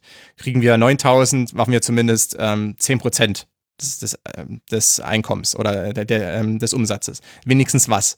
Ähm, also als Verein verstehe ich es, dass man natürlich daran interessiert ist, die, die Stimmung zudem auch haben möchte. Also gerade es gibt ja doch einige Vereine, die auch von der Stimmung leben. Also aus meiner Sicht Eintracht Frankfurt, Borussia Dortmund, das sind auch äh, Mannschaften, die von der Stimmung leben, zum gewissen Punkt. Und zum anderen, also ich hatte nie erwartet, dass es dazu kommt, du hast Tag X und von Tag X ist es dann auf einmal von 0 auf 44.000 zum Beispiel in Leipzig oder auf, von 0 auf 82.000. Das ist aus meiner Sicht unrealistisch und auch in gewissermaßen unvernünftig. Weil, ähm, wann, wann ist dieser Tag X? Mhm. wann soll der kommen? Wer legt den fest? Also es wird ja in vielen Bereichen des Lebens und der Gesellschaft so sein, dass es nach und nach wieder passiert, dass nach und nach die Leute vom Homeoffice vielleicht wieder in, die, in, die, in das Unternehmen wechseln, also so nach und nach. Und das, ähm, und das muss im Fußball wird das nicht anders sein. Also äh, ist aus meiner Sicht unrealistisch zu glauben, okay, ähm, irgendwann wird äh, die, die, DFL wird gemeinsam mit der Bundesregierung oder mit den ähm, Landesregierungen entscheiden, alles klar, der Tag X ist gekommen, alle Fans dürfen wieder rein und los geht's. Ähm, ich glaube, das war nie, das stand nie zur Debatte. Ähm, und ich, auf der anderen Seite bin ich auch glücklich, dass man auch nicht als DFL dafür äh, Lobby betrieben hat, so, so viel man Fehler vielleicht auch macht, zu sagen, also wir wollen jetzt alle Fans direkt wieder ins Stadion und dann vielleicht noch politischen Druck ausübt und dann irgendwie äh, diese Sache im November durchbringt, weil der Druck hoch wird und äh, weil nächstes Jahr Bundestagswahlen sind und dergleichen. Ähm, das wäre auch nicht gut, äh, weil man dann mit der Brechstange vorgeht, sondern zu sagen, okay, wir versuchen wenigstens so langsam wieder zur Normalität zurückzukehren. Heute 8.000, in zwei Monaten 16.000, 32.000 und dann sind wir irgendwann wieder beim ausverkauften Stadion vielleicht ist das der, die bessere Lösung, ähm, so sind nach und nach die ähm, Regelungen und auch Restriktionen zu lockern. Wenn es auch darum geht, zum Beispiel diese lokalen Beschränkungen, dass man die nach und nach aufweicht, wenn man sagt, okay, es läuft gut. Und die kann man aber auch leichter wieder zurück, also man kann leichter wieder zurückrudern und wieder härtere Restriktionen einführen. Wenn man aber an einem Tag mal sagt, okay, 44.000 sind im Stadion und in der nächsten Woche sind die Infektionszahlen hoch wieder, dann wieder von 44.000 auf Null zu gehen, wäre aus meiner Sicht fast ein schlimmerer Einschnitt, Klar. als von 8.000 auf Null zurückzugehen. Das, das ist schon klar, dass das jetzt schrittweise läuft, egal wie sehr man sich nach äh, vollen Stadien sehnt. Das ist schon, das ist, äh, folgt einer inneren Logik, die ja auch einfach ja auch kohärent ist zu sonstigen gesellschaftlichen Maßnahmen. Aber es passieren halt im Hintergrund noch andere Dinge, wie eben die Kooperationsvereinbarung zur Einrichtung und Erhaltung von Stadionallianzen, die da in NRW abgeschlossen werden soll. Da sind, äh, nach dem, was man bei Philipp Köster bei Twitter sehen konnte, angeblich äh, Dortmund, Gladbach, Schalke, Köln, Leverkusen, Bielefeld, Paderborn, Bochum und Fortuna Düsseldorf sollen da Mitunterzeichner werden. Und da werden aber halt nochmal ganz andere Dinge vereinbart, die jetzt gar nichts mit Corona zu tun haben, die aber halt in einem entsprechenden Umfeld passieren, wo gerade die organisierten Fanszenen ihrer Bühne beraubt sind, um darauf hinzuweisen. Also wenn es dann eben darum geht, dass, also Stadionverbote sind jetzt dann wieder Allheilmittel und man, äh, man darf sich jetzt von Spruchbändern aus der Kurve, soll man sich distanzieren, wenn materiell strafrechtlich relevante Schwellen nicht überschritten werden. Also sprich, es ist völlig unklar, was jetzt dann eigentlich äh, als diffamierend gelten soll und äh, ob wir uns jetzt, also in welchem Rechtsrahmen wir uns dann in Stadien noch bewegen. Und das alles findet jetzt gerade statt. Und die Deutsche Polizeigewerkschaft äußert sich und andere äußern sich und die dürfen sich auch äußern. Es ist nicht schwarz-weiß, es gibt nicht die Guten und die Bösen. Aber die organisierte Fanszene hat gerade keine Bühne mehr, um ihre Anliegen zu transportieren. Deswegen müssen das dann vielleicht die Medien übernehmen, ein bisschen mehr, sich vielleicht mal ein bisschen mehr auf Seite der Fans lehnen, ohne ihre Position einzunehmen, weil sonst könnten da auch komische Dinge mit dem deutschen Fußball passieren. Das ist einfach nur mein Gefühl. Ja, Abs absolut. Ich, äh, ich habe auch noch, das äh, erinnere mich gerade dran, ich habe noch ein langes äh, Feature, was ich eigentlich schon fertig geschrieben hatte, ähm, damals im Februar, also gerade zu, zu dem Thema, wie eben Fans auch zum Teil äh, ähm, ja, unterbuttert werden sollen von Vereinen, weil natürlich wir erinnern uns im Februar die große Hauptdiskussion, aber auch mhm. äh, die allgemeine Auseinandersetzung ähm, dieser, ich sag's mal, Culture War, wie ich es äh, bezeichnet habe, also dieser Kulturkampf zwischen organisierten Fans und Vereinen, ähm, der damals ja sehr hoch äh, und sehr hoch schwelte. Ähm, das musste ich ein bisschen verwerfen wegen Corona, da gab es andere Themen, da konnte man darüber nicht diskutieren. Aber genau äh, da wird ja der Faden jetzt auch wieder aufgenommen mhm. äh, von Vereinen. Zu dem, was natürlich auch noch hinzukommt, ähm, und das war, glaube ich, aus meiner Sicht, was der sächsische Innenminister, ich bin mir nicht mehr hundertprozentig sicher, aber ich glaube, ähm, der auch dann darüber gesprochen hat, dass ja, ähm, Personalisierung von Tickets natürlich auch eine interessante äh, Maßnahme wäre, grundsätzlich, also nicht nur in Corona-Zeiten. Äh, wo natürlich solche Maßnahmen dann auch aufgegriffen werden können. Und wie wäre es denn, wenn man zum Beispiel den Einlass restriktiver bestreitet, das heißt mehr Timing hat und dann vorschreibt, wer wann äh, rein, rein darf. Also das sind so äh, gewisse Sachen natürlich, da hast du vollkommen recht, die könnten auch übernommen werden. Und, äh, und zudem habe ich so das Gefühl, dass, äh, weil sich die Situation etwas normalisiert, ähm, in, in, Sachen, also Fans dürfen wieder zurück, vielleicht die Vereine können vielleicht bald wieder mit höheren Einnahmen aus den Heimspielen planen, dass es dann auch wieder darum geht, dass man jetzt wieder den Fokus darauf richtet, was eigentlich im Februar war. Mhm. Also mit ja. Hop und, und so weiter. Also die, das, das wurde alles ein bisschen, ähm, da kannst du auch mit Fanvertretern sprechen. Gerade im März dann hat jeder gesagt, okay, es gibt jetzt Corona, wir haben jetzt andere Probleme. Fan, Fanorganisationen haben sich ja auch mehr dann darauf konzentriert, äh, in ihren Communities zu helfen. Also da gab es dann die Initiativen. Da hat man dann vielleicht nicht mehr unbedingt immer sofort an, an das gedacht, was mit Hop war. Also im Hinterkopf natürlich schon, aber der Fokus lag woanders. Ähm, aber jetzt langsam, wenn vielleicht doch ein bisschen mehr Normalität einkehrt, beziehungsweise man hat sich an diese Pandemie mehr, mehr gewöhnt und es ist fast Normalität geworden, dass es da äh, noch Probleme gibt, dann kann man wieder den Fokus äh, darauf verschieben auf, ach ja, im Februar, wir wollten ja eigentlich als Vereine das machen und ach, die Fans mhm. wollten das machen. Ähm, und es geht, und der Clash geht weiter. Äh, also das kann ich mir sehr gut vorstellen auch. Ähm, die reine Dynamik äh, es sieht so aus, weil ähm, das ist ja jetzt eine Sache, die erstens, dieser ganze Kulturkampf zieht sich ja seit 20 Jahren hin. Ähm, der ging irgendwann los mit 15.30 ähm, und mit den, mit den Samstagsspielen und ähm, es gab immer wieder diese Anstöße und der Hop, die Hop-Kontroverse war aus meiner Sicht so ein Siedepunkt, der erreicht wurde, ein neuer Siedepunkt, der erreicht wurde.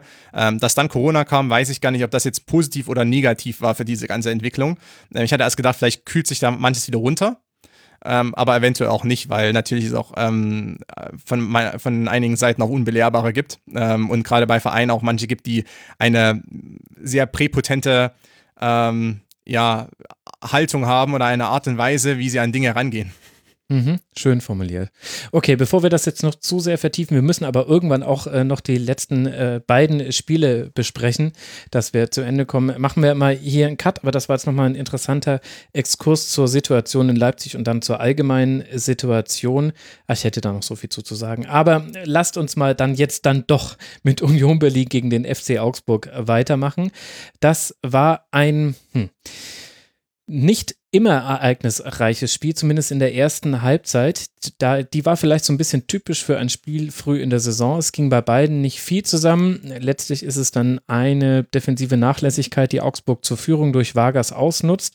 In der zweiten Halbzeit dann nimmt das Spiel ein bisschen Fahrt auf, Bülter gleicht aus und Union ist besser im Spiel, aber nach dem Ausgleich, der in der 75. Minute fällt, trifft Augsburg noch zweimal und zwar einmal durch Michael Gregoritsch in der 82. Minute und einmal durch André Hahn nach einem Fehler von eingewechselten Giesemann in der 89. Minute. Eva, welche Erkenntnisse können wir denn aus diesem Spiel jetzt dann mitnehmen für die weitere Saison? Ja, also ich finde, dass als allererstes hat man schon bei Union ein bisschen gemerkt, dass Anderson vorne fehlt. Ähm, ich hatte immer, also gerade in der ersten Halbzeit das Gefühl, dass Flanken vorne halt nicht unbedingt einen Abnehmer vorne gefunden habe, hm. also irgendjemand gefunden hat, ähm, fand ich, wurde in der zweiten Halbzeit, als irgendwann Max Kruse dann dazu kam, auch nicht unbedingt besser, obwohl er natürlich, ähm, so fällt ja auch ein bisschen das 1-1, also er zieht ja eigentlich die Abwehrreihen so ein bisschen auf sich, lässt den Ball aber durchgehen und dann steht äh, Bülter da ja relativ frei. Mhm. Ähm, ich fand's, also du hast, hast es schon so ein bisschen angedeutet in der ersten Halbzeit, fand ich erst hatte man frühes Anlaufen beider Mannschaften. Dann ähm, hat man auf Unioner Seite versucht immer das Ganze ein bisschen fußballerisch zu lösen, da Anderson nicht mehr da ist. Ähm, also irgendwie über die Seiten zu kommen, hat aber auch nicht so wahnsinnig gut funktioniert. Es gab kaum gefährliche Chancen wirklich auf beiden Seiten. Mhm. Äh, dann, also es war immer so, sobald auf der einen Seite was nicht funktionierte, war es auf der anderen Seite auch so. Der Spielaufbau lief irgendwie auch nicht so wahnsinnig gut auf beiden Seiten. Ähm, was dann gut ist, ist die, die Vorarbeit von Framberger vor dem 1-0. Keiner achtet da auch irgendwie wirklich auf Vargas, der, glaube ich, zwar theoretisch auf dem Papier da vier Verteidiger um sich rumstehen hat, der kann aber mit seinen, ich glaube, wie groß ist der, 1,74 oder so, relativ ohne Probleme einköpfen. Ähm, eine Sache muss ich trotzdem noch mal sagen, weil du, äh, Max, hattest das ja äh, in, in 93 tatsächlich auch einmal angesprochen, dass ja eigentlich so ein bisschen das ähm, Sprachorgan fehlt. Trotzdem hatten die Unioner, ähm, also über zwei Seiten, wenn nicht sogar über drei, ähm, Banner angebracht. Wenn ich das richtig gesehen habe, stand da Gelder streichen bei Fanprojekten und kleinen Vereinen. Das soll es gewesen sein.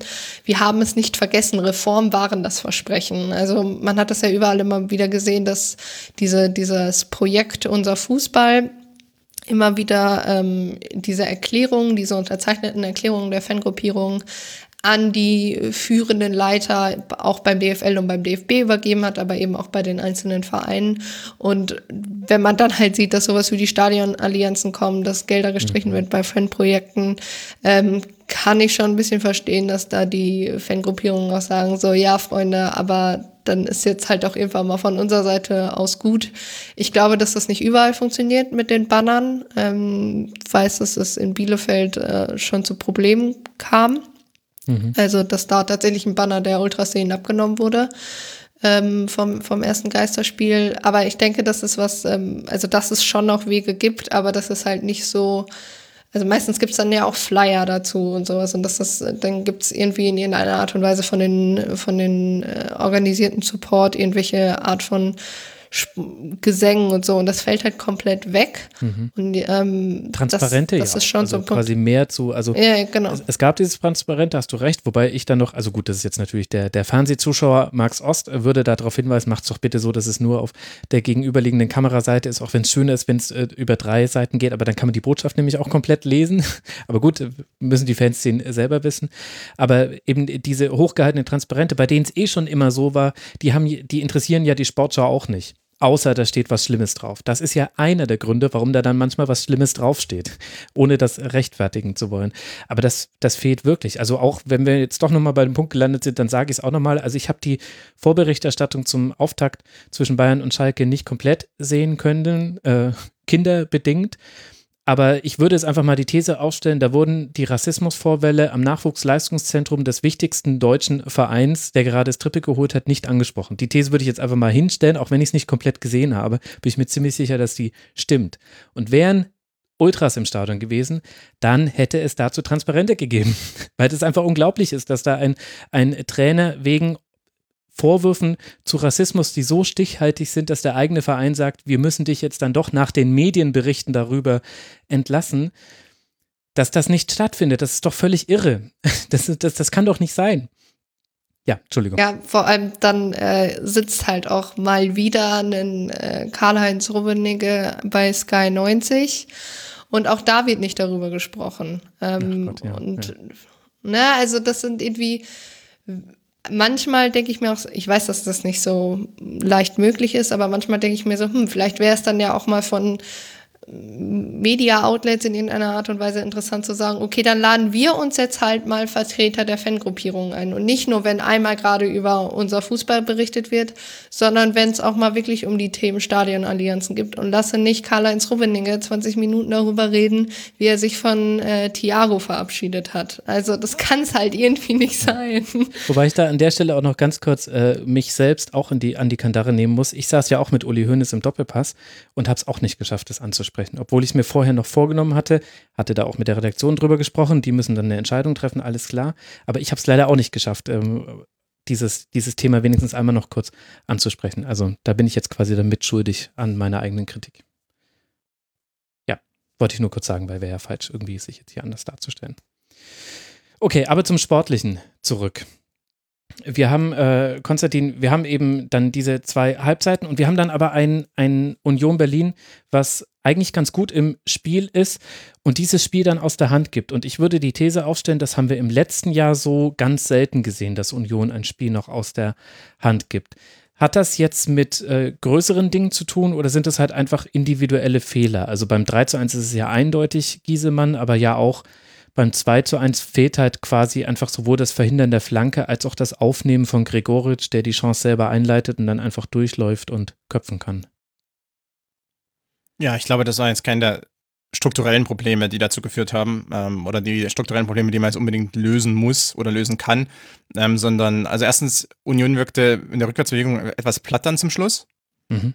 Und das kam vielleicht noch hinzu. Ähm, und zum anderen, ja, kleinere gruppentaktische Abstimmungsprobleme beziehungsweise individuelle Entscheidungsfehler, dass dann ähm, der Außenstürmer nicht aufgenommen wird. Und also das muss man ein bisschen mit in Kauf nehmen oder das äh, ist einfach zu erwarten bei Mannschaften wie eben Union oder auch Augsburg auf der anderen Seite oder eben vielleicht auch Bielefeld und, und, und so weiter, ähm, dass solche Fehler doch mal passieren können. Ähm, und da würde ich jetzt nicht auf größere Probleme schließen. Äh, an sich Union hat teilweise in dieser Partie vielleicht versucht, hier und da, ähm, ich wurde schon angesprochen von Eva, ein bisschen mehr noch ins Spielerische zu kommen, nicht immer diese langen Bälle zu spielen. Äh, natürlich auch aufgrund ähm, des anderen Abgangs, vielleicht auch mit Blick schon auf Max Kruse mhm. und der Integration von Max Kruse in die Startelf. Ähm, da wäre die Frage, inwieweit man auch versucht, etwas mehr auf ihn das zuzuschneiden. Das war ja damals der, der Erfolgsfaktor für Werder, als, als Kruse da war. Ähm, und wäre natürlich wichtig, ihn eher flach anzuspielen und eben da nicht unbedingt immer die hohen Bälle, dass er dann in die Ablagen sprinten muss. Und äh, deshalb vielleicht, da gibt es leichte Veränderungen. Im, natürlich die Mittelfeldbesetzung jetzt auch in der Partie, die war schon mehr darauf ausgerichtet, äh, Räume zu schließen und äh, so viel Druck auf die Ballführenden und auf die Umgebung des Ballführenden ausüben zu können, wie man nur, wie man nur kann. Ähm, interessanterweise eben bei Augsburg ist es ja eigentlich auch der Fall. Ja. Und da hatte man dann so zwei, zwei Mannschaften, die äh, Mittelfeld äh, dann eigentlich äh, doch vor allem versuchen, Druck auszuüben auf den Ball und nicht unbedingt versuchen, Druck auszuüben mit dem Ball. Mhm. Ähm, Zentrum war und nicht. Ja, dann hat dann hatte man, dann hatte man eine interessante Samstagnachmittagspartie an der alten Försterei.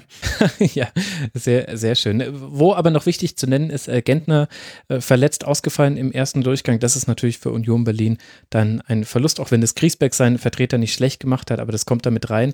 Aber ja, um das quasi gerade mal mit einer statistischen Zahl zu unterfüttern, die Zone 14 ist die Zone zentral vor dem Strafraum, gilt so als eine der wichtigsten Zonen, zumindest in der Philosophie von Pep Guardiola fürs Kreieren von Torchancen. Insgesamt haben beide Mannschaften 18 Pässe in dieser Zone 14 gespielt und davon wurden nur zwei überhaupt in den Strafraum gespielt. Alles andere waren eher so Querpässe dann auf den Flügel. Das zeigt, Zentrum war dicht bei beiden Mannschaften. Also das haben sie beide gut gemacht. Und dann war es aber halt für den Zuschauer dann auch ungefähr so, wie sich 18 Pässe in der Zone 14 äh, lesen. Also Gefahr eher über den Flügel, aber es gab ja dann auch ein bisschen was zu bestaunen. Probleme bei Augsburg vielleicht noch, dass der Ballvortrag ins letzte Drittel irgendwie kaum geklappt hat. Man war ziemlich passiv, fand ich, vor dem 1 zu 1. Das, also, das lag sehr in der Luft, dass, dass da jetzt ein Ausgleich äh, kommen konnte. Und insgesamt hatte man wenig Chancen in diesem Spiel. Das sollte mit Blick auf die nächsten Gegner vielleicht äh, sich noch verändern. Man spielt jetzt erstmal in Gladbach, äh, Entschuldigung, das ist der FC Union, falsch. FC Augsburg spielt natürlich gegen Dortmund, das war es nämlich. Dann gegen Wolfsburg, dann gegen Raber Leipzig und dann gegen Leverkusen. Da kommen jetzt vier richtig knackige Spiele. Umso wichtiger könnte von der Tabellenkonstellation her jetzt dieser Auftakt-Dreier gewesen sein. Und für den ersten FC Union Berlin geht es eben jetzt dann nach Gladbach, bevor man zu Hause gegen Mainz 05 spielt, was wir ja vorhin schon angesprochen haben. Und ein Schmankerl haben wir uns noch aufgespart nach fast drei Stunden Schlusskonferenz. Wollen wir jetzt über die erste Nullnummer der Saison spre sprechen, die schon am ersten Spieltag stattgefunden hat. Wolfsburg und Leverkusen lassen wenig zu, die einen noch ein bisschen weniger als die anderen. Insgesamt schießen beide Mannschaften nur viermal aufs und 16 Mal in Richtung des gegnerischen Tores. Eva, Du hattest ebenso wie ich die Freude, das über 90 Minuten zu sehen. Konstantin hatte den Vorteil noch durch die, An die Abreise von Leipzig äh, Teile des Spiels zu verpassen. Für wen ist denn das 0 zu 0 deiner Meinung nach die größere Enttäuschung? Für Wolfsburg oder für Leverkusen? Puh, äh, für den Zuschauer. Frage. Ich glaube, ich glaube, man muss das tatsächlich ähm, so eine Story of two tales. Also in der ersten Halbzeit fand ich war Bo Wolfsburg, Wolfsburg die Wolfsburg Mannschaft mit den, mit den besseren Chancen. Ähm, da fand ich, äh, also da hat man auch klar gesehen, dass äh, Peter Bosch nicht gerade zufrieden war mit dem, was seine Mannschaft da auf den Platz gebracht hat. Ähm, es war aber immer, fand ich, also Wolfsburgs einziges Mittel, oder was heißt einziges Mittel, aber beliebtestes Mittel war so ein bisschen lange Bälle, um Weghorst vorne zu finden. Das hat meistens nicht so viel, äh, also nicht so gut geklappt. 0-0, hm. ne? Also mehr brauche ich dazu, glaube ich, auch nicht sagen.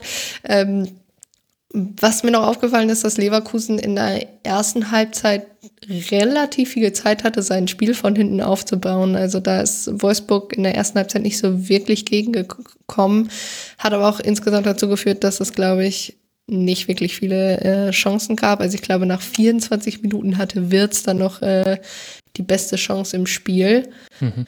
Ähm, dann gab's, wurde, glaube ich, auch noch ein ähm, Elfmeter zurückgenommen. Da war, war, eine, war auch korrekt. Ähm, mhm. Leverkusen hat auch irgendwie immer mehr der Druck, der sowieso schon nicht wirklich da war, immer mehr rausgenommen.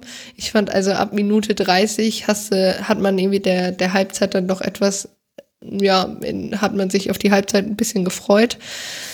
Fand generell sehr viele Ungenauigkeiten. Dann fand ich in der zweiten Halbzeit, ähm, fand ich zum Beispiel äh, Lacroix, Lacroix, ist ein schwieriges Wort, äh, also mit seinem Bundesliga-Debüt eigentlich mit einer ganz soliden Leistung. Dann hatte ja Wolfsburg noch das Abseitstor, ähm, nachdem äh, Joao Victor da, glaube ich, im Abseits stand. Ähm, ja, also ich fand, Leverkusen hat dann seine Konterchancen Chancen auch nicht gut genutzt, obwohl da die Abwehr dann auch eigentlich ganz gut äh, stand. Ähm, Schick konnte ein bisschen mehr Offensivkraft dann für Leverkusen reinbringen, aber auch nicht äh, wahnsinnig viel. Und ähm, also ich fand Joao Victor tatsächlich äh, relativ auffällig noch bei Wolfsburg. Ähm, aber auch irgendwie dann als Poyampalo kam, fand ich das so ein bisschen Verzweiflungsakt von Bosch. Also kam ja nun mal, also war ja ein mhm. halbes Jahr, glaube ich, auf Leihe beim HSV und so nach dem Motto, ja, ja, okay, der findet das Tor schon. Ähm, und dann gab es irgendwie noch einen, also ein Umstellen auf äh, 4-2-3-1, glaube ich, auf Leverkusener Seite, irgendwie neun Minuten vor Ablauf der regulären Spielzeit. Das habe ich dann ehrlich gesagt auch nicht mehr verstanden. Also ich glaube, es war ein verdientes 0-0.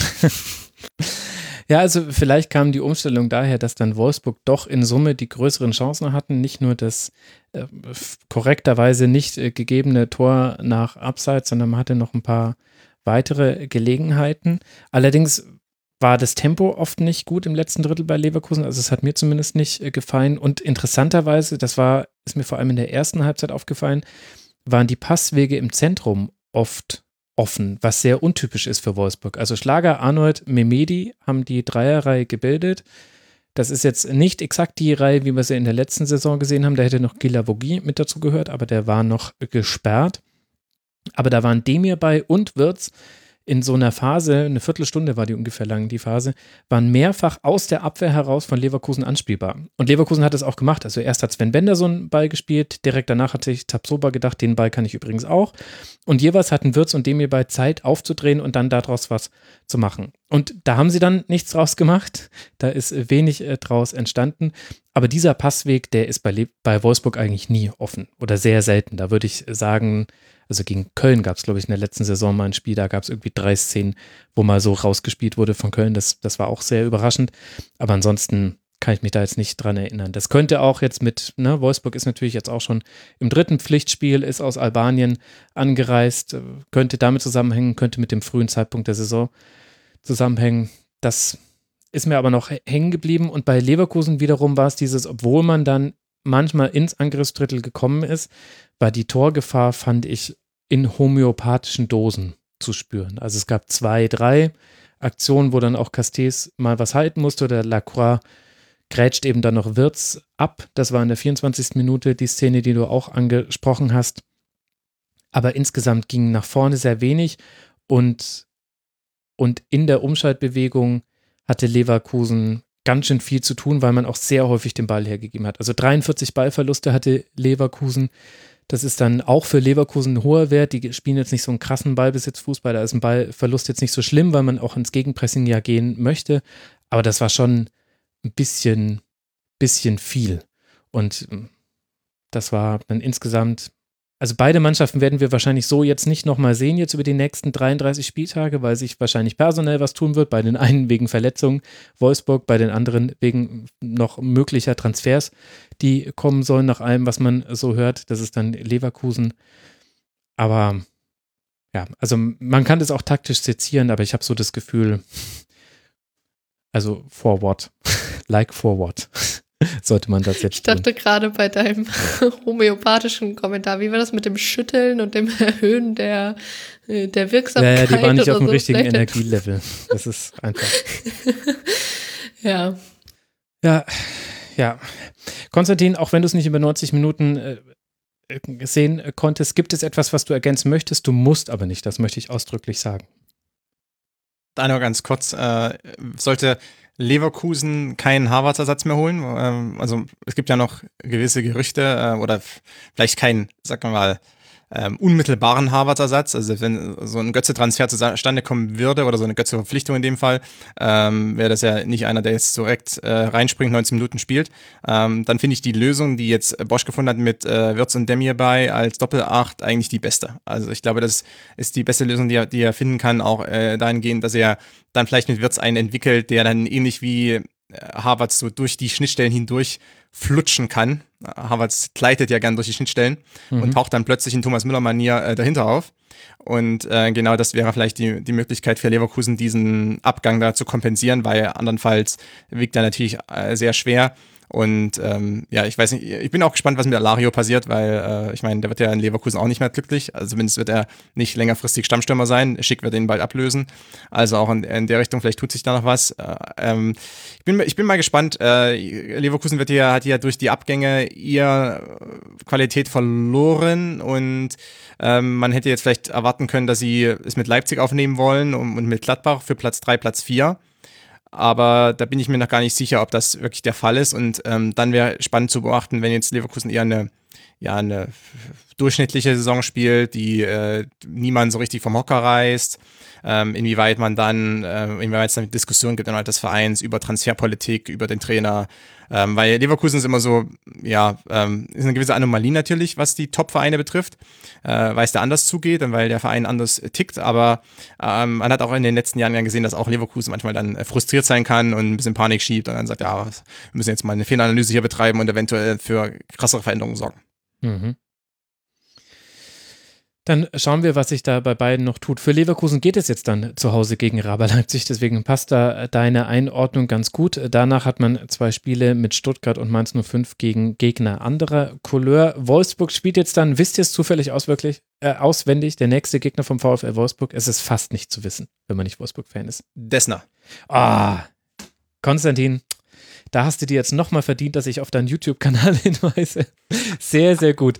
Desna Czernigiv aus der ukrainischen Liga dort aktuell, wer wüsste es nicht, Tabellen Sechster. Das ist die nächste Runde der Europa League Qualifikation, bevor man dann aus der Ukraine nach Freiburg reist, also vermutlich noch mit einem Zwischenstopp in Wolfsburg und dann beim SC. Ein Heimspiel erstmal. Das ist erstmal ein Heimspiel. Ist es, ach, das ist jetzt tatsächlich ein Heimspiel. Guck mal, das habe ich hier noch gar nicht in meiner Liste vermerkt. Na, dann, dann muss, muss man, man nur darauf achten, hat Niedersachsen schon ein richtiges Corona-Konzept, um mehr als 500 Zuschauer reinzulassen. Ja, gut, das war, das war noch eine andere Nebenstory dieses Spieltags. Okay, Heimspiel sehr gut, Konstantin, dass du mich da gleich korrigiert hast. Das wäre ja sehr fatal gewesen zu sagen, die müssen aus der Ukraine nach Wolfsburg und dann nach Freiburg. Wenn sie aus Wolfsburg nach Freiburg reisen müssen, das ist dann doch ein kleiner Unterschied Kleiner bei Unterschied. allen Wolfsburg-Gags, die man da jetzt machen könnte. Nein, liebe Leute, es ist ein Unterschied. Aber damit sind wir angelangt. Am Ende dieses ersten Spieltags haben alle neun Partien plus noch ganz schön viel mehr erschöpfend besprochen. Und ich äh, kann euch nur ganz, ganz herzlich danken, meinen beiden Gästen. Zum einen Eva Bohle vom Second Bundesliga Pod, da ist sie auch immer noch mit dabei. Auch in dieser Saison sehr empfehlenswert Arbeit von Matthew Karadzic. Wenn ihr etwas sucht für die zweite Liga, was dem Rasenfunk ähnlich ist, dann kann ich den Second Bundesliga-Pod sehr empfehlen. At Lotti Bohle heißt Eva auf Twitter. Dort könnt ihr ihr gerne folgen. Herzlichen Dank, Eva, dass du mit dabei warst im Rasenfunk. Ja, vielen Dank für die Einladung. Es hat äh, sehr viel Spaß gemacht. Das äh, freut mich sehr und das, obwohl wir beide Wolfsburg gegen Leverkusen äh, uns zur Analyse vorgenommen hatten. Und ganz herzlichen Dank an Konstantin Eckner, dass ihr ihn auf YouTube abonnieren sollt. Also wenn ihr es jetzt noch nicht gemacht habt, dann werde ich auch langsam sauer. Man kann auch äh, ansonsten ihm noch auf Twitter folgen, cc-eckner. Konstantin, danke, dass du mal wieder im Rasenfunk mit dabei warst. Vielen Dank, Max, wieder mal für die Einladung. Sehr, sehr gerne. Und euch, lieben Hörerinnen und Hörern, danke fürs Zuhören. Als Hörempfehlung habe ich in dieser Woche den Hörfehler. Der hat eine Folge gemacht zu Real Madrid im Frankismus. Und ganz ehrlich, ich hatte viele Vorurteile über Real, was Franco angeht, die sich nicht bestätigt haben beim Hören dieser Folge. Und ich habe viel über spanische Geschichte gelernt, auch wenn es mir selbst ein bisschen unangenehm ist, dass ich da so wenig wusste. Also der Hörfehler mit der letzten Folge zu Real im Frankismus empfehle ich euch. Und dann hören wir uns am nächsten Spieltag wieder. Bis dahin macht's gut. Ciao.